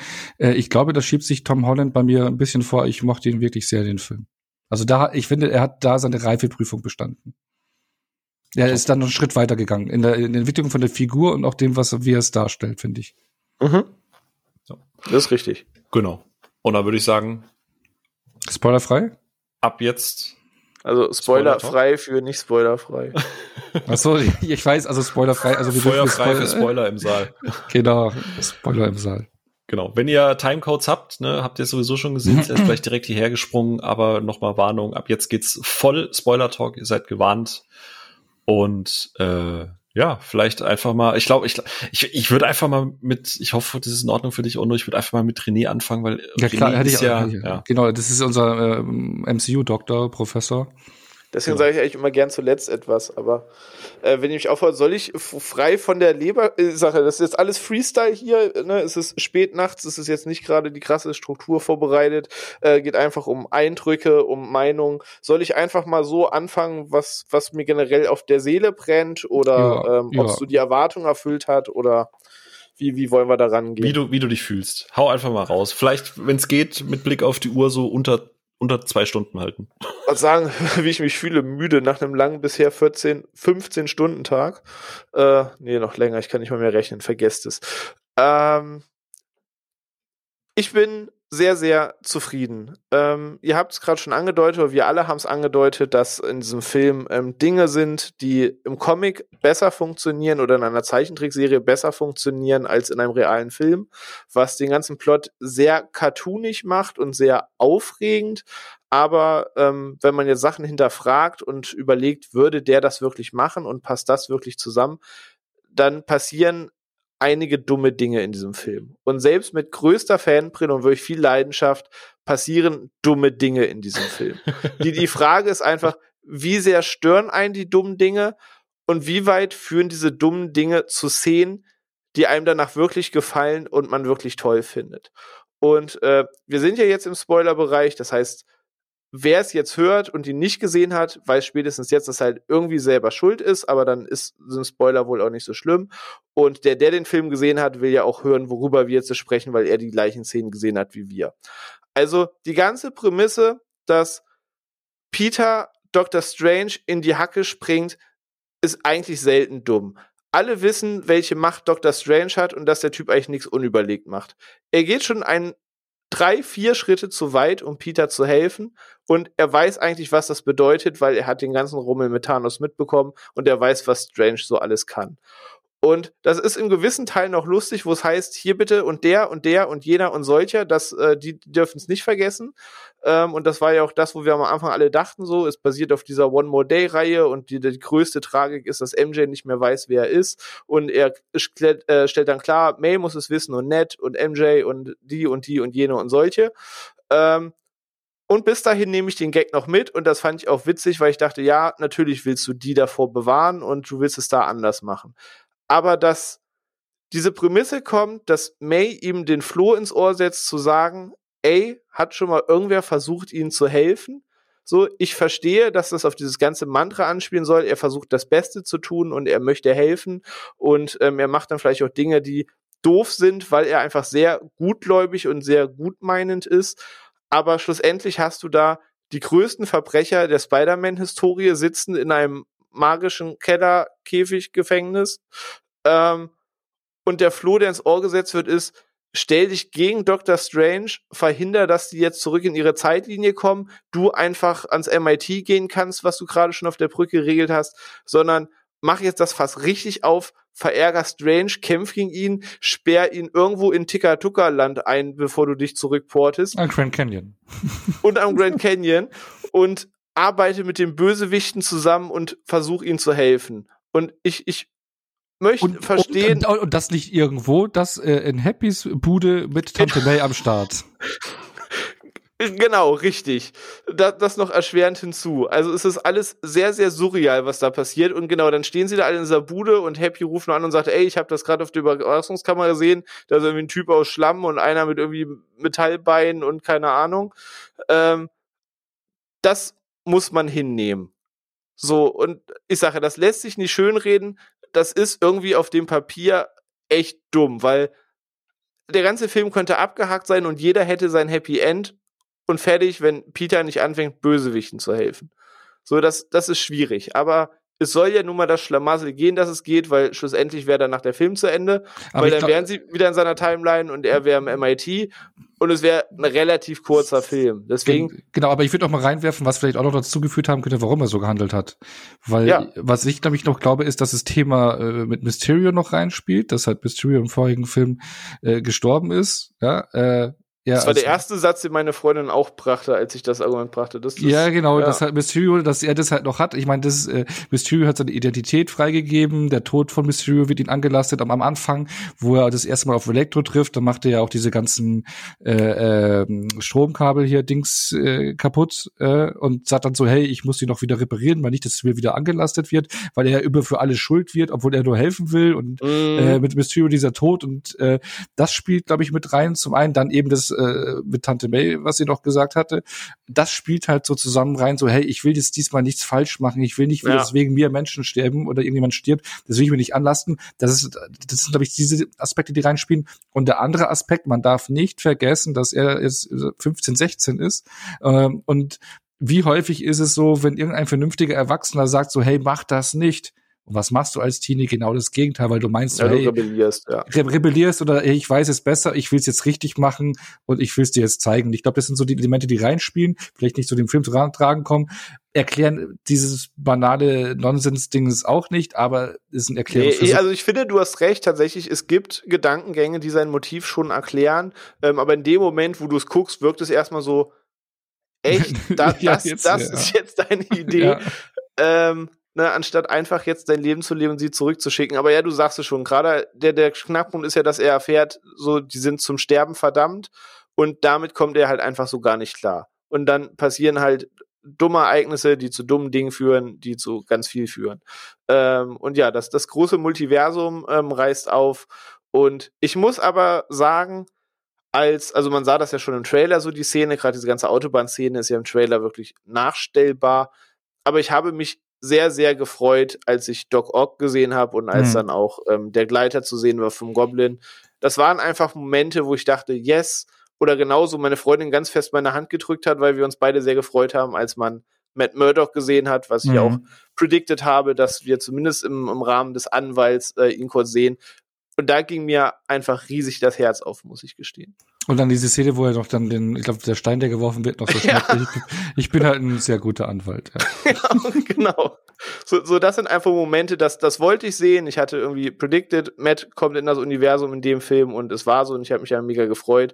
Und das Wiedersehen hat mir schon wirklich Spaß gemacht. Ich finde Elektro immer noch eine Pfeife und das, man sieht leider, und da muss ich jetzt noch mal ganz kurz meckern, dass er in Amazing 2 so wenig Geschichte und Inhalt hatte, dass sein gesamter Plot darauf basiert, dass er einfach eine neue Energiequelle spürt und geil auf die Energie ist. Das einfach alles, weil der Typ einfach sonst nichts zu erzählen hat. Deswegen da nochmal sorry, aber der gefällt mir besser als Amazing 2, aber Jamie Foxx als Elektro bleibt eine Nullnummer, egal wie es drehe und wende. Ja, vor allem haben sie ihn jetzt auch hier komplett geändert, also seine Figur. Also das ist ja nicht mehr der Max, wie man ihn aus Amazing Spider-Man kennt, dieser unsichere Typi, ne, ich meine, klar, durch als Der wäre schon fast sehr selbstironisch. Ja, das, das, also im Prinzip ist es Jamie Foxx ja. Jamie Foxx spielt jetzt Jamie Foxx. Also sagt, ey, du bist so ein cooler Typ und galant und kannst kämpfen, dies und das. Ich dachte, dass du schwarz bist, wo er die Maske abnimmt, musste ich schon sehr lachen so. Aber ja, er spielt eigentlich schon jetzt mehr Jamie Foxx als äh, diesen Volllappen Max Dillon in Amazing 2. Ähm, aber nichtsdestotrotz, dieses Zusammenspiel aus den allen hat mir halt sehr gut gefallen. Und ich mag einfach MJ und Ned als Sidekicks. Und der Film hat mir das gegeben, was ich sehen wollte. Und ähm, gerade das am Ende, man sieht, dass die noch, oder mit einem Film sieht, dass die zusammenarbeiten, dass Doc Ock quasi noch hilft und dies und das.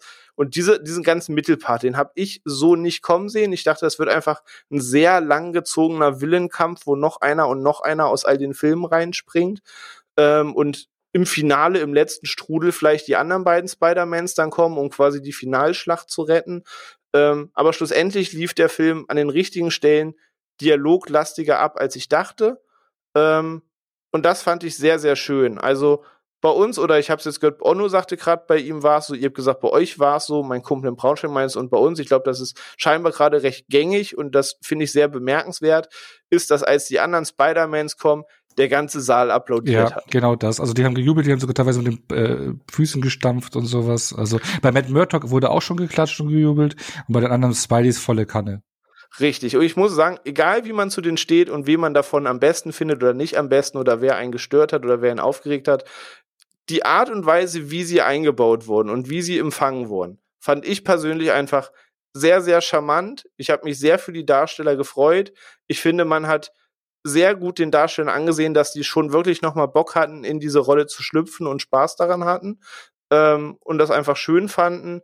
Und ich finde es schön, wie alles sehr lächelnd und augenzwinkernd umgesetzt wurde. Also auch in ernsten Tönen. Sie, jeder dieser drei Charaktere hat diverse Klischees, über die wir uns in der Folge schon sehr unterhalten haben. Und sie schaffen es eigentlich auf jedem Klischee rumzuhacken und jeden so ein bisschen hops zu nehmen für das, wofür man ihn in seiner Rolle kritisiert hat, aber auch für das zu schmeicheln, wofür Fans sie in ihrer Rolle gemocht haben.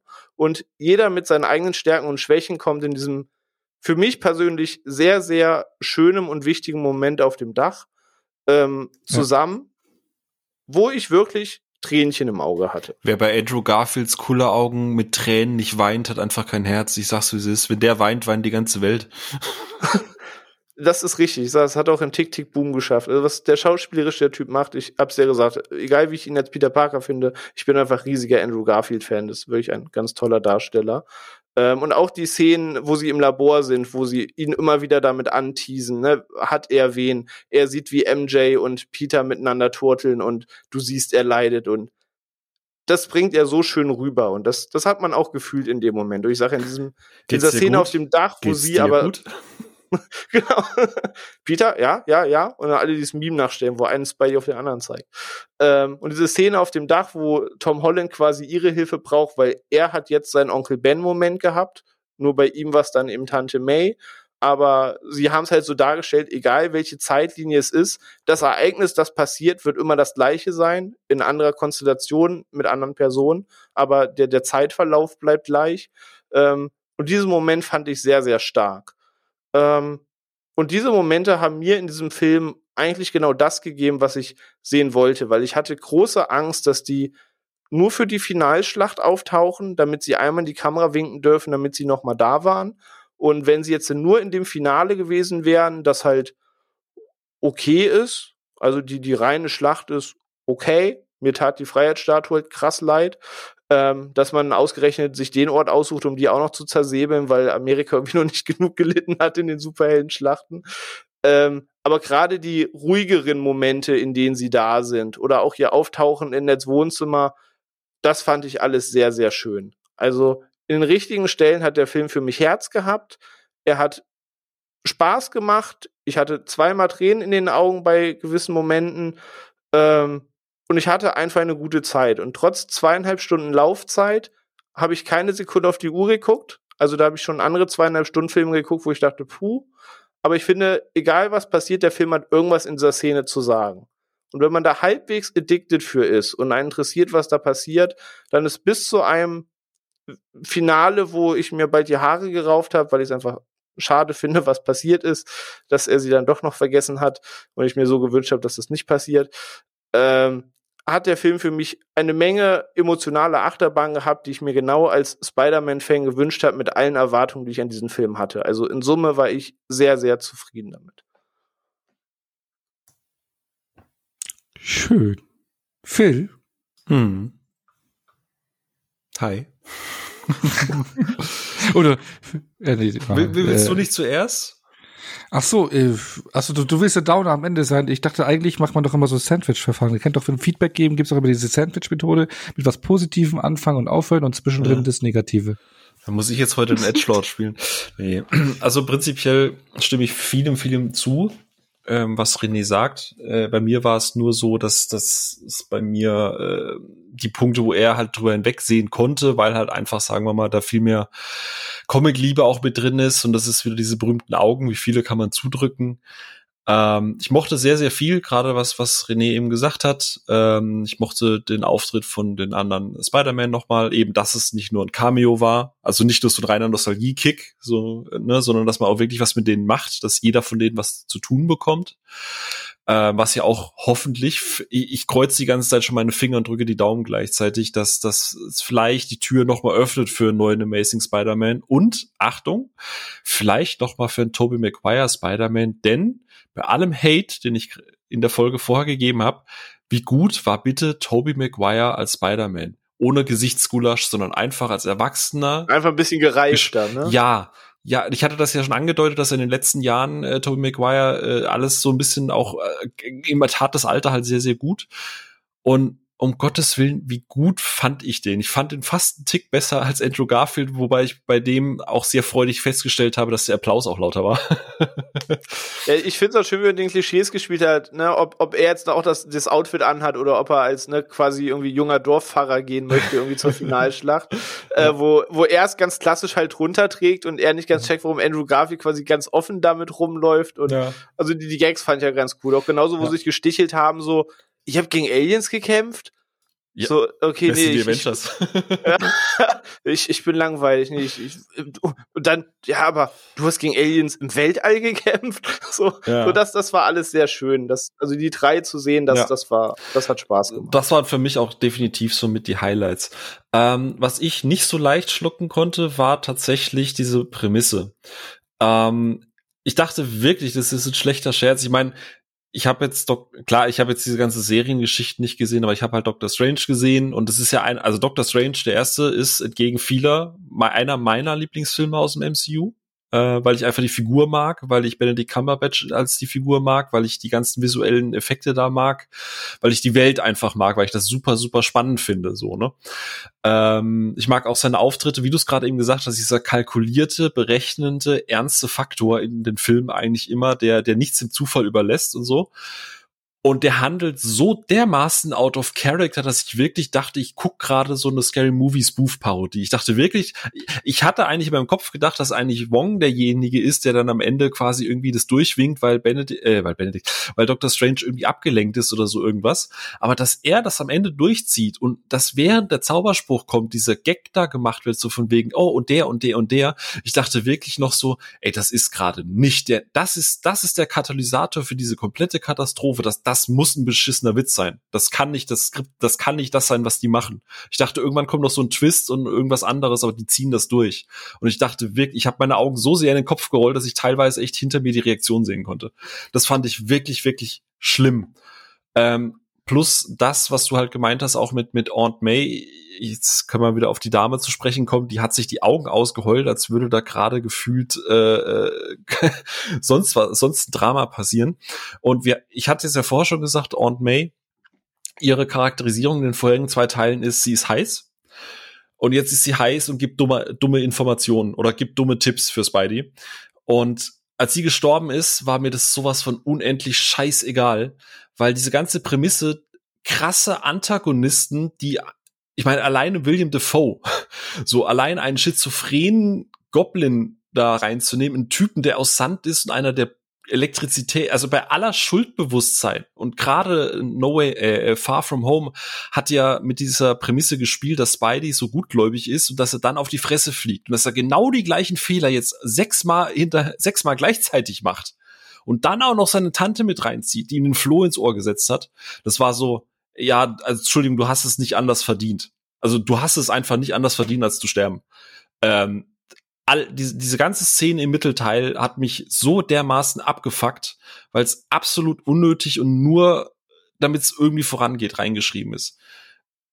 Wie gesagt, du, du fandest es ja auch nicht so gut, du konntest da ein bisschen mehr drüber gucken. Ich persönlich, mich hat der Film an den Stellen emotional so komplett verloren. Gerade deshalb, weil ich das davor alles immer wieder gut fand. Diese Chemie zwischen, zwischen, weil letztendlich MJ und, und, und Peter so eine Romanze bekommen, weil Ned endlich auch irgendwie so ein Wesen und einen Charakter bekommt. Ähm, weil, weil, weil Doc Ock auf der Autobahn war. Gott, wie, wie habe ich gefeiert. Dann der Goblin in seinem Originaloutfit und William Defoe, der sich da richtig reinwirft, so der richtig Bock hat auf seine Rolle. Ja? Das hat alles Spaß gemacht. Und da kommt diese Szene und ich denke mir so, oh fuck, nee, das kann jetzt einfach nicht deren Ernst sein. Das, das, das, das, ja, hat, das hat für mich leider nicht funktioniert. Und ich stimme dir zu, äh, Electro ist einfach nur Jamie Foxx in einem äh, Call of Duty Cosplay. Also das ist ganz, ganz furchtbar. Ähm, alles, was, ihn, was ich halt vorher gut fand, ähm, gerade mit dem Sounddesign. Also die haben mir das komplette Sounddesign über Bord geschmissen. Seine Stimmen sind weg, die, die, die, die heftige Musik hinten dran ist weg. Er ist ja nur da, blitzt ein bisschen rum und geht wieder. Also da bin ich komplett bei dir. Genauso wie Sandman und, und äh, Dr. Connors. Ähm, eine Frage an dich, René. Fandest du Dr. Connors visuell und mit diesem ganzen Sprecheinteil auch schlimmer als in Amazing Spider-Man? Äh, ja, tatsächlich sah er ein bisschen komisch aus. Ähm, also ich finde in Amazing Spider-Man sah das sah sein Gesicht irgendwie cooler aus. Ja. ja, also die die Reworks, die sie gemacht, ich dachte mir noch, dass du Elektro halt richtig cool finden wirst, weil er gerade am Ende also ja, also stylisch, ja, ja, also rein was die Optik angeht, ist es eigentlich der Elektro, genau, der ich sehe. Die Silhouette wollte. sieht man ja teilweise auch, ne, mit seiner mit seinem Blitz, äh, mit seiner Maske halt über über über genau, Kopf und so. Nur seine seine Voice Lines waren jetzt so, ja, ja okay ja. Und ich wusste halt nicht, was Sen, was, was, also was der, der, der, der, äh, der, ich will immer der Root sagen, Sandstorm, äh, was der Sandman halt eigentlich, Sandman. ja, was er eigentlich wollte, weil eigentlich war er erst für Peter, dann ist es nicht sein Peter, dann ist er plötzlich der Antagonist, der aber in Spider-Man 3 ein, er wollte ja nie der Böse sein, er ist, und dann entscheidet er sich doch voll der Böse zu sein. Also ihn habe ich überhaupt nicht verstanden. Also es war cool, ihn zu sehen, aber es, ich habe das Gefühl gehabt, die hatten keine Ahnung, was sie mit Sandman machen sollen. Ja, also man muss fairerweise sagen, man merkt schon irgendwie an der ganzen Drehbuchgewichtung, dass alle ihren Teil hatten und dann blieben schlussendlich Sandman und Lizard über. Und da musste man irgendwie was mitmachen. Die, ja. die waren halt diese Anhängsel, das ist so ein bisschen ja. Füllmaterial-Charakter. Genau. genau, also Marco muss einfach seine Tochter erwähnen, dass das eigentlich seine Motivation ist, was du sagst. Er spielt eigentlich nur darauf an, dass er eigentlich nicht der Böse ist. Er will nach Hause zu seiner Tochter und dann hm. schließt er sich aber doch der falschen Seite an. Ähm, und ja, ich mochte eigentlich Lizard ganz gern. Ich mag auch, scheiße, wie ist der Schauspieler Reese Evans oder so heißt ja. er, glaube ich, in echt, ne? Ja, ja, äh, den, den, mag ich auch gern in der Rolle und ich fand das in Amazing halt auch cool mit seiner Transformation. Und man hat sich auch schon damals über seinen Look beschwert, aber ich fand den immer okay. Ja. So. Aber ich fand auch, der, der sah ein bisschen komisch aus, ja. Ja, ja und ansonsten, aber ansonsten, wie gesagt, ich, ich ja, jetzt, meckere ich wieder nur, aber du hast halt alles schon gesagt, was ich halt auch wirklich gut fand. Wie gesagt, gerade wenn die drei zusammen sind, ich habe mich sehr gefreut, dass es wirklich mehr ist als nur äh, Cameos, äh, dass es potenziell die Türen öffnet, um da vielleicht nochmal Geschichten zu erzählen. Ich habe mich jetzt mit Tobey Maguire versöhnt, äh, Andrew Garfield, wie du sagst, ey, wenn der anfängt zu heulen, egal wie, wie sehr mein Herz bei MCU vielleicht auch manchmal versteinert ist, aber da, da hocke ich halt auch einfach da und könnte einfach losheulen, so wie Ryan Gosling in The Notebook oder so. ähm, das ist einfach echt gut und, und gerade so, ich finde manche Szenen hatte ich manchmal das Gefühl, das war dann teilweise noch so Improv, wo sie die Kamera einfach am Laufen lassen. Ich finde ein paar Sachen, gerade das im Labor, da bin ich zum Beispiel mal rausgegangen zum Pinkeln, weil mich das, ich fand das halt einfach irgendwann so ein bisschen öde. Oh, ich ähm, fand die Szene so schön muss ich mm. gestehen. Die, die waren, die, die war auch gut, aber irgendwann war es mir zu lang und dann dachte ich mir so, okay, ich gehe jetzt, kam dann zurück, hab äh, später ohne gefragt, was war da, und dann hat er gemeint, irgendwie noch so ein, ja, nett hat irgendwas gesagt von wegen, hey Peter und alle drehen sich um, wo ich mir dachte, okay, genau das habe ich erwartet. war also gut, dass ich gerade rausgegangen bin. Ja, ähm, aber der, der Main Gag der Szene ist ja eigentlich, wo ja, ja, auch das, aber es geht ja eigentlich drum, dass Ned äh, wissen will, ob die anderen auch Kumpels haben. Ja. Und er erfährt so, dass Spider-Man Schicksal ist, dass Genau. so ihr bester Kumpel in, äh, zum Bösewicht wurde und sterbt Mhm. in seinen Armen hinterlassen wurde. Genau. So. Und, Und das wa- war ja eigentlich der Gag in der Szene. So. Ja, das Einzige, was ich tatsächlich. Ich habe nachher noch eine Frage an dich, weil ich das Ende in einem Punkt, ich, ich verstehe diese komplette Dramatik am Ende ehrlich gesagt nicht mit MJ, aber ich will erst gleich noch Ono äh, seinen, seinen Input geben lassen. Ähm, was ich ein bisschen schade finde, ist, dass der Endkampf zwischen Spider-Man und Goblin ist. Einerseits cool, dass Goblin jetzt sein Original-Outfit hat, ne, wo ich ja noch gesagt habe, hier äh, mal gucken, ob sie mutig genug sind für für lila Schlüpp, äh, für lila. Ja, vor allem ist euch aufgefallen, dass selbst sein Winteroutfit zumindest in den Goblin-Farben war, mit dem Lila und dem Grün, mit diesem Cardigan und dem das Mantel wollte ich doch drüber? gerade Ja. Du Oller Ja, so Zipfelklatscher. Ach, sorry. Ach so, Entschuldige. Das, war war ich ja gerade. So, Ja. so, so richtig aus einem äh, so Originalkostüm mit, also jetzt hat er natürlich keine ro- lila Zipfelmütze auf, aber im Endeffekt hat er seinen Sweater, der ist lila, mit den Farben, alles cool. Ich muss gestehen, ich finde es schade, wenn sie schon William Defoe haben, dass das Kostüm aus dem ersten Teil, das ich immer noch ziemlich cool finde. Ich finde es schade, dass sie das nicht länger benutzt haben. Ähm, aber macht im, im Verlauf der Story an sich macht es Sinn. Das ist alles fein. Ich finde es schade, dass das nach diesem CGI-Geschlachter am Ende der große emotionale Hauptkampf sein soll, weil effektiv gesehen, ja, er hat Aunt May auf dem Gewissen, aber effektiv gesehen ist der Hauptkampf eigentlich zwischen Tobey Maguire und William Defoe. Tom Holland hat eigentlich nicht so diese emotionale Wurzel, er kennt den, also wir als Zuschauer wissen, was der, was der Goblin alles machen kann, was er schon gemacht hat. Aber am Endeffekt kennt Holland ihn halt nicht so sehr. Und dafür, dass er eben 80 Prozent der Zeit, mit der er zusammen ist, vertraut, finde ich den Shift und diesen emotionalen Impact am Ende, hat, da hat der mich nicht so abgeholt. Also ich fand Der das Ende Ja, der er- basiert er ja komplett auf dem Tod von Uncle May, so wie Tobey Maguire wie ein Berserker den Tante Mörder May. seines Onkels Genau, gesucht das, und das ist der. Bilder von Tante May, deswegen hat er will er Ja, ihn töten. das ist Ja, ja genau der gesagt, Impact, dadurch, der dass wir da- Tobey Maguire bis in Spider-Man 3 verfolgt. Ja. Deswegen, wie gesagt, da, da fehlt mir einfach der, der, der emotionale Connect mit, mit, mit Aunt May, weil, wie gesagt, das war, das war einfach absolut verdient. Die hat sie hart dran gearbeitet, dass die Figur rausgekillt äh, wird. Ähm, aber ansonsten echt, also wie gesagt, zufrieden. Wie gesagt, ich habe nachher nur noch eine Frage an dich, René, aber ansonsten ähm, Mhm. für mich definitiv bester Tom Holland. Die Romanze hat jetzt endlich gekickt. Das ist alles, was ich halt vorher so ein bisschen kritisiert habe. Ich würde an meinem Rating und so nichts ändern beim Standing, aber trotzdem, die beiden haben jetzt eine Chemie zusammen. Was ich ein bisschen schade finde und fast der größte Downer, äh, J. Jonah Jameson gefällt mir in den Raimi-Filmen deutlich besser. ich finde den fast ein bisschen unbissig. So, dieses Greenscreen-Studio tut ihm nicht gut. Er braucht Leute um sich rum, die er rumschicken kann, damit er so richtig sich entfalten kann. das war so ein bisschen enttäuschend. Ja, aber ist ja auch ein anderer John, J. Jonah Jameson. Ja, klar, Mai. Es fehlt auch die Frisur und die Zigarre und so. Man darf jetzt nicht mehr rauchen in Disney-Filmen. Aber, Nein, es ist ja ein anderer, es ist ein anderes Universum, Ja. das meinte ich damit. aber das finde find ich, ein bisschen- finde ich ein bisschen schade. Aber äh, äh, ansonsten, wie gesagt, äh, Alfred Molina fand ich echt gut. Schade, dass der irgendwann mal so ein bisschen aus dem Film verschwindet. ähm, aber da habe ich mich echt wahnsinnig gefreut und wie gesagt, ganz, ganz, ganz viel Liebe für, für, für Garfield und für William Defoe. Gerade Defoe, äh, der, der, man könnte denken, der spielt für einen Oscar. Also ich hat, der hat so viel Bock gehabt, das hat, ich habe echt gegrinst, wenn der auf der Leinwand war. Das war echt cool. Oh no. Ja, ich, hab, ich weiß ja gar nicht mehr, was ich noch bei euren Output jetzt hier noch großartig hinzufügen kann, weil ich ja bei vielen sehr zustimmen kann. Also für mich ist es auch so, dieses, dieses ganze Konstrukt, wie das alles passiert, ja, das muss man halt echt schlucken. Ne? Also ich habe es mir jetzt versucht, so irgendwie herzuleiten, aber ich fand es auch total also öde halt dumm zusammengestellt und gerade noch in der Bude von Happy mit äh, Tante May äh, äh, dabei und sowas. Das kann ja nur schief gehen. Muss man schlucken. Ich denke mal, in einem Comic fun funktioniert sowas besser, ist sehr comichaft. Ich schieb's da drauf und ich habe jetzt mit einem zweiten Mal so ein bisschen mehr Frieden damit schließen können, ist halt so.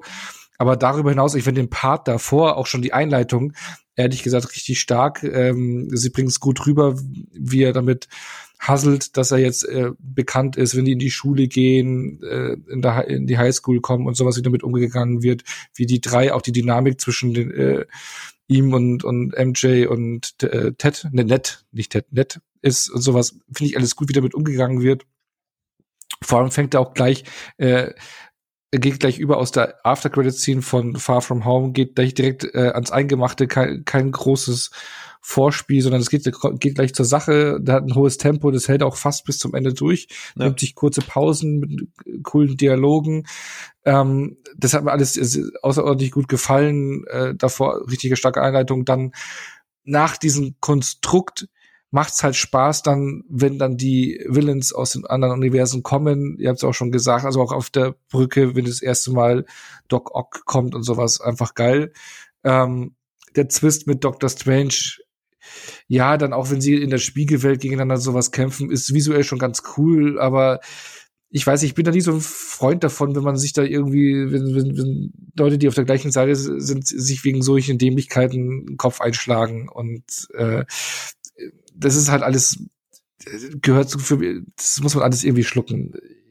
Ja, aber danach wird's richtig stark, vor allem dann, wenn die Spider-Mans kommen, die Highlights äh, Fanservice pur, aber ich finde, dass der Film nicht nur Fanservice pur ist, sondern dass es auch ein, ein Weg ist, den äh, Peter Parker Tom Holland hier äh, geht, äh, äh, ein steiniger Weg, das ist ein Selbstfindungsprozess, er muss zu sich selber finden, eben was in dieser Szene am Dach mündet, wo ihm klar wird, dass dieser Verlust, dass es jeder erlebt hat und dass es zu seiner Entwicklung dazugehört und wie es dann auch noch weitergeht. Ich finde, er äh, steht hier sein Mann und entwickelt sich zu, zum Erwachsenen hin und äh, das mag ich einfach. Also es ist im Prinzip schon, er entwickelt sich weiter. Es ist auch eine Geschichte, die ihn weitertreibt und am Ende dann äh, dann eben auch dahin bringt, dass er sein sein Opfer gibt, dass er sagt, so, okay, dann vergessen Sie mich halt einfach alle. Ich, gehe es jetzt ein. Ich habe Scheiße gebaut. Wir können es nur so gut machen. Machen wir. Ich habe es gelernt. Ich habe es gecheckt. Er ist da von den hitzigen Teenie zum, zum reiferen Teenie oder fast schon Erwachsenen hingereift. Das mochte ich alles. Äh, technisch ist er halt wirklich unsauber in vielen Stellen, finde ich. Also, wie wir schon gesagt hatten, Lizard sieht fürchterlich aus, sah vor zehn Jahren in Amazing Spider-Man deutlich besser aus. Also finde ich deutlich. Also es sieht wirklich, wo ich denke, so, pff, was los?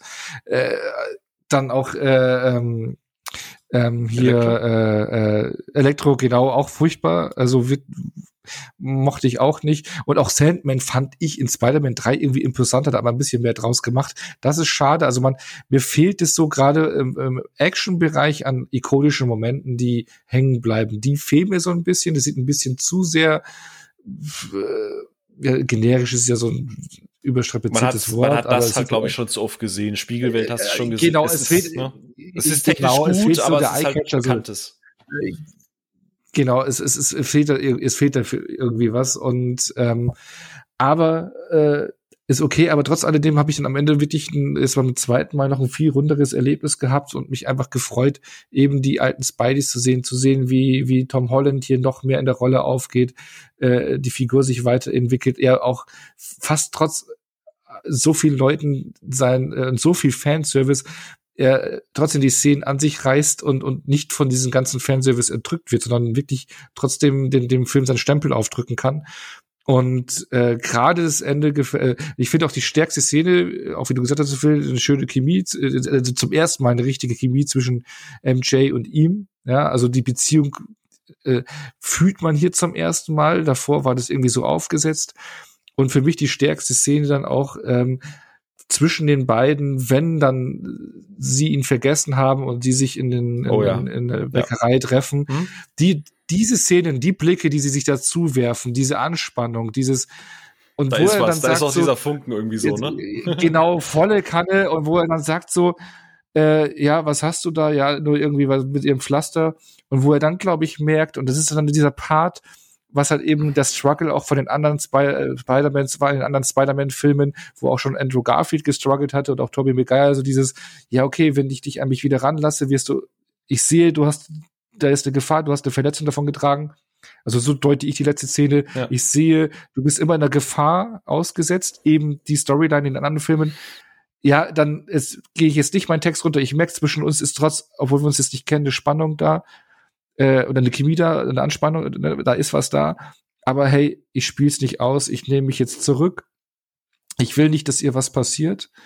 Und ich gehe jetzt alleine meinen Weg. Und dann hat er am Ende, und das war der, für mich der Gänsehautmoment, nachdem das alles erzählt war, hat er sein neues Kostüm, was er sich alles, was er abgelegt Hä? hat, dieses Oh, ganze Tech, was, ja, das ganze Tech-Zeug, was ich, was ich ja auch schon vorher kritisiert hatte, was mich irgendwie so, diese, diese Verbindung zu Iron Man und bla, dieser ganze MCU-Ballast, das ist alles weggeworfen worden äh, am Ende. Und dann hat er sein eigenes Kostüm selber genäht und es sieht eins zu eins aus, aus wie in den Comics. Die, die, die, die blauen äh, Parts schimmern eben so, wie du es in den Comics auch eigentlich immer hast. Du hast immer so diese Schattierungen, mit denen gearbeitet wird, dieses Schimmern. Das ist drin und schwingt sich dann durch New York. Und das war für mich so ein Gänsehautmoment, Mhm. weil das war für mich die Vorbereitung für die neue Trilogie, die ja schon geplant ist mit Tom Holland und wo ich mich darauf freue, weil er ist diesen ganzen Ballast, äh, äh, dieses, er ist nicht für sich äh, also alleine gewesen. Er hatte in den ersten Film Iron Man, äh, Nick Fury und auch Iron Man noch im zweiten Teil mit dabei, jetzt mit Doctor Strange, Ja. äh, die ganzen anderen Spider-Mans. Er war nie ganz alleine da. Und das kriegt er jetzt. Und Ja. da freue ich mich drauf. Ja, ist so ein, so ein Hard Reset. Die Frage ist halt, inwiefern das dann immer noch ins MCU rein muss oder ob sie dann tatsächlich sagen, okay, Genau. äh, der, er kriegt jetzt Genau. halt wirklich seine eigene Reihe, die auch mal so ein bisschen kleiner, mal kleiner Brötchen backen. ne? Genau, Nicht wieder die wo er ganze wirklich- Welt. Genau, wo, wo, wo- wo einfach so die kleine Spinne äh, aus der Nachbarschaft ist hier so, der, der wirklich so, äh, ja, die kleinen Kriminellen in New York, ja, der, genau, mit seinem Leben struggelt. Klar ist er das seine eigene Bude, wo er wahrscheinlich gucken, wie er die finanziert und wo er halt dann so die typischen Spidey-Gegner einfach in New York platt macht, ohne die ganze Welt zu retten. Ich würde übrigens gerne auch noch, damit es nicht heißt, damit ich nur meckere, weil, wie gesagt, René hat da schon die ganzen positiven Aspekte rausgeholt.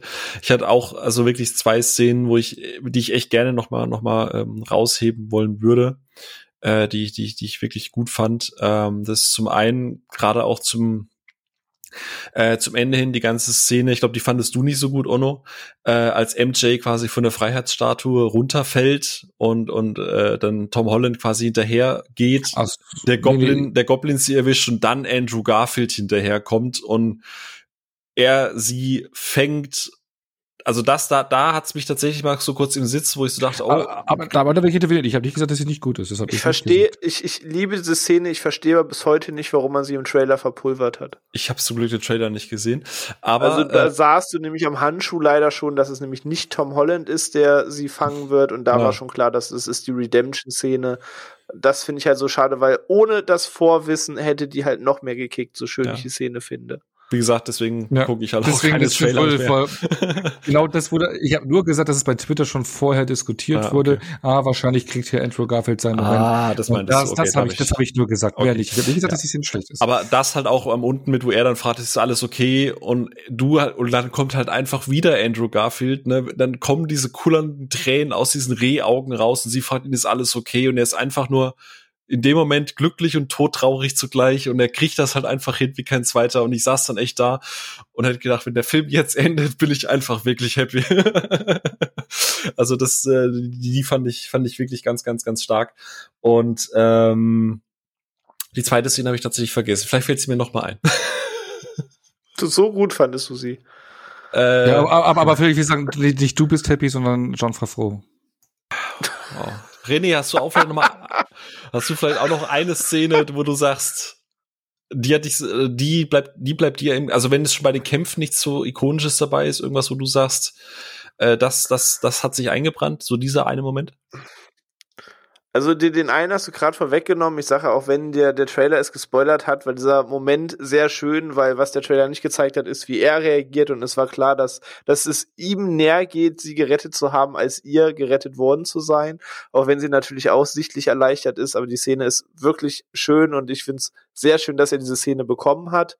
Ähm, weil man immer wieder auf diesen Verlust anspielt und dass diese, dieser eine Moment, weil diese eine Redemption-Szene, Mhm. das war sehr schön. Ähm, ansonsten, ich muss gerade überlegen, nach dem Podcast nenne ich dir wahrscheinlich vier und weil es aber gerade 1.32 Uhr ist, äh, grübel ich gerade und weil das quasi so frisch ist, dass ich selbst gerade du noch, alles noch wenn in du meinem noch Kopf sammeln möchtest, mir ist noch was eingefallen. Ja, gerne. Ähm, beziehungsweise keine Szene, sondern ich kritisiere das MCU ja immer gerne für dieses, dass es keine Konsequenzen gibt und dass du immer einen dummen, egal wie unpassend er ist, irgendeinen dummen Gag hinterher packen musst. Ähm, gibt's hier auch in dem Film. Ich finde, ein Großteil der Gags haben bei mir nicht gelandet. Es gibt viel zu viele davon. Aber ich muss wirklich auch mal, ne, nicht nur immer meckern. Es ist sehr schön, dass dieser Film auch nicht davor scheut, Konsequenzen zu zeigen, Blut zu zeigen und auch einfach mal wirklich die Fresse zu halten und Bilder wirken zu lassen.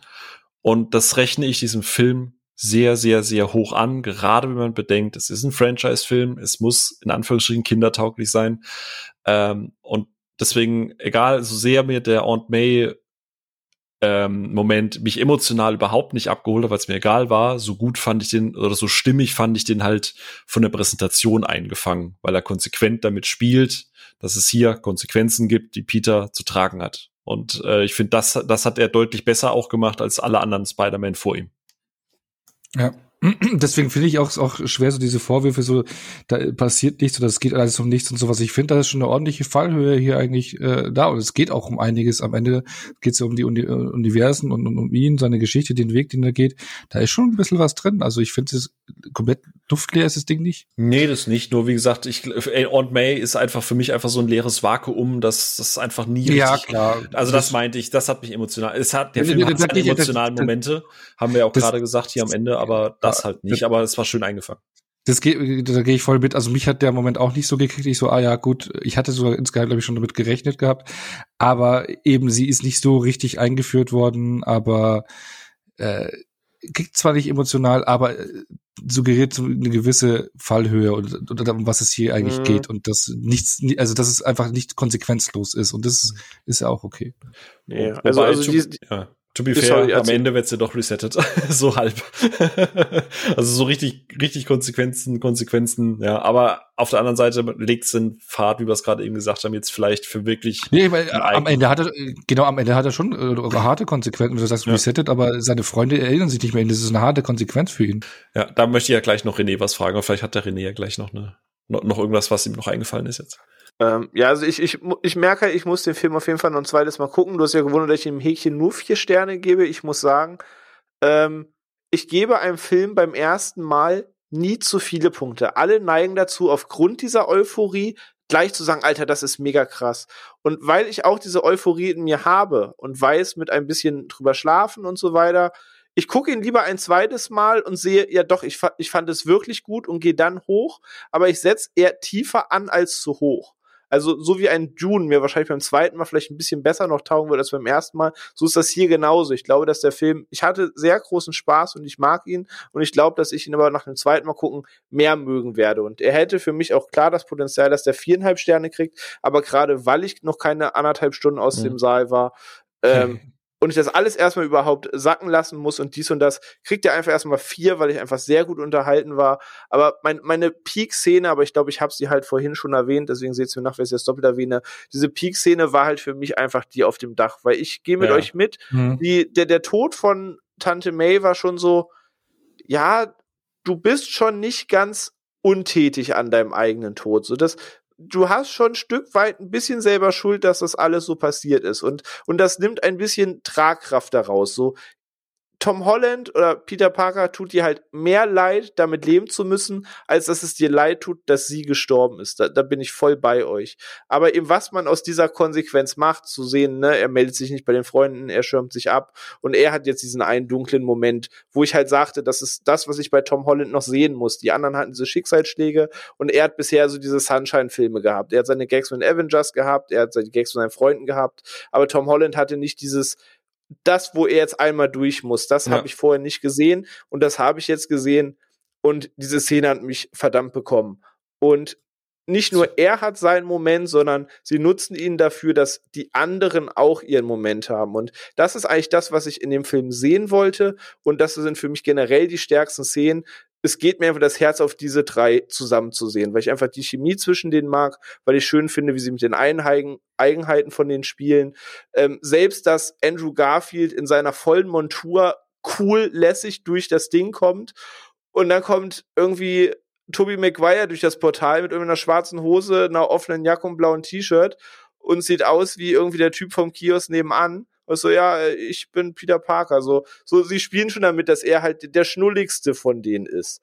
So, und das sind all diese Szenen, die ich sehen wollte, wo ich mir denke, ihr habt diese drei zusammen einfach sehr gut getroffen und habt denen die lustigen als auch die traurigen Momente ja. gegeben, die diese Charaktere brauchen und Toby Maguire, der jetzt auch wirklich mal zeigen kann, dass er doch einen, einen, Schritt gemacht hat, auch schauspielerisch und das ist halt mit dem würde ich halt wirklich noch mal jederzeit einen Film gucken. Also jetzt so mit dem, wie er ist. Ich finde, der erinnert mich sehr stark an den Peter Parker aus, äh, an den Erwachsenen oder ersten Peter aus äh, Into the Spider-Verse. So dieses halb genau, abgehalt- genau, genau, ja, er hat schon fast was man Mentormäßiges, oder? Also ich finde, Genau. er kommt äh, äh, am ältesten und weisesten halt hier Ja, irgendwie Das ist ne? richtig. Der Yoda. Deswegen auch gleich hier so, wo die, Mu- wo die Mutter vom, vom, vom Netten natürlich ihm gleich mal schöne Augen macht. Das spielt natürlich auch mit seinem Alter mit rum. Das ist natürlich äh, auch ein netter Gag und sowas. Ja, aber, Eine Frage an Onno. Also deswegen, das, das sind einfach in Summe, das, das war schön. oh, oh. Ja, du hattest ja Nein, ich will gesagt, nicht mit dir gehen. Weil, oh, schade. Wir haben, schon- wir saßen im Auto zusammen. ähm, René hat ja auch gerade eben gesagt, etwas, das ich auch zu dir gesagt habe, nämlich, dass ich das Gefühl hatte, dass alle Spaß an ihrer Rolle hatten und du hast nach dem ersten Mal gesagt, so, dass du das Gefühl hattest, dass Andrew Garfield irgendwie so ein bisschen so. lustlos war. Hattest du den Eindruck jetzt Nee, nee, mal, nee, nicht, nicht, nicht, nee, nicht lustlos. Äh, irgendwie lustlos hatte ich so nicht gemeint, aber für mich hatte er so ein bisschen das Pfeffergefühl, zumindest in der ersten Szene. Ne? Danach ist, ist, ist er ein bisschen mehr den Flow bekommen, aber vielleicht kam es irgendwie dazu, weil ich so auf Tom Holland geeicht war, weil der schon ein bisschen hibbeliger ist als die anderen beiden. Er hat so einen ganz eigenen Stil, der ist so, so total irgendwie so hyper, also kann irgendwie nie ruhig halten.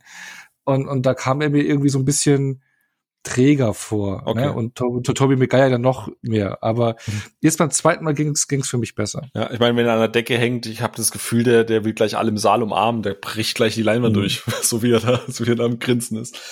Und aber man, ich, man, man merkt aber auch schon bei ihm, dass da zehn Jahre auch drauf gekommen sind. Finde ich, sieht man ihn auch schon ja, an. ja, aber, aber, das ist aber ist halt auch so. Aber Ja. ist, ja, nee, das kann nicht, ich meine, nicht der war, negativ, ja, aber der war ja auch schon im äh, Krieg, der Mann.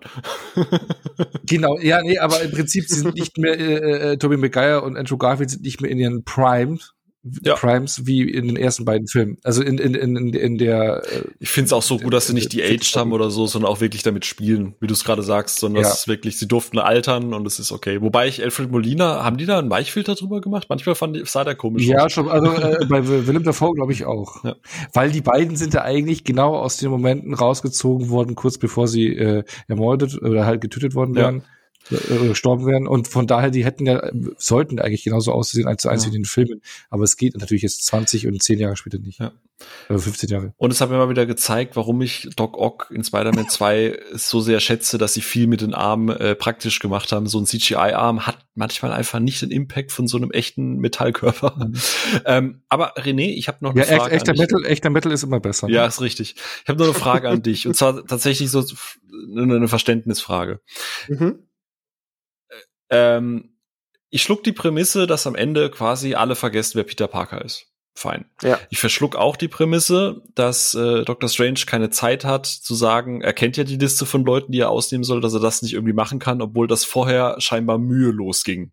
So. Ja, aber gerade reißt ja quasi wirklich das Genau, Universum genau. gerade auf. Er, er ist ja ein bisschen gut. mit dem Arsch auf Grundeis. Genau, ganz genau.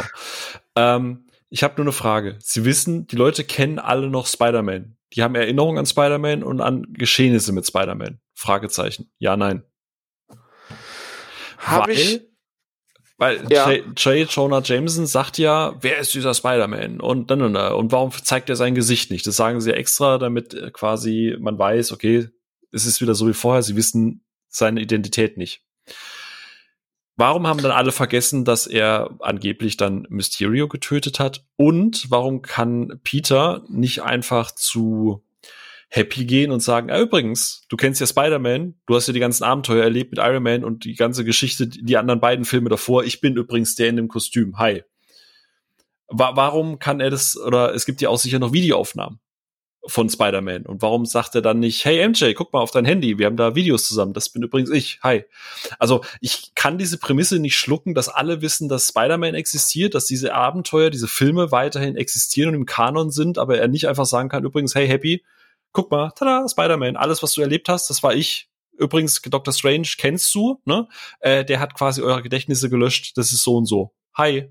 Das verstehe ich nicht. Das, das kapier, deswegen ist das Ende für mich einfach, funktioniert das nicht. Vielleicht kannst du mich erläutern.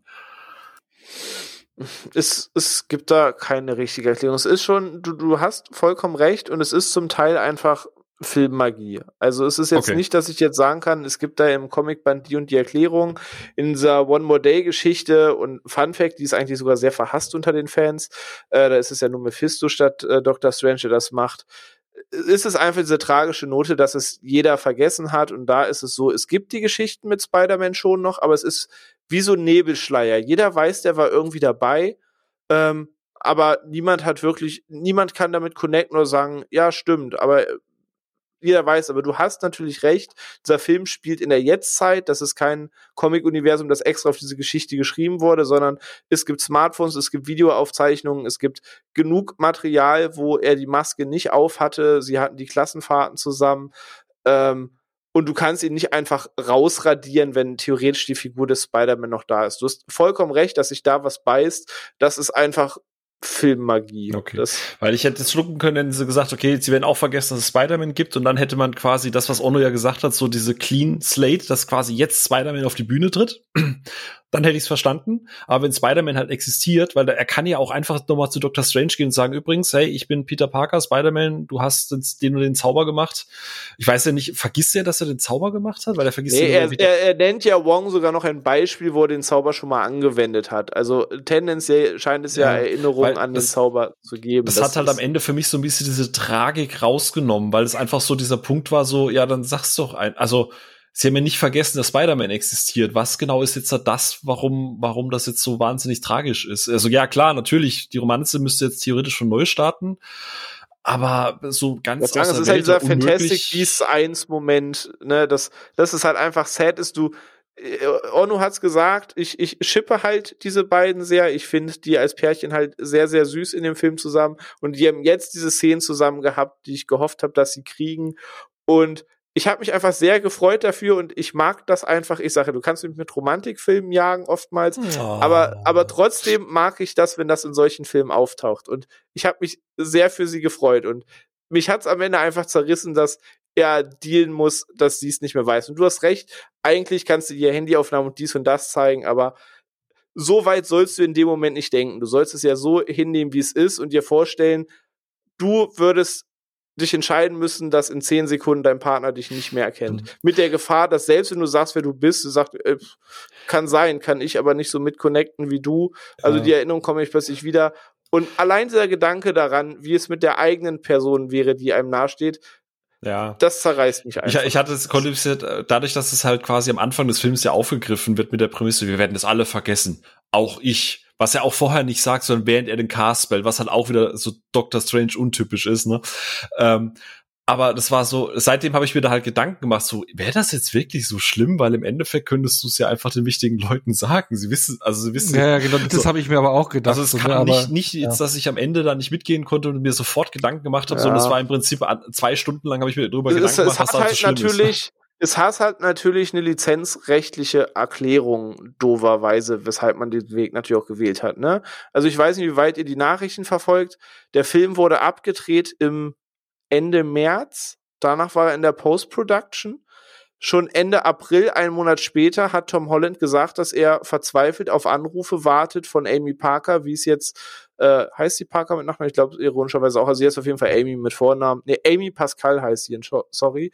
Ähm, hat, dass er auf den Anruf wartet, wie es jetzt weitergeht, weil offiziell ist, ist das ja sein letzter MCU-Auftritt gewesen. Und die Verlängerung, dass Marvel und Sony sich nochmal geeinigt haben, ist ja jetzt wann? Am 23. November oder irgendwie so. Ja, also so jetzt ein paar Wochen erst, zwei, drei Wochen. Genau, jetzt erst über die Bühne gegangen. Das heißt, dieser Film musste so abgedreht werden, dass er nie wieder im MCU auftauchen kann, im Zweifelsfall. Sondern entweder die Figur ad acta gelegt wird oder was ja eigentlich Sonys Ziel ist, seine Figur in ihr drecksbeschissenes Venom-Universum einzubauen, wo jetzt auch Morbius dann äh, spielt. Das ist ja. ja echt das, was Sony gern gehabt hätte. Und deswegen gab es natürlich die Aufgabe oder die ganz klare Ansage, macht es so, dass es der letzte MCU-Film mit ihm sein könnte. Und dafür musste jetzt halt okay. halt dieser Move hier halten. Jetzt wurde der Vertrag natürlich verlängert. Jetzt ähm, sieht man auch in der After-Credit-Scene und der Filmtitel Doctor Strange in the Multiverse of Madness steht ja schon seit, glaube ich, zwei Jahren fest. Ab jetzt kann eh jeglicher crazy Shit passieren, dass die Erinnerungen an ihn vielleicht am Ende das kleinste Übel sind. Und vielleicht äh, kann er noch MJ wieder sagen, ich liebe dich auch, so wie er es versprochen hat. Und ich hoffe, dass ich das in drei, vier Jahren sehe.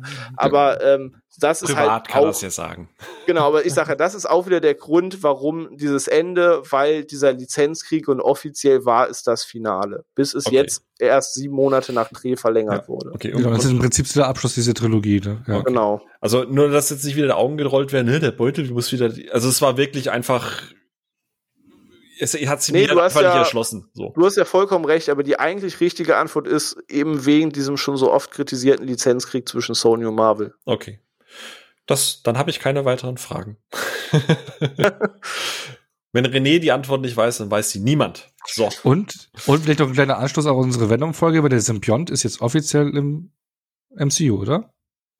Ja, Dani Rojas, Dani, Dani Rojas. Nee, da musste ich so ja, ja, Fußball ist unser Leben. Da musste ich wirklich lachen, weil dass man ihn dafür so eine kurze Szene hinstellt, das, das hat mich Aber, wird, aber könnte er dann der Wirt werden? Oh, das wäre so lustig. ähm, ich frage mich, ich frag mich, wo man hin will. Also, also erstmal Props dafür, dass ich Tom Hardy wirklich nur in der Mid-Credit-Scene ertragen musste. Ich hatte so Angst, dass der gleich irgendwo aus dem Fingerhut an der Freiheitsstatue springt im Endkampf und auch noch darum tanzt. Ähm, und dass man das nicht gemacht hat, sondern dass er einfach nur am Ende da saß, war ich einfach so glücklich drüber. Und dass man ihn noch zurück in sein Universum reportet hat, war ich glücklich mal 3000 Oh ja, drüber. ja. Aber das noch übrig. Ähm, aber genau, das hat mich irritiert, weil, und vielleicht vergesse ich da irgendwas oder übersehe was, aber so scheiße ich Venom finde, Venom ist ein krasser Erfolg. Und das heißt, man wird ja daran festhalten. Und das ganze Morbius-Ding und so spielt ja auch in dem Universum. Und Sony will da ja auch was aufbauen mit ihren Resterampen-Lizenzen. Und sie machen jetzt aber die Tür auf, einen eigenen Venom ins Genau MCU das. einzubauen. Genau das. Und das Mit Dani Rocha. Mit Dani Rochas der, der, der Fußball-Venom. Ähm, das hat mich halt echt irritiert, weil will man wirklich so offensive sein und sagen, ja, ihr habt einen Venom, wir halt auch? Oder darf es überhaupt Venom sein, weil liegt das ganze Venom-Recht nicht auch bei Sony? Ja, ja, also, ja, also Marvel Deal haben. dürfte doch gar keinen Venom machen, selbst wenn sie wollten, sondern es müsste einer der anderen Symbionten Vielleicht ist es auch sein, ein oder? Teil, vielleicht ist es auch ein Teil des Deals, dass sie sagen, sagen, hey, okay, Sony, wir haben unseren eigenen Venom mit Tom Hardy, das funktioniert und bla bla bla. Hier habt ihr einen Fitzel vom Symbionten, macht, was ihr wollt da draus. Ja, also da, das hat mich halt gewundert, weil gerade man weiß, wie picky die mit ihren Lizenzen und so weiter sind, ne? Also aller, ne, Age of Ultron, die Kinder von Magneto dürfen nicht Magneto, nicht Mutanten sagen, weil selbst das Wort geschützt ist. Und dann ist Du, es mein, du meinst Age of Apocalypse. äh, nee, in Age of Ultron, wo äh, Ach so, Wanda ach so, und stimmt, stimmt, äh, Quicksilver ja, vorkommen, ja, aber ja, ja. sie komplett einen. Eiertanz um ihre Herkunft tanzen stimmt, müssen, weil sie dürfen die Begriffe nicht erwähnen. Ähm. Und dass man da den Symbionten reinwirft, das, das hat mich maximal irritiert. Das ist spannend, aber es hat mich irritiert, was da schon wieder äh, die Handshake-Deals sind, was man damit jetzt machen darf und was nicht. Schauen wir Also mal. keine Ahnung. Das wird wild auf jeden Fall, ja. Also Aber vielleicht betrifft es auch Spider-Man. Vielleicht ist es auch die Story, dass der Symbiont ursprungs ja bei Peter eigentlich anfängt und Peter bringt ihn ja eigentlich erst an, aber Ja, keine aber, Ahnung. Hauptsache, es gibt Aber- einen neuen Amazing Spider-Man mit Andrew Garfield, der Rest ist mir wurscht. Genau, So, aber, aber, aber was noch kommt, das kann, das kann man ja natürlich noch äh, äh, weiterspinnen wie noch mal was, ne? Aber ähm, weiterspinnen. äh, weiterspinnen wie noch mal was, ja. Aber das suche ich mal Ich- kurz im, in diesem Interweb. In diesem Internet, ja. Aber ich fange euch mit meinem letzten Mal wieder ein, dass wir jetzt mal Schluss machen können. Ach, Bett wäre super, ne? Gute Ja, Erfindung dieses Bett. also die Frühschicht lacht mich gerade echt aus mit Blick auf die Uhr. Ich hätte bei jedem anderen Film hätte ich auch gesagt, ey, wisst ihr was, Jungs, ich, ich schreibe euch kurz meine Meinung, erwähnt, wenn ihr wollt, kurz, wie ich's finde. Also Aber Sprachnachricht oder so. gen genau, könnt, ihr einspielen. War Aber geil. Tschüss. Aber das war der eine Film dieses Jahr, wo ich dachte, das, das kannst und willst du nicht. Lieber Okay. bin ich morgen restlos im Arsch, aber da muss ich jetzt noch Du dabei kannst, du kannst, du kannst, du kannst mich nicht alleine lassen ohne deine Gegenmeinung. Das ist, sonst wird das hier wieder nur Hate. Das hätte ich, glaube ich, auch moralisch nicht ertragen, zu wissen, es geht jetzt um den Film und vielleicht hast du den größten Redeanteil um den Film. Nein, den habe ich dir gelassen. Guck mal, bin ich nicht nett? Das stimmt. ja. Und ich freue mich auf jeden Fall, ihn ein zweites Mal zu sehen. Mir ist als Fan in Summe das Herz aufgegangen, weil es Mhm. ist der Fanfilm, Ich der freue mich auch wollte. noch mal, den zu gucken und dann werde ich entscheiden, ob ich auf vier oder drei runtergehe. Also auf vier hoch oder drei runter. Oder du kannst auch bleiben. Oder ich bleibe. Aber dann sind, weißt du, dann ist ja die Spannung raus. ja. Nee, gut. Aber, aber die Spannung nehmen wir jetzt hier raus und sagen Danke fürs Zuhören und bis zum nächsten Mal, oder? Wann auch immer das dann sein wird, ne? Jetzt mit Weihnachten und so. Bleibt gespannt. Folgt uns auf den Social Kanälen und teilt uns gerne mit, wie ihr den Film fandet. Wobei, ich glaube, ich kenne die meiste Meinung schon. Macht's Aber alles, was polarisiert, hat auch Gegenmeinung. Wirst immer beide finden. Ja, und guck mal, also so, so hart gehatet habe ich jetzt auch nicht. Die, Nein, wir waren uns jetzt sogar bei der Kritik einig, nur jeder gewichte die halt unterschiedlich. Das, das ist richtig. Und dann sind wir uns am Ende ja dann doch einig, ne? So. Harmonie im Saal. Und damit gute Nacht. Danke euch fürs Zuhören. Bis zum nächsten Mal. Tschüss.